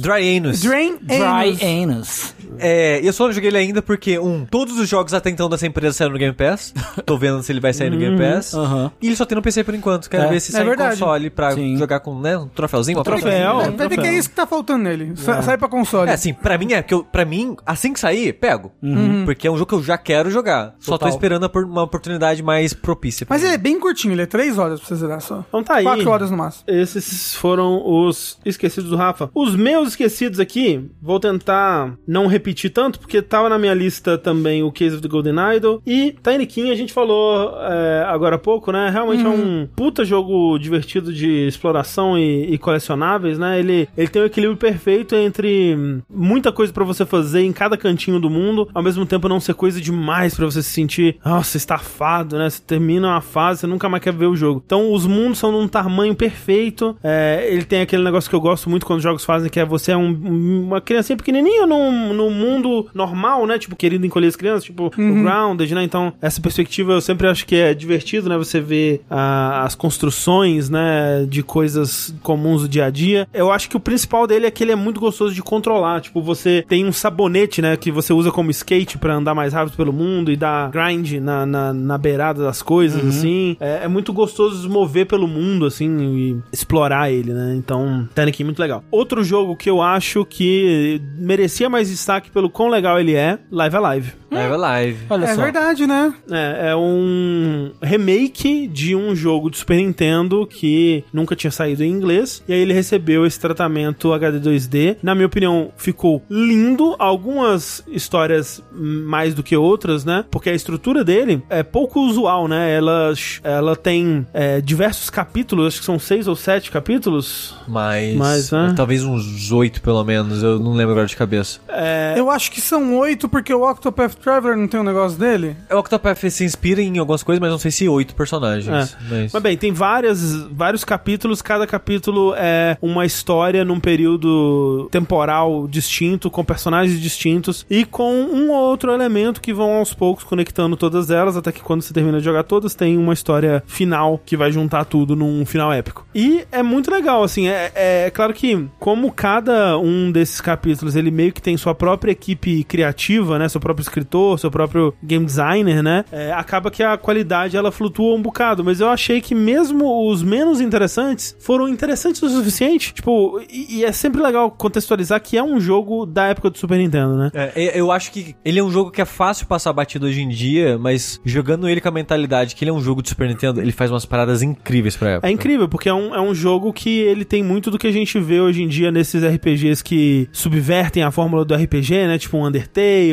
até, é, s- sei lá, um, um- um mais pra frente, né? Um Modern 3, coisas desse tipo assim. E ele faz muita, umas coisas muito interessantes já nessa época, né? De ter ideias criativas pra combate, ter histórias que às vezes né, passa muito tempo sem ter combate, não é o foco dela. Outras, né? Tem um capítulo inteiro que é como se fosse um torneio de Street Fighter. É uma luta atrás da outra até chegar no chefe final, assim. Tem então. um capítulo que nem tem combate, né? Tem capítulos que nem tem combate, né? O, Do robô. É. o- do robozinho, né? Cada... Tem capítulo sem fala. Exato, né? Então eles estão explorando. É como se, tipo, quase uma game jam, sabe? É um jogo que é quase uma game jam de, de ideias pra o que pode ser um JRPG fora do padrão que a gente vê hoje em dia, né? Na E a- época do Super Nintendo, no É, caso. e aí, de repente, você tem uma mistureba ali, tudo junto, misturado, pra uma conclusão, né? É, tipo, tem um, um dos meus favoritos, que é o do, do, do Ninja, assim, é, é um capítulo que envolve stealth, sabe? Tipo, mecânicas avançadas, né? Ideias, assim, que nem sempre elas funcionam da melhor maneira possível, mas é, é tão ambicioso, né? Ele é tão ousado quando você c- considera o contexto no qual ele foi feito. E tá disponível, né, agora pela primeira vez em inglês, infelizmente, só, né? Mas dublado, com gráficos ma- muito bonitos, né? Então eu acho que as pessoas deviam dar mais destaque. Foda que só tá, por enquanto, pelo menos no Switch, né? Não sei se um dia vai sair de lá, até acho porque tem difícil essa sair de lá, é. conexão com o Super Nintendo, né? É, o Octopath saiu pra, play... É, pra, pra PC, né? carérrimo. Carérrimo no PC, lembra? Por muito tempo. É, vamos ver. Um outro jogo que eu acho que acabou ficando esquecido e eu gostei demais da experiência é Card Shark. Hard Sharks, total. É um jogo que a gente falou no Vértice, eu acabei dropando depois do Vértice, como é costume acontecer. Eu adorei o jogo também, não consegui terminar ele até hoje. É, eu acabei voltando pra, pra ele agora no final do ano, só que eu acabei tendo que começar de novo, porque eu tinha esquecido muito do, do que tinha acontecido em termos de história. E ele é um jogo que ele conta essa história é, de um é, ajudante de bar, né, que começa a se envolver um pessoal revolucionário aí, e são meio trambiqueiros também, né, pra conseguir o que eles precisam, e você começa a aprender como, a, como roubar em jogos de carta, né. Todas essas mecânicas de roubar em jogos de carta, elas são é, representadas através de controles específicos, né? Muitos deles parecem Quick Time Events, outros dependem de uma, uma atenção e uma lógica própria, coisa tipo, né? Eu acho que um dos mais simples é você vai é, se disfarçar do garçom durante a noite e quando você estiver servindo o copo, né, do, do oponente que seu amigo tá en- enfrentando, é, você vai olhar as cartas dele e aí vocês combinaram sinais pra você falar pra ele quais cartas ele tem é, de acordo com a posição do do copo, de acordo com né, coisas específicas que vão ficando mais complexas à medida que você vai avançando no jogo. E cada um desses minigames é muito fascinante, porque é sempre uma complexidade a mais que vai acrescentando. À medida que você vai avançando no jogo, eles vão ficando bem complexos, assim, e você tem muita coisa pra lembrar, a ordem das, das coisas que você precisa fazer, todos os movimentos, é, a posição de carta, né? Porque tem truques que envolvem baralho, e aí você tem que passar até chegar em tal carta, marcar essa carta de uma forma X, continuar passando, posicionar a carta numa posição específica no baralho, dar as cartas de um jeito específico, e tudo isso é você que controla, né? Tipo, eu quero dar as cartas de cima, então você vai dar o. o- o- você vai tocar o, o- o controle no pra cima, né? Ou pra baixo, e tudo isso vai dar um resultado diferente, né? Então é um jogo mecanicamente muito complexo, ao mesmo tempo que muitas das coisas parecem Quick Time Events, e você aprende um pouquinho sobre como roubar em cartas, o que é um skill que você pode levar pra sua vida e ser Cê- preso no cassino. Você aprende a lógica, né? A, É, a- exato. conseguir executar é outra história. A habilidade é outra, outra história, exatamente. É, o, o- Tem um nome pra essa habilidade das mãos que as pessoas us- utilizam pra esse tipo de coisa? Pra mágica, principalmente? Prestidigitação. Prestidigitação, sim. Não é, eu acho que é isso. Não, é que eu só le- le- lembrava que tinha um termo em inglês, assim. É Sleight of Hand. Slave of Hand. É isso aí, isso aí, isso aí. Porra, o nome em português é prestidigitação? Não, prestigitação. Pre- não, é prestígio. O Prestidigitação. que que é? Prestigitação. Tem, o que é o... Você diz que é do D&D, porque foi a maneira que o D&D traduziu a skill. Ah, é? Ah... Prestidigitação. Técnica de iludir o espectador com truques que dependem especialmente da rapidez e agilidade das mãos. Ilusionismo, mágica. Cara, que nome legal! O o meu nome de. Aquele que as pessoas se, ma- se mascaram, de John Cena. Meu nome de UFC? UFC não. É, é de, de Luta luta, livre. livre. Luta livre. meu nome de luta livre é o Prestidigitador. É, é engraçado porque em inglês também tem Prestidigitation, né? Ah, é? É. Não sabia. Que é uma habilidade também em DD. Mas enfim, Cat Shark. Vou deixar nesses aí, por enquanto. Fica, Fica por isso mesmo. o meu destaque aí, então, principal para Card Shark. E agora eu quero saber, Tenguzinho, quais são os seus jogos esquecidos de 2022 que você gostaria de destacar? vamos lá. Primeiro eu queria falar do jogo que já foi mencionado aqui hoje, que é Union White, que acho que é um jogo que é pouco apreciado, eu, Eu acho, acho que no geral foi. né? É quem Pouco jogou- apreciado? É, eu acho que quem jogou gostou, mas Mas eu quão sinto bom que... ele é. É, é, mas eu sinto que poucas pessoas jogaram. assim. É, Sim. inclusive teve uma run dele na GDQ que foi muito legal. Eu ia falar isso, teve run dele na GDQ. Foi muito legal. Eu queria dizer que teve uma fase que eu fiquei em 13º no Mundial. Caralho! Aí eu fui ver a run do Games Done Quick e eu fiquei triste. Então, Neon White é um jogo que é muito legal, devia ser mais conhecido. Case of the Golden Idol, já foi mencionado, vai ser mais, mais falado, né, no, no, no próximo Dash aí. É um jogo que eu não gostei tanto quando eu falei sobre ele no Vértice, mas acho que deveria ter mais atenção, que é o Fobia, aquele jogo brasileiro de É terror. verdade, né? o Do Sen- que é no, num hotel, assim? Isso, Saint Diffina's Hotel, se não me falha a memória. Isso, é, eu achei ele bem legal também. É, ele é bem, ele é bem decente, acho que vale a pena, não só porque é jogo brasileiro, mas, né, também por isso, mas é porque ele é um jogo de terror bem legal. Ele é bem decente, assim. Acabou não ficando tanto assim comigo, mas é, é um jogo de terror em primeira pessoa brasileiro é bem legal e o protagonista tem o sotaque do Lucas do Nautilus. e o bom é que o estúdio já tá fazendo o próximo jogo de terror, né? assim. Ah, Boa, então, legal. boa demais. Aí sim, aí sim, dou valor demais. Mas eu acho que pra mim, assim, o destaque, que é a, a bandeira que eu vou continuar levantando sozinho até a morte, é o do Valkyrie Elysium. Hum, Olha aí. Tá aí, André, se quiser jogar, eu tenho, eu tenho O- inclusive o deixar meu a cópia tá aí. aqui. Tô de boa. Tengu, você vai trazer ele pros jogos do ano? Eu... não, eu acho que não. Você acha que ele não tá no seu top 10? Eu acho que não. pra mim saber o quão bom ele é também, né? Não, ele é- eu, eu achei ele muito bom, dentro das limitações dele. Ele tem limitações, Ah. mas dentro delas eu achei ele muito bom. Ok. Você acha que ele é muito bom como, como jogo dentro dessa, fa- dessa franquia? Valkyrie? Val- Val- Não. Valkyrie? Ok. Não. Porque ele, que ele, ele, ele é brutalmente diferente do 1 e do 2. assim, muito diferente. É, Ele é mas, mais... mas nem espiritualmente, assim? Esp- nem espiritualmente. É, eu acho que o Valkyrie Elysium é mais Drakengard do que Valkyrie Profile, por Se- exemplo. com certeza, sem dúvida alguma. Sem dúvida alguma. O que faz muito sentido pro apreço do Tengu. Pois é, justamente. Inclusive, eu acho que o combate dele, ele, ele começa meio esquisitinho, tal qual o Drakengard, mas ele cresce tanto durante o jogo, você abre tanta coisa legal de poder, dos, dos seus parceiros que você leva com você nas batalhas, dos golpes que você aprende, das armas. É, t- é tanta coisa assim. Tem momentos em que você faz tanto combate que você nem fica minutos sem botar o pé no chão. Caralho. É muito legal, é muito divertido. E a história é boa. Tem, Olha aí. Ele tem mais de um final. O final verdadeiro é bem legal, mas os finais errados, entre aspas, também são bem interessantes. Você platinou ele, não platinou? Não, eu queria platinar. Ah, ok. eu, Você- que- eu gostaria de platinar. Acho que faltou evoluir as armas, né? que Faltou você falou. evoluir as armas, que é um trabalho para- que parece bem de corno. Mas eu queria platinar porque eu gostei muito dele. e eu acho que, apesar de ser um jogo que deve estar caro ainda, porque né, jogo de console é aquela coisa. Eu não sei se ele saiu- saiu pra PC. Eu acho que hum, sim, na verdade. Eu acho que ele tem pra PC. Não sei quanto ele custando, mas né, no console você já pressupõe que ele vai ser caro. Ah, aqui não aqui é. no Brasil, pelo menos. Vale Acho a que pena. ele é foda também, ele, tá, ele não tá um preço barato, não. né? É, ele lançou 60 dólares. É, É. sim, sim. O pessoal não foda-se também, né? É, A Square tá pouco se fudendo. É, Isso é uma loucura, né, gente? Pelo amor de Deus, olha, olha com quem você tá concorrendo que é lança, lançado 60 dólares. Tipo, olha Sabe? o quanto você investiu e o quanto você tá com, com quem que você tá concorrendo, sabe? Tipo, Pois é. esse jogo provavelmente. É, eu também não entendo porra não tem nenhuma. um né? orçamento muito, É. muito impressionante, não. Mas- e, e- e não sei. Não, mas mesmo, mesmo que vamos supor que, que, tipo, ele teve um orçamento muito além do que eu esperado, porque ele demorou muitos anos pra ser feito e tudo mais. Galera, seja inteligente. Se você botar esse jogo a 60, você vai vender ele muito menos do que se você botasse a 30, 40.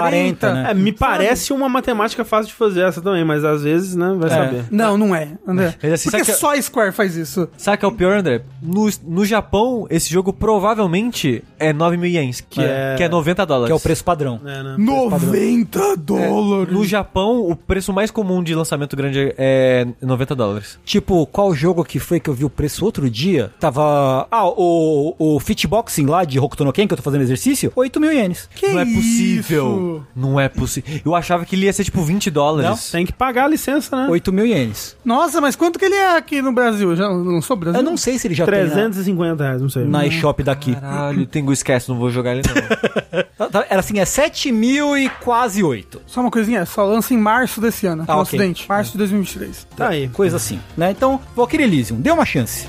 É o subtítulo, né? Isso.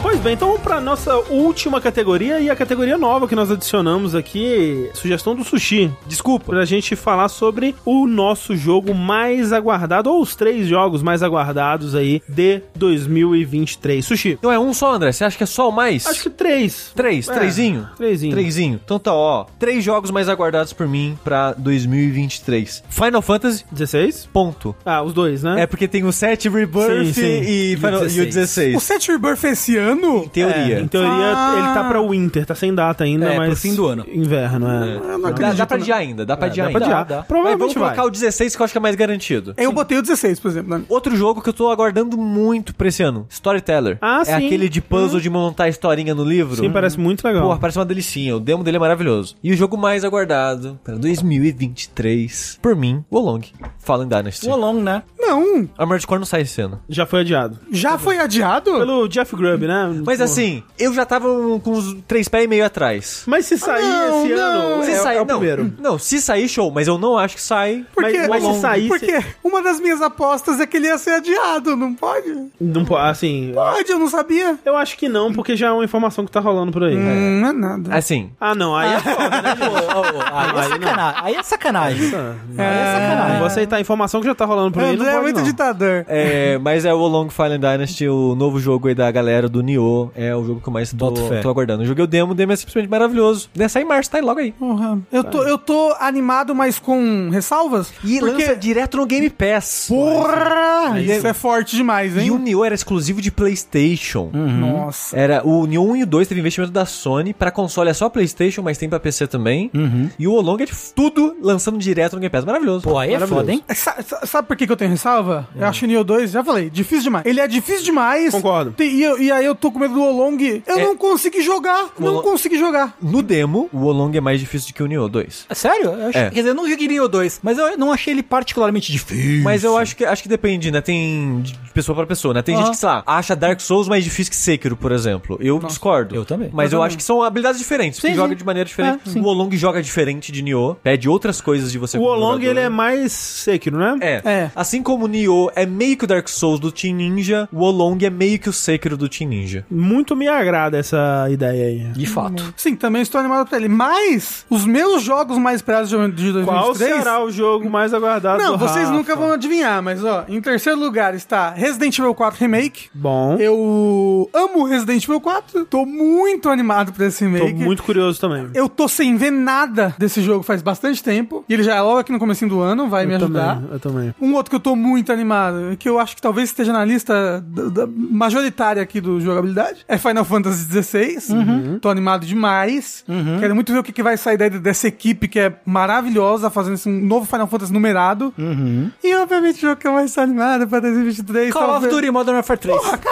Como é que você sabe? É, The Legend of Zelda, Tears of the Kingdom. Para a é, surpresa de absolutamente ninguém. Exato. Para a surpresa de É. Queria dizer absolutamente que a minha ninguém. lista é idêntica à do Rafa. É mesmo? É. Em primeiro lugar, o Zeldinha? É, o primeiro lugar tá Final Fantasy. Ok, né? Mas ok. Uhum. Zelda e Re- e Resident Evil Remake. Justo. Caramba. Uau. A minha, Grandes mentes pensam iguais. Uhum. a minha lista, se pudesse quatro, o quarto lugar era Final Fantasy XVI. Olha aí. Em terceiro, Hollow Knight Silk Song, porque tem que sonhar. Não, Esqueci esse, do Hollow não, Knight, hein? esse daí eu não botei porque. esse não existe, Já esse é jogo. o, tipo, o terceiro ano que eu ia botar esse jogo no Jogos Mais Esperados, então. Em segundo lugar, Zeldinha Tears of the Kingdom. Estou bem empolgado também. Mas em primeiro lugar, surpreendendo talvez até a mim mesmo, o jogo que eu mais quero jogar de 2023. Gostaria que já tivesse lançado essa caralha. Street Fighter 6. Olha aí. É Ele, ele tava na beirola ali da minha também. Não. Tô bem animado pra ele. Tô bem animado. Tipo, né, quero muito, né, Resident Evil, Long, né, essas coisas todas aí também. Mas se eu tivesse que escolher três, são esses aí.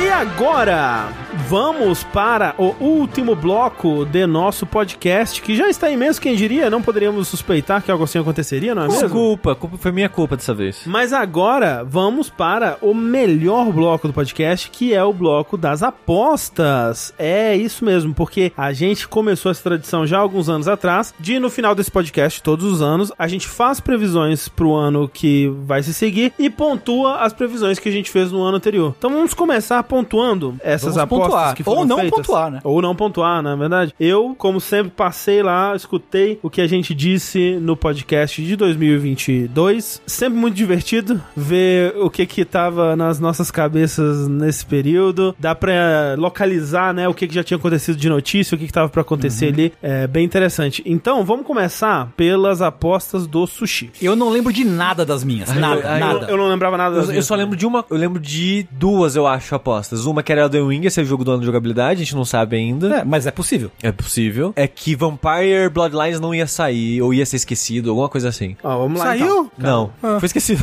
Vamos lá então, ó. Primeira aposta do sushi. Sem nada de Silent Hill em 2022. Toma, seu descrente. né? Aí a Fiel. gente, a gente conversa lá sem anúncio nem nada. Então não pontua. Tá bom. Segunda. Elden Ring, jogo do ano de jogabilidade. Não sabemos ainda. É, Não sabemos. Então tem que marcar depois esse ponto. Tem que marcar depois, talvez, né? Se for. Terceiro, Vampire Bloodlines 2 não dá sinal de vida. E aí a gente conversa sobre, fala assim, ou não falam nada, ou ele é cancelado. Por- Nesses dois casos você pontua. Se falarem qualquer coisa, eh, você não pontua. E aí eu fui procurar, né? Pra saber.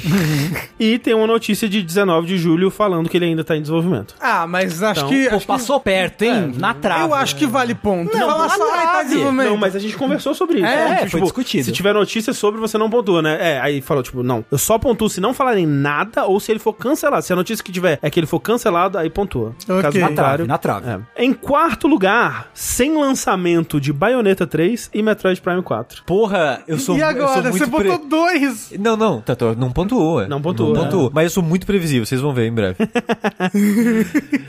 Tô de novo, Metroid Prime 4.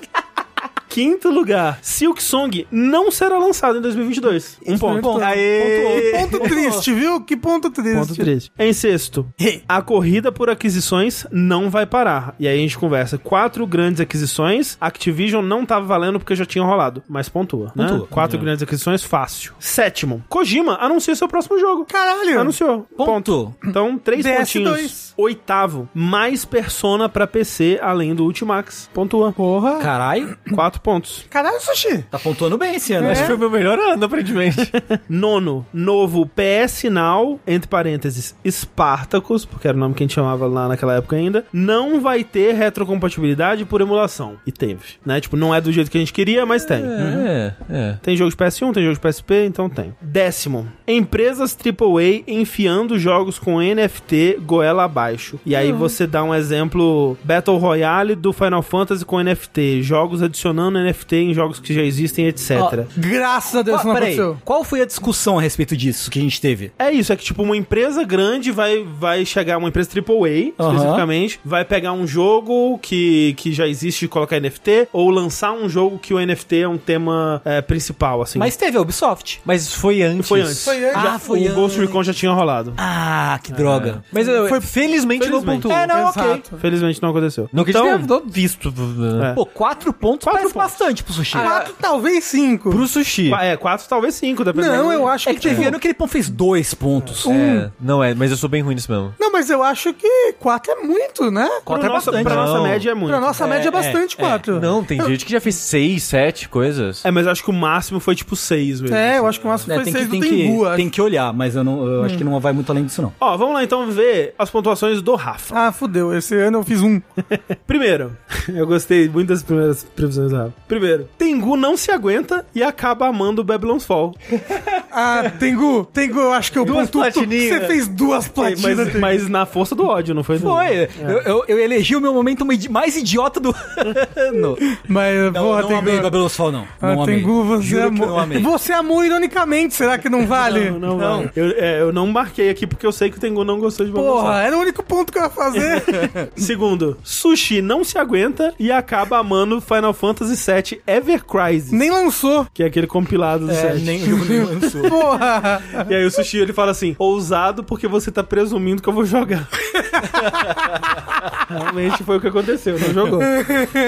Terceiro, Sony compra estúdio grande. N- Aí a gente, né, tem, tem, os, é, tem a compra da Band, né? Mas, na nossa Ah. conversa, a gente conversou sobre, e aí eu quero saber a opinião de vocês. Uhum. A gente perguntou, o que que é grande? E aí, a nossa definição de estúdio grande é de Konami pra cima. Então e eu não é- acho não que vale. não. Mas da Band é Destiny. Mas assim, eu diria que a Band não, é um Konami pra cima, a gente mirou muito alto, né? Mas a compra foi 3 bilhões. É. Mas então, é eu que- diria que é uma compra grande. É uma compra grande, mas Eu o acho que a que eu gente me- estipulou eu como mereço esse grande- pontinho, vai, por Não, eu- favor. É, eu- eu não, renego esse porra. Ah. É, mas se realmente é porque a gente tava na vibe de ah, a Sony vai comprar Square. Exato, né, exatamente. uma parada Gente, a Band. O Faustão tá na Band, Mas, é, gente. mas eu acho que eu, eu trago, inclusive, o que a, o- a conversa que rola em volta, porque é muito importante. O que, que a gente estipula pro, né, pro que claro. que, vai valer É, ou é, não. Dentro da conversa, e eu lembro do, do, do calor no momento, realmente era É. algo mais acima, né? Era uma, Porra. realmente... Então, não Porra, pontua. galera. Quarto, a empresa lança NFT físico de jogo que nada mais é que um Blu-ray. Caralho, essa aí, caralho, Rafa. o Rafa doido tocou os horários. É. né? Foi- Esse foi meu ano menos inspirado. ou muito isso, ou mais, né? cuidado. Pelo menos foi mais engraçado. Ó, essa é muita inspiração. A quinta foi na trave, porque olha só, revelado data de Final Fantasy VII Remake Parte 2. E a gente não tem a data ainda, mas a gente tem uma- janela. a janela, A janela. que é inverno. Porra. E aí o, o que a gente falou foi, se tiver um trailer sem a data, você não marca. Winter é uma data. Não é uma data. Porra. É uma data. É uma janela. É uma, é, é uma estação do ano. Ó, sexto, olha a esperança, que bonita. Breath of the Wild 2 deixa o jogador controlar a Zelda. A gente nem sabe se isso vai existir ainda. Mas provavelmente não. É. Sétimo, Starfield decepciona a todos, exceto o Ricardo do Nautilus. E aí eu fui ver assim, porque realmente, tipo, o jogo não lançou, mas teve aquele gameplay na E3 que nós aqui, eu sinto, saímos decepcionados. E até, tipo, o pessoal que tava com a gente também ficou meio decepcionado. Mas o Rafa disse, decepciona a todos. E eu fui ver o vídeo, né, o trailer lá na- no YouTube, e era hum, 18 mil dislikes e 127 mil likes. Então, Não, a todos. Não, tá bom, não, tá não. bom. É. E o Ricardo? E o Ricardo? Eu perguntei pro Ricardo. Ele disse que tá empolgado, sim. Aí, ó, porra, eu acho que eu merecia. Meio ponto. Eu acho que eu merecia um pontinho nessa. Todos nós aqui, né, galera? Porra. É. Se até se o pessoal gostou de Cyberpunk, Então, era, inclusive a gente falou sobre isso, que o lance do Starfield seria um clima de decepção geral, tipo Cyberpunk. É, eu acho que Pra gente foi. Não, não que acho meio que foi pontinho, tanto assim. pelo menos. De meio ponto, meio ponto, eu consigo um. Oito. Stranger of Paradise é a maior decepção do ano do jogabilidade. Só a sua. Só, É só a minha, só porra, foi é o contrário. Foi o contrário. Nono. Governo americano implica com a compra da Activision pela Microsoft. Implica. Ponto. Ponto. Um pontinho, obrigado, Deus. E por último, a décima previsão: Microsoft compra empresa grande japonesa. E eu acho que não comprou, mas também a gente tinha especificado de Konami pra cima Um. de novo. Ai, que esse negócio da Konami, só me fudendo. Então não rolou. E aí, olha só, você colocou uma aposta bônus que é: eu errarei todas as minhas apostas. Por uma! Por uma! e aí era: se não marcar nenhum ponto, aí você ganha um ponto por essa. Mas não Caralho, por uma! foi quase. Ô, fiquei quase elas por elas, né? Porque ficava. Caralho. coisa. Então, Eu acho que seria melhor jogar pra vocês se você tivesse errado tudo. Vamos lá então para as do Tengu aqui. Ai, meu Deus. Primeiro, anúncio do Final Fantasy VII Remake Parte 2. Ok. Ah, mas do Tengu pode anúncio. Não, não, é que você colocou data. Colocou data. É. Mas é porque provavelmente eu falei anúncio e não me deixaram botar anúncio. Não, foi. Bom. Não, vo- voltem aí no tempo, gente. Eu quero VAR. O André ouviu? Rafa, O André a gen- ouve a com gente óleo, gra- com óleo suspeito. A gente grava isso há 10 anos. Não pode ser muito específico, é, né? Não pode ser tão sempre se específico, é, fode. Segundo, ó, essa aqui é interessante. Stranger of Paradise, muito foda. Só que, aí você se ferrou no sentido. Como que é esse muito foda? E aí você disse que é o sentimento geral do mundo. e, a- e aí eu fui olhar, tipo, ele tá 72 no Metacritic, é o amarelinho. É, então, não é- não é muito Não é foda. muito foda, é. É. Então não marca. Terceiro, vão continuar atualizando o jogo dos Avengers. Marca. Que eu olhei, novembro de 2022 saiu o Soldado Invernal e só agora que anunciaram É, que não vai a- ter tipo, mais. hoje. Hoje, é. É, É. Hoje dessa gravação, exatamente. É, e o Rafa disse: Eu acho muito ousada essa. Mas eu, tô- mas eu também acho ousado. Foi um pouco ousado, foi um pouco ousado. Quarta, Persona 5 no PC. Marcou. Mais um, três pontinhos aqui. Quinta, Mega Man novo anunciado pela Capcom. Não. foi. Aí eu sonhei, né? Sonhou grande. Só aquele mod lá de fã. É, aí eu sonhei demais. Eu até fui ver se o X-Dive era de 2022. Não, era mas de 2019, eu acho. É um que é quase um. É um, não, é um que é, que é mega complexo. Ah, que é de skill fã, né? tree, É o Corrupt- Corrupted. é. Ah, nossa. É impressionante pra caralho. Pô, eles deviam lançar aquele rock and roll, é muito legal. Sexto, Metroid Prime 4 reaparece. Não reapareceu. Sétimo, Steam Deck murcha rápido. A gente fala hype inicial, mas definha. E eu acho que não, acho que ele né? manteve. É, Acho que ele manteve, é. Manteve tanto que tem gente que comprou e não recebeu até hoje. Ah, porque, é? porque eles vão enviando bem a Ah, sim. levas, assim. E tá- sim. é, geralmente esgota bem rápido e aí fica. Tem que esperar a próxima, né? É, normalmente quem tem é tudo de revenda. né? Sim. Oitava. VR ainda não vai pegar. Essa foi a mais difícil pra mim pra decidir se eu marcava ou não, porque a gente tava conversando sobre o que, que isso queria dizer e inicialmente parecia que era uma aposta sobre as vendas ou o sucesso do PlayStation VR 2, como se você estivesse presumindo que ele iria lançar no ano. E aí você fala assim: não vai sair um jogo de grande investimento tipo Half-Life Alyx. E aí eu pergunto: mas e o Resident Evil 4 que deu um burburinho? Aí você falou: não vale. Aí tem a sua coach exata aqui Aham. Hum. tem que ser um jogo original de franquia grande pra VR. E aí depois a gente retifica. Dois jogos, na verdade. Tem que sair dois jogos originais de franquia grande pra VR. E aí saiu Walking Dead Saints and Sinners Chapter 2. ano Elogiado. passado, que foi elogiado e é de uma franquia grande. Mas eu acho que não tem nenhum outro. Tipo, eu fui olhar, assim, jogos de franquia grande originais. Uhum. Tipo, tem o... Aí tem que ver o que vocês consideram. Saiu um jogo do Cities, que é aquele... Não, Cities Skylines. Não sei se é uma franquia grande. Saiu um jogo da NFL É de nicho. né? Saiu o Moss Book 2. É. Ah, Saiu da NFL, a NFL é grande, né? É, NFL é, é uma franquia, né? Não é, não é tipo uma das franquias mais vendidas dos Estados Unidos? É, aí você tem que ver se, se Walking Dead e um jogo da NFL, jogo de futebol americano, conta como dois jogos originais de grandes franquias para VR. Porque se, se, se esses dois contarem, o Tengu não pontua, se não contar, ele pontua. Eu, E aí? Eu, di- diria que não, não sei. Eu diria que. Como assim? Eu diria que ele não pontua. Considera então esses dois. É, o- porque, mas só porque a NFL é grande sim, galera. É, É nada. É sim, não é grande mão, do é mão Brasil. no ovo, porra. Tudo bem, eu aceito não pontuar. Beleza, então não pontua. Nono, veremos mais do jogo de Ultraman da Platinum. E não vimos, né? Não vimos. Infelizmente. Décima, PlayStation vai ter retrocompatibilidade, mas vai ser a pata do macaco. E aí a gente fala, ou você fala, vai ter alguma desvantagem óbvia. E aí eu tava pensando, tipo, ah, os jogos é, seriam aquelas versões PAL Hum. é, e só ter de PlayStation 1 e PSP, talvez. É meio conte. escroto, É é. meio Assim, escroto. de de fato, é uma retrocompatibilidade muito. Nhé. É, com a me- o menor esforço possível, né, pra ter. Então eu acho que pontua nessa. é. Pô, quatro pontinhos? Um, dois, três. um, Pera, um, dois, três, quatro pontinhos. Pô, empatei. com- Você fez quatro? Não, f- já foram as 10? Já foram. Já? Ah, quatro, Empatou com o empatamos. sushi. Show. Porra. Tô feliz, tô feliz. As minhas, então. Aham. É Primeira, Erra tudo aí, André, por favor. preço do PlayStation VR 2 anunciado a 400 dólares. Errei feio, assim. Quanto foi? 500 e, 550 a 600 É, Mega com o caro, jogo. é. Nossa! Segunda, novo jogo da Blue Point anunciado. Não. foi. Não. Terceira, Graças a Deus. God of War Ragnarok, antes de lançar, é adiado mais uma vez. Não foi. Ele ficou até julho sem data, mas quando deram a data, não adiou de novo. Quarta, multiplayer de The Last of Us 2 é lançado e é grátis. Quinta, essa é boa, hein? Chris Pratt vai surpreender positivamente como Mario. André. É, o Puta André merda. bota muita fé, né? Sexta, Mario Kart 9 terá uma vibe Smash. É. Nossa. Foi antes O que- de anunciarem O as que é isso? pistas. O que era Vibe Smash? É que em vez de só o personagem do Mario, ia ter vários personagens de Ah, vários ok. jogos da É, Nintendo. e as Entendi, pistas É, iam ser de várias franquias. É, Ok, ok, ok. Eu lembro que, especificamente nessa época, tava rolando uns rumores Um de Mario Rumores Kart Um de Mario 9. Kart 9. é. Sétimo, veremos um novo Silent Hill em 2022. E Olha vimos, aí. Vimos. Errou, porque foram três.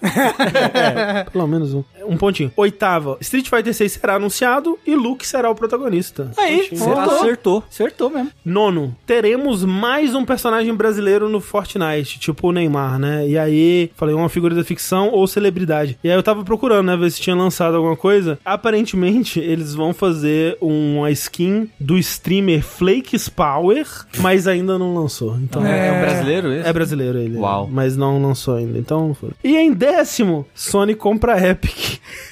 Caralho! Então, Voou! A gente Voou. matou o A André, gente É, por isso que eu matou. te amo! Exatamente. eu empatei com o Rafa, o Sushi empatou com o Tengu. Exato! Agora só, Só- tem talvez que... eu faça uns cinco aí pra, no desempate. É, então o Sushi, se o, o jogo do ano for Elden Ring, ele pontua mais um e Olha, o ganha. Tengu, o Tengu vai lutar contra isso agora. É.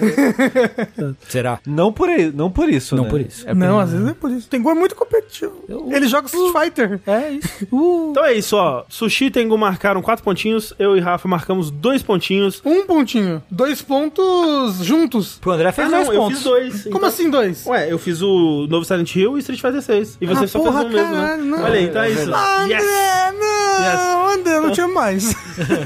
Então Sushi e Tengu empatados com quatro pontos, eu com dois, o Rafa com um pontinho.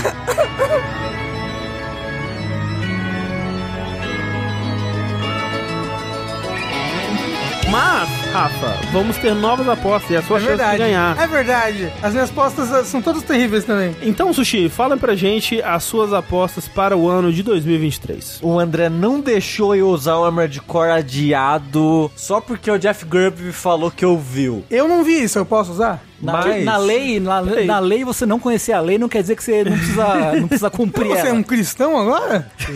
Vai ler a Bíblia?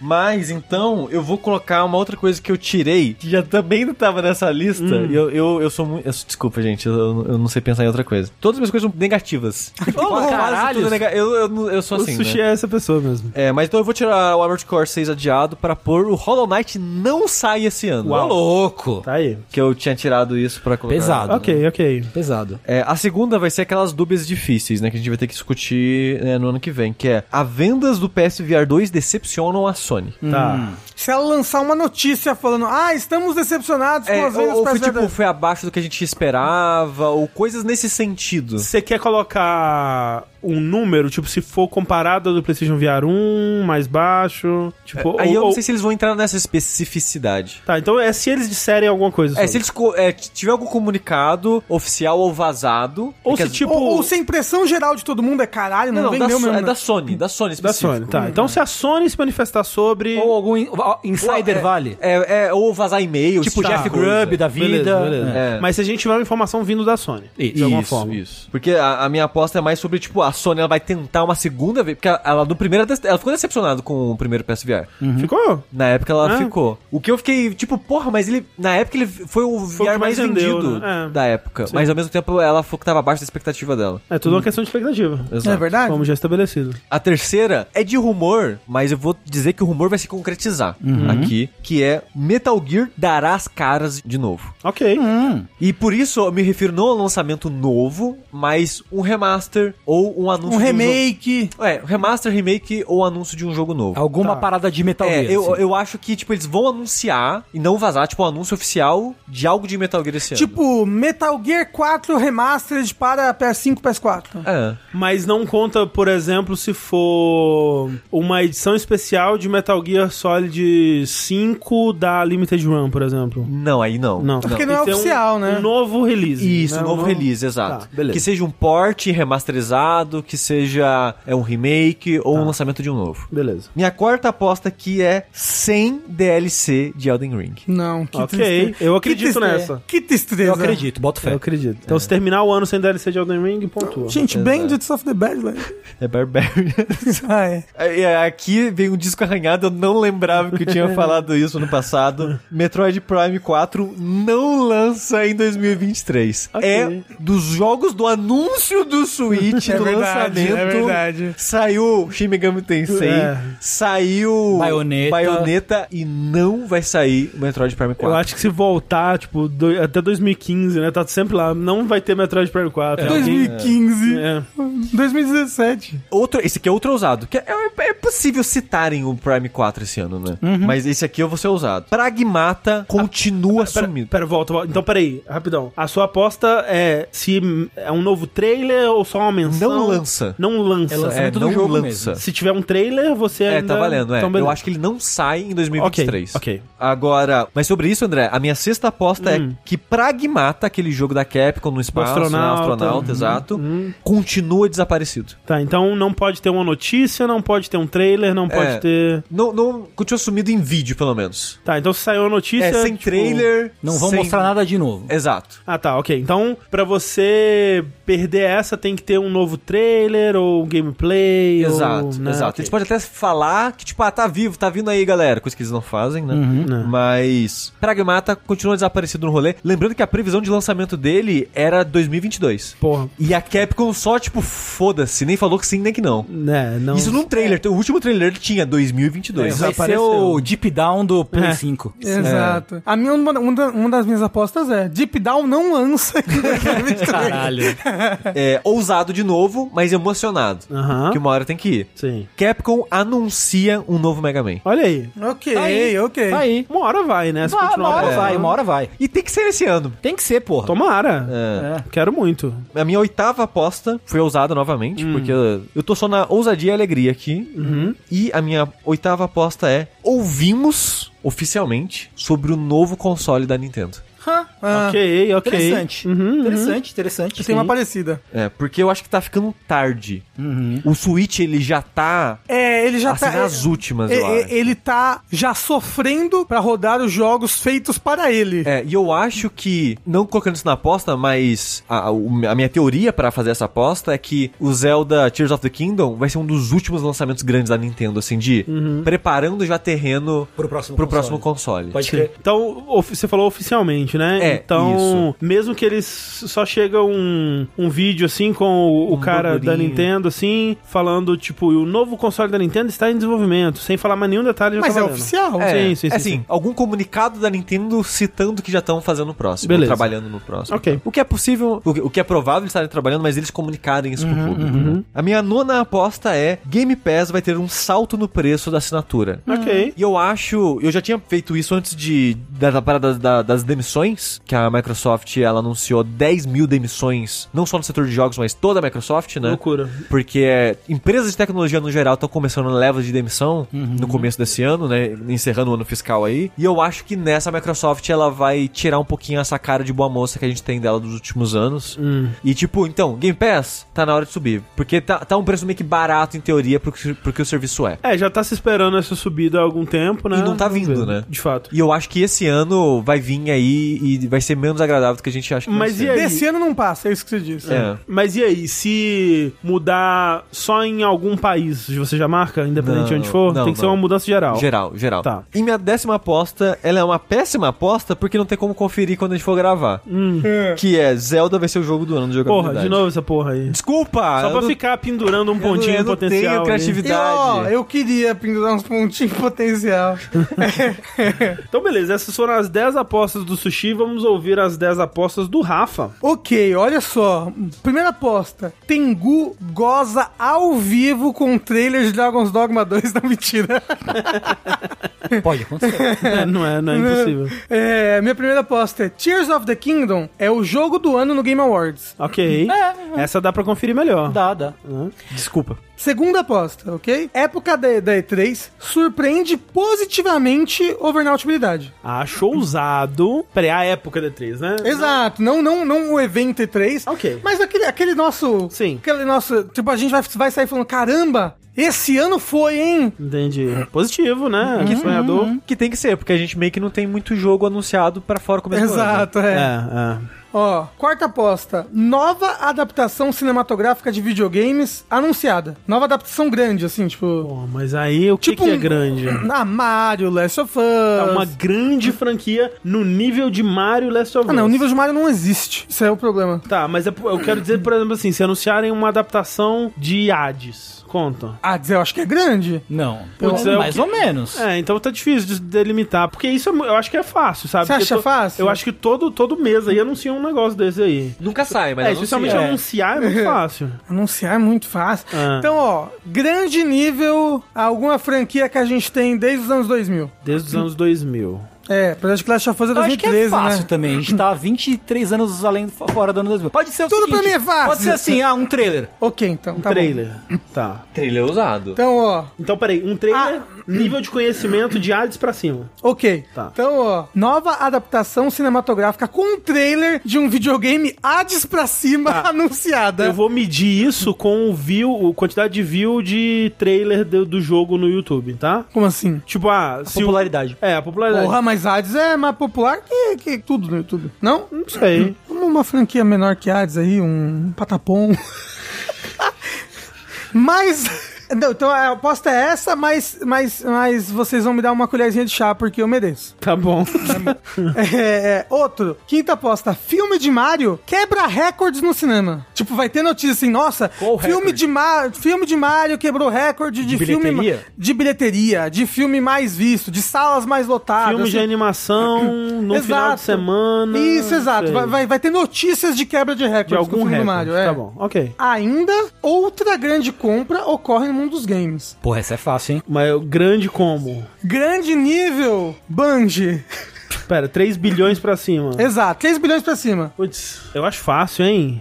Esse ano eu não sei se vai ter tanto, mas. Você acha? Exato, é porque eu botei isso porque eu acho que passou. Eu acho que tá desacelerando. 5 É. bilhões pra cima. Ok. 5 bilhões? 5 bilhões pra cima. Então, Caralho. ainda outra grande compra ocorre no mundo dos games de 5 bilhões pra cima. Eu, eu, eu, eu, se fosse você, não cairia nessa aposta, Rafa, porque até aprovarem a compra da Microsoft, eu acho que nesse nível o pessoal vai dar uma segurada. Pô, e o Ah. Embracerzinha? Mas a Embracer não faz compra desse tamanho. A Ubisoft tá querendo ser vendida. Hum. A A, compra- Square tava querendo ser vendida. A compra do, do Senhor dos Anéis foi nesse nível aí. Foi? É. Eu não lembro exatamente o valor. Bilhões? Foi, foi bilhões, peraí. Que A Embracer, normalmente, ela vai comprando pingado, né? How much de Embracer? Ah, 780 ah, ok. milhões. de dólares, ok. Foi 8 bilhões de, de dólares de dinheiro sueco. suecos. Então, ó, vai ser acima de 5 bilhões de dólares suecos. Pera, então, então vamos colocar aqui, 1 bilhão. ok, 1 bilhão, pode ser? Obrigado. Porque se o Um Tá. Senhor dos Anéis foi É, eu acho 780 milhões... Acho justo. Ok. É porque a, a compra da Activision Blizzard jogou muito pra cima, né? É. Eu Pensando assim, ah, normal é 69 bilhões. Não. Ousado. Novo Mario da linha principal anunciado. É, Essa daqui Eu botei essa mesma. Caralho. Que eu acho que tá chegando, ó, gente. O último Mario da linha principal foi em 2017. Anunciado com o novo Nintendo Switch. Ah, é uma possibilidade, né? Não acho impossível, não. Não, não vou fazer essa aposta, porque eu nem sei se vai ter nome do Nintendo Switch. Mas tá, então novo Mario da linha principal anunciado. Eu tinha botado, infelizmente, Armored Core é adiado pro ano seguinte, mas já que não pode, vou falar, infelizmente, Final Fantasy VII Parte 2 é adiado pro ano seguinte. Eu botei essa no meu também. Acho mais ok, ok. Ok. Beleza. Achei que você ia falar, ah, então eu vou colocar aqui, Armored Core sai em 2023. Ó, jogo de mascote esquecido é anunciado e parece muito bom. O que, que seria um mascote esquecido? Tipo um Bubsy, um mascote que, tipo, faz muito tempo que a Um gente não vê Ah, eu coisa. dei acrobate, um assim. Gex, exato, um Aero de Acrobat. Tá. Um desses mascotes da era dos mascotes anuncia um jogo e parece bom, porque o negócio vai ser um anunciado e não parece bom, né? Mas, por exemplo, é, um, um Sly Cooper seria esquecido? Eu acho, pô, esquecido pra caralho. Ah, Mas mas- eu acho que a, a- eu acho- tá, tá. Tá. Mas Eu a diria compra- que é esquecido. Já faz o, tempo o último suficiente. jogo de, Foi de Sly PS4? Cooper foi de PS3. Ah, é? 4 é, é, remaster. É, ok. foi de, não, nem, nem tem no PS4 remaster. É, no PS3 tem remaster. É, foi no PS3 e nem foi a Sucker Punch que fez o, Então tá. o quarto jogo. Tá bom. Mas, por exemplo, Spyro não vale. Não. que- Spyro não tá esquecido. É, Nem Spyro Crash. não tá esquecido, nem Crash. Tá, então o esquecido é ter tido um jogo nas últimas duas gerações, até PS4 pra cá? É, tipo, se tiver tido um jogo do PS4 pra cá, não tá esquecido, Ok. ok? Então, beleza. Nono, franquia adormecida da Sony recebe jogo novo, anunciado. Anu né, porque eu acho que receber e anunciar e falar Ah. já... Anunciado, tá. Alguma franquia adormecida da Sony, alguma, algum, Adormecida. alguma IP que ela tem não, joga, não lança jogo faz muito tempo, O que, que é muito tempo? PS3 pra cá também? PS4 pra cá. Tem muito, ah, tipo, tu, Twisted Metal, é uma franquia esquecida Ok. já. É, Me- Medieval saiu, re- saiu o re- o remake esses tempos, não tá Exato, esquecido. não, tá esquecido, Não tá, entendeu? não tá, é. Então, tem tem que beleza. ser, tipo... O último lançamento possível tem que ter sido na era do PS3. Exato, é. Tá bom. Tipo, porque o PS3 já é retrô já hoje em dia, Sim, né? sim, sim. E por último, ousando, novas versões de PS5 ou Xbox anunciadas. Tipo um PS5 Slim, Ah, mas sabe? Xbox é Series Zeta. Da- do- do- mas o PlayStation 5 já não, não é oficial. Como assim o PlayStation 5 é oficial? É sim, Não, o todo relançamento dele que vai ter um novo corpo já não é oficial. Isso é mas vazado. Não, então, não vale. Ah, não, é va- é, eu acho que é. va- Eu não sei, mundo- na verdade. Eu não- O que, que você tá É falando? porque assim, ele tem, eles têm lançado novas versões que Não, não, diminuem é- o peso e não, tal. mas vai ter uma que vai ser um, um reskin completo dele, que vai ter uma nova aparência, mas vai ser a mesma Dá, coisa. dá uma conferida aí, porque eu coloquei essa, coloquei essa na minha lista também. E se eu não me engano, era oficial. Ou talvez foi vazado e eu tô confundindo. Será que você não sonhou? Eu às vezes faço A- isso. A gente falou no vértice, a gente falou no vértice. Ah. Sources... Sem sources. É rumores. Então é rumor, ok, ok. Porque eu, que eu lembro que essa parada não era pra ser. Era pra ser meio que um Slim, não era pra ser um Pro. É um relançamento com uma aparência diferente. Exato, que é um Slim, é uma nova versão. Sim, sim. Então, é, mas eu não lembrava se era oficial ou se era rumor. Mas peraí. Vale se for só uma aparência diferente? Não precisa ter melhorias no hardware? Não, até porque um Slim é uma aparência diferente só, né? É isso que eu quero dizer. Tipo, se, se Assim, for. se, se, tipo for uma versão nova com um nome novo, vale, entendeu? Tá, então se for só Slim, não vale. Não, Slim vale, porque o nome do PS5. Tá, então, então precisa ter um nome novo. Exato, precisa ter alguma coisa, um nome diferente. Um Tá bom. adjetivo. Se eles lançarem só, tipo. É, que nem o um, um Nintendo Switch, ele não. assim, Sim, que muda no código de série, mas o nome ainda é é- Exato, Nintendo aí não, Switch. não vale. Porque o- Tá. o, Nintendo Switch teve várias levas, né? Antes de ter o Nintendo Switch Lite e o Nintendo Switch OLED, É, entendeu? e o PS5 já teve isso três vezes. É, então, isso não vale. Uhum, tá Tem bom. que ser um modelo novo. Então tá bom, beleza. E o Xbox é a mesma aposta, tem que ter os dois ou um Tem dos que ter dois. os dois, pelo que ele falou. São É que os você dois, falou né? Xbox também. Não, eu falei ou. Ou? Ou. Ou, ou PS5 ou Xbox. Ah. Pô, acho fácil, hein? Tem que Porra. ter ou um ou tem que ser os dois. Qual que você vai? Que aí, né? Eu vou, eu vou de, de PS5, então. PS5. beleza. Nova, no- nova versão de PS5. Porque eu acho que o. O Xbox, ele já tem duas versões. Uhum. Pra dois públicos, sabe? Já tem uma. É. Duas versões diferentes. O PS5 só tem o PS5. Assim, ele tem duas versões também, né? Com Ah, disco mas- sem, mas eu entendi o que você É quis. pra mesma coisa, né? Sim. Pra- Então essa foi só a última. É, nova versão de PS5 anunciada. Ok. Tengu, suas previsões para 2023. Eu gostaria de trocar, porque eu coloquei anúncio do PS, PS5 Slim. Eu não sei se eu, se eu coloco alguma outra coisa, entendeu? Super Slim. Mas tudo bem, vamos falando das outras enquanto isso. Tá. Primeira, anúncio de um jogo novo de Dragon Ball Z. De Dragon Ball, Dragon Ball. Tá. Anuncia um Dragon Ball novo, jogo de Dragon Ball novo. Mas tem que ser Dragon Ballzinho? Não, não. Dragon Ball. Dragon Ball franquia. A, a ampla. franquia. Mas isso Dragon não Ball. lança todos os anos? Não, desde o último que saiu foi o Kakarote. Não, não. Tem Não, o não, não. Breakers, The Breakers. Ah, o Breakers, né? É, esse Porra, eu ano lançou esqueci o Breakers, completamente. por exemplo. Então, Esse um ano. jogo que não é uma ideia idiota. Um jogo não idiota de Dragon Um jogo Ball. não idiota de Dragon Ball. Tá bom, gosto. Aí a gente dessa. define Mas aí o na hora. Kakarote é idiota ou Não, não? não, não, não, não. O Kakarot não, mas o Breakers é O idiota. Breakers é idiota. que é um Dead by Daylight de, de Dragon Ball. Tem como, você baixou e você sabe se é idiota ou não. É, a segunda era o anúncio do, do, Play, cin- do Play 5 Slim, Slim entre aspas, né? Anúncio de Play 5 Slim. É, Isso. Isso. significa um novo modelo ou especificamente um novo modelo Não, que é menor? Um novo modelo. Seria um novo modelo. De, mo- eu, por isso que Slim entre aspas, né? Entendi, entendi, beleza. Na, então, três. Anúncio de um novo Mario Mainline, Ok. certo? A gente tá antenado. Quatro. A gente tá antenado. Não vai completar a compra da Activision. Caralho, esse é Tem uma pesado. parecida nessa, com o meu também. Não completa. Uhum. Né? Então até o final do ano ainda não rolou. Ou, ou vai ter cancelado. Ou ainda tá no Ou tá no embrólio lá. embrólio. Isso. Hum, beleza. Né? Número 6. 6 agora? 5. Square não vai soltar nada de NFT. Eles vão só falar, falar, falar e não vai sair nada de NFT. Ah. No final Ok. das contas não vai ter nada. ok. Isso. 6 agora. Vamos saber qual é o primeiro jogo da Ansin, que é o jogo da Ikumi Nakamura. hum, Ah, Que é a tá. moça que saiu da. que tava no Watchtower Tokyo. Sim, sim. Saiu da Tango, for- formou o estúdio dela. Estão trabalhando faz um tempo em alguma coisa que nem sabe, ninguém sabe o que é. A gente vai descobrir o que é esse ano. Show. É uma boa aposta, interessante. É. Como não lembrava do ano passado? 7. Alguma aut- atualização do Project GG, que é o Ultraman da Platino. Ok, ok. Né? Alguma, Esse, qualquer essa atualização. é a esperança, né? Continuando na esperança. Nessa vez. 8. FF7 Rebirth adiado pra 2024. Ok. Olha aí. God Rafa, beleza? Né? A mesma pessoa. Nona. Diablo 4 vai ter Battle Pass, mas vai ser um jogo bom. Ah, isso eu acredito, viu? Que ele vai ter Battle Pass. O que que significa jogo bom? É verdinho no Metacritic? Verdinho, pode ser um verdinho no Metacritic. Verdinho no Metacritic. Pode ser, tipo, a gente concorda que ele é um jogo bom? Porque, assim... Porque se depender eu- eu de quase mim, faria assim. vai essa- ser jogo ruim, entendeu? Por quê? Porque eu não gosto de Diablo. É, eu não gosto. Tudo bem, eu sei cristão. É... É, talvez dependendo de você também. Se você quiser só depender da sua. Vamos Vamos fazer verde no Metacritic? Acho que é um Você gosta? bom. Gosta verde, de né? Diablo? Eu sou. Eu gostava muito do Diablo 2, não gostei do Diablo 3. É. Então é difícil saber o me- a minha expectativa, sabe? Mas você já jogou Diablo 3 hoje em dia, que ele é Não, não. diferente? Hoje em Então, dia não. Verdinho no Metacritic? Verdinho no Metacritic. Tá bom. Tá. É, e a u- décima e última, The Lords of the Fallen vai surpreender positivamente. É outra galera fazendo. Que Não, é mas se a fosse a sequência, mesma, né? É o remake. É remake, né? É um Ou reboot, sequência? remake, É um reboot. sequência... É. Ok. É o The Lords of the É, Fallen. é- é um soft reboot. Ele finge ser sequência, mas é um soft reboot. Entendi. E, e, tipo assim, o, o Sushi falou, ah, é outra galera fazendo, isso pode que- ser É, bom. Novos erros, né? Não, então, eu ser acho, ruim. eu, a- eu acho pior, porque o pessoal do Lords of the Fallen depois foi muito já, né? aprendendo com The Surge, The Surge 2. Acho que se eles fizessem Lords of the Fallen agora, ia ter uma boa chance de ser um jogo Eu bom. acho que eu botaria mais fé também, se fosse, hein? É. É, É, mas é aí que tá o sabor da aposta, né? é verdade. Exato. O sabor da bosta. É o sabor da Se aposta. é que ele vai sair em 2023. Se é que vai sair, né? se não sair, você não pontua. Não pontuo, de fato. Então vamos lá. As minhas apostas para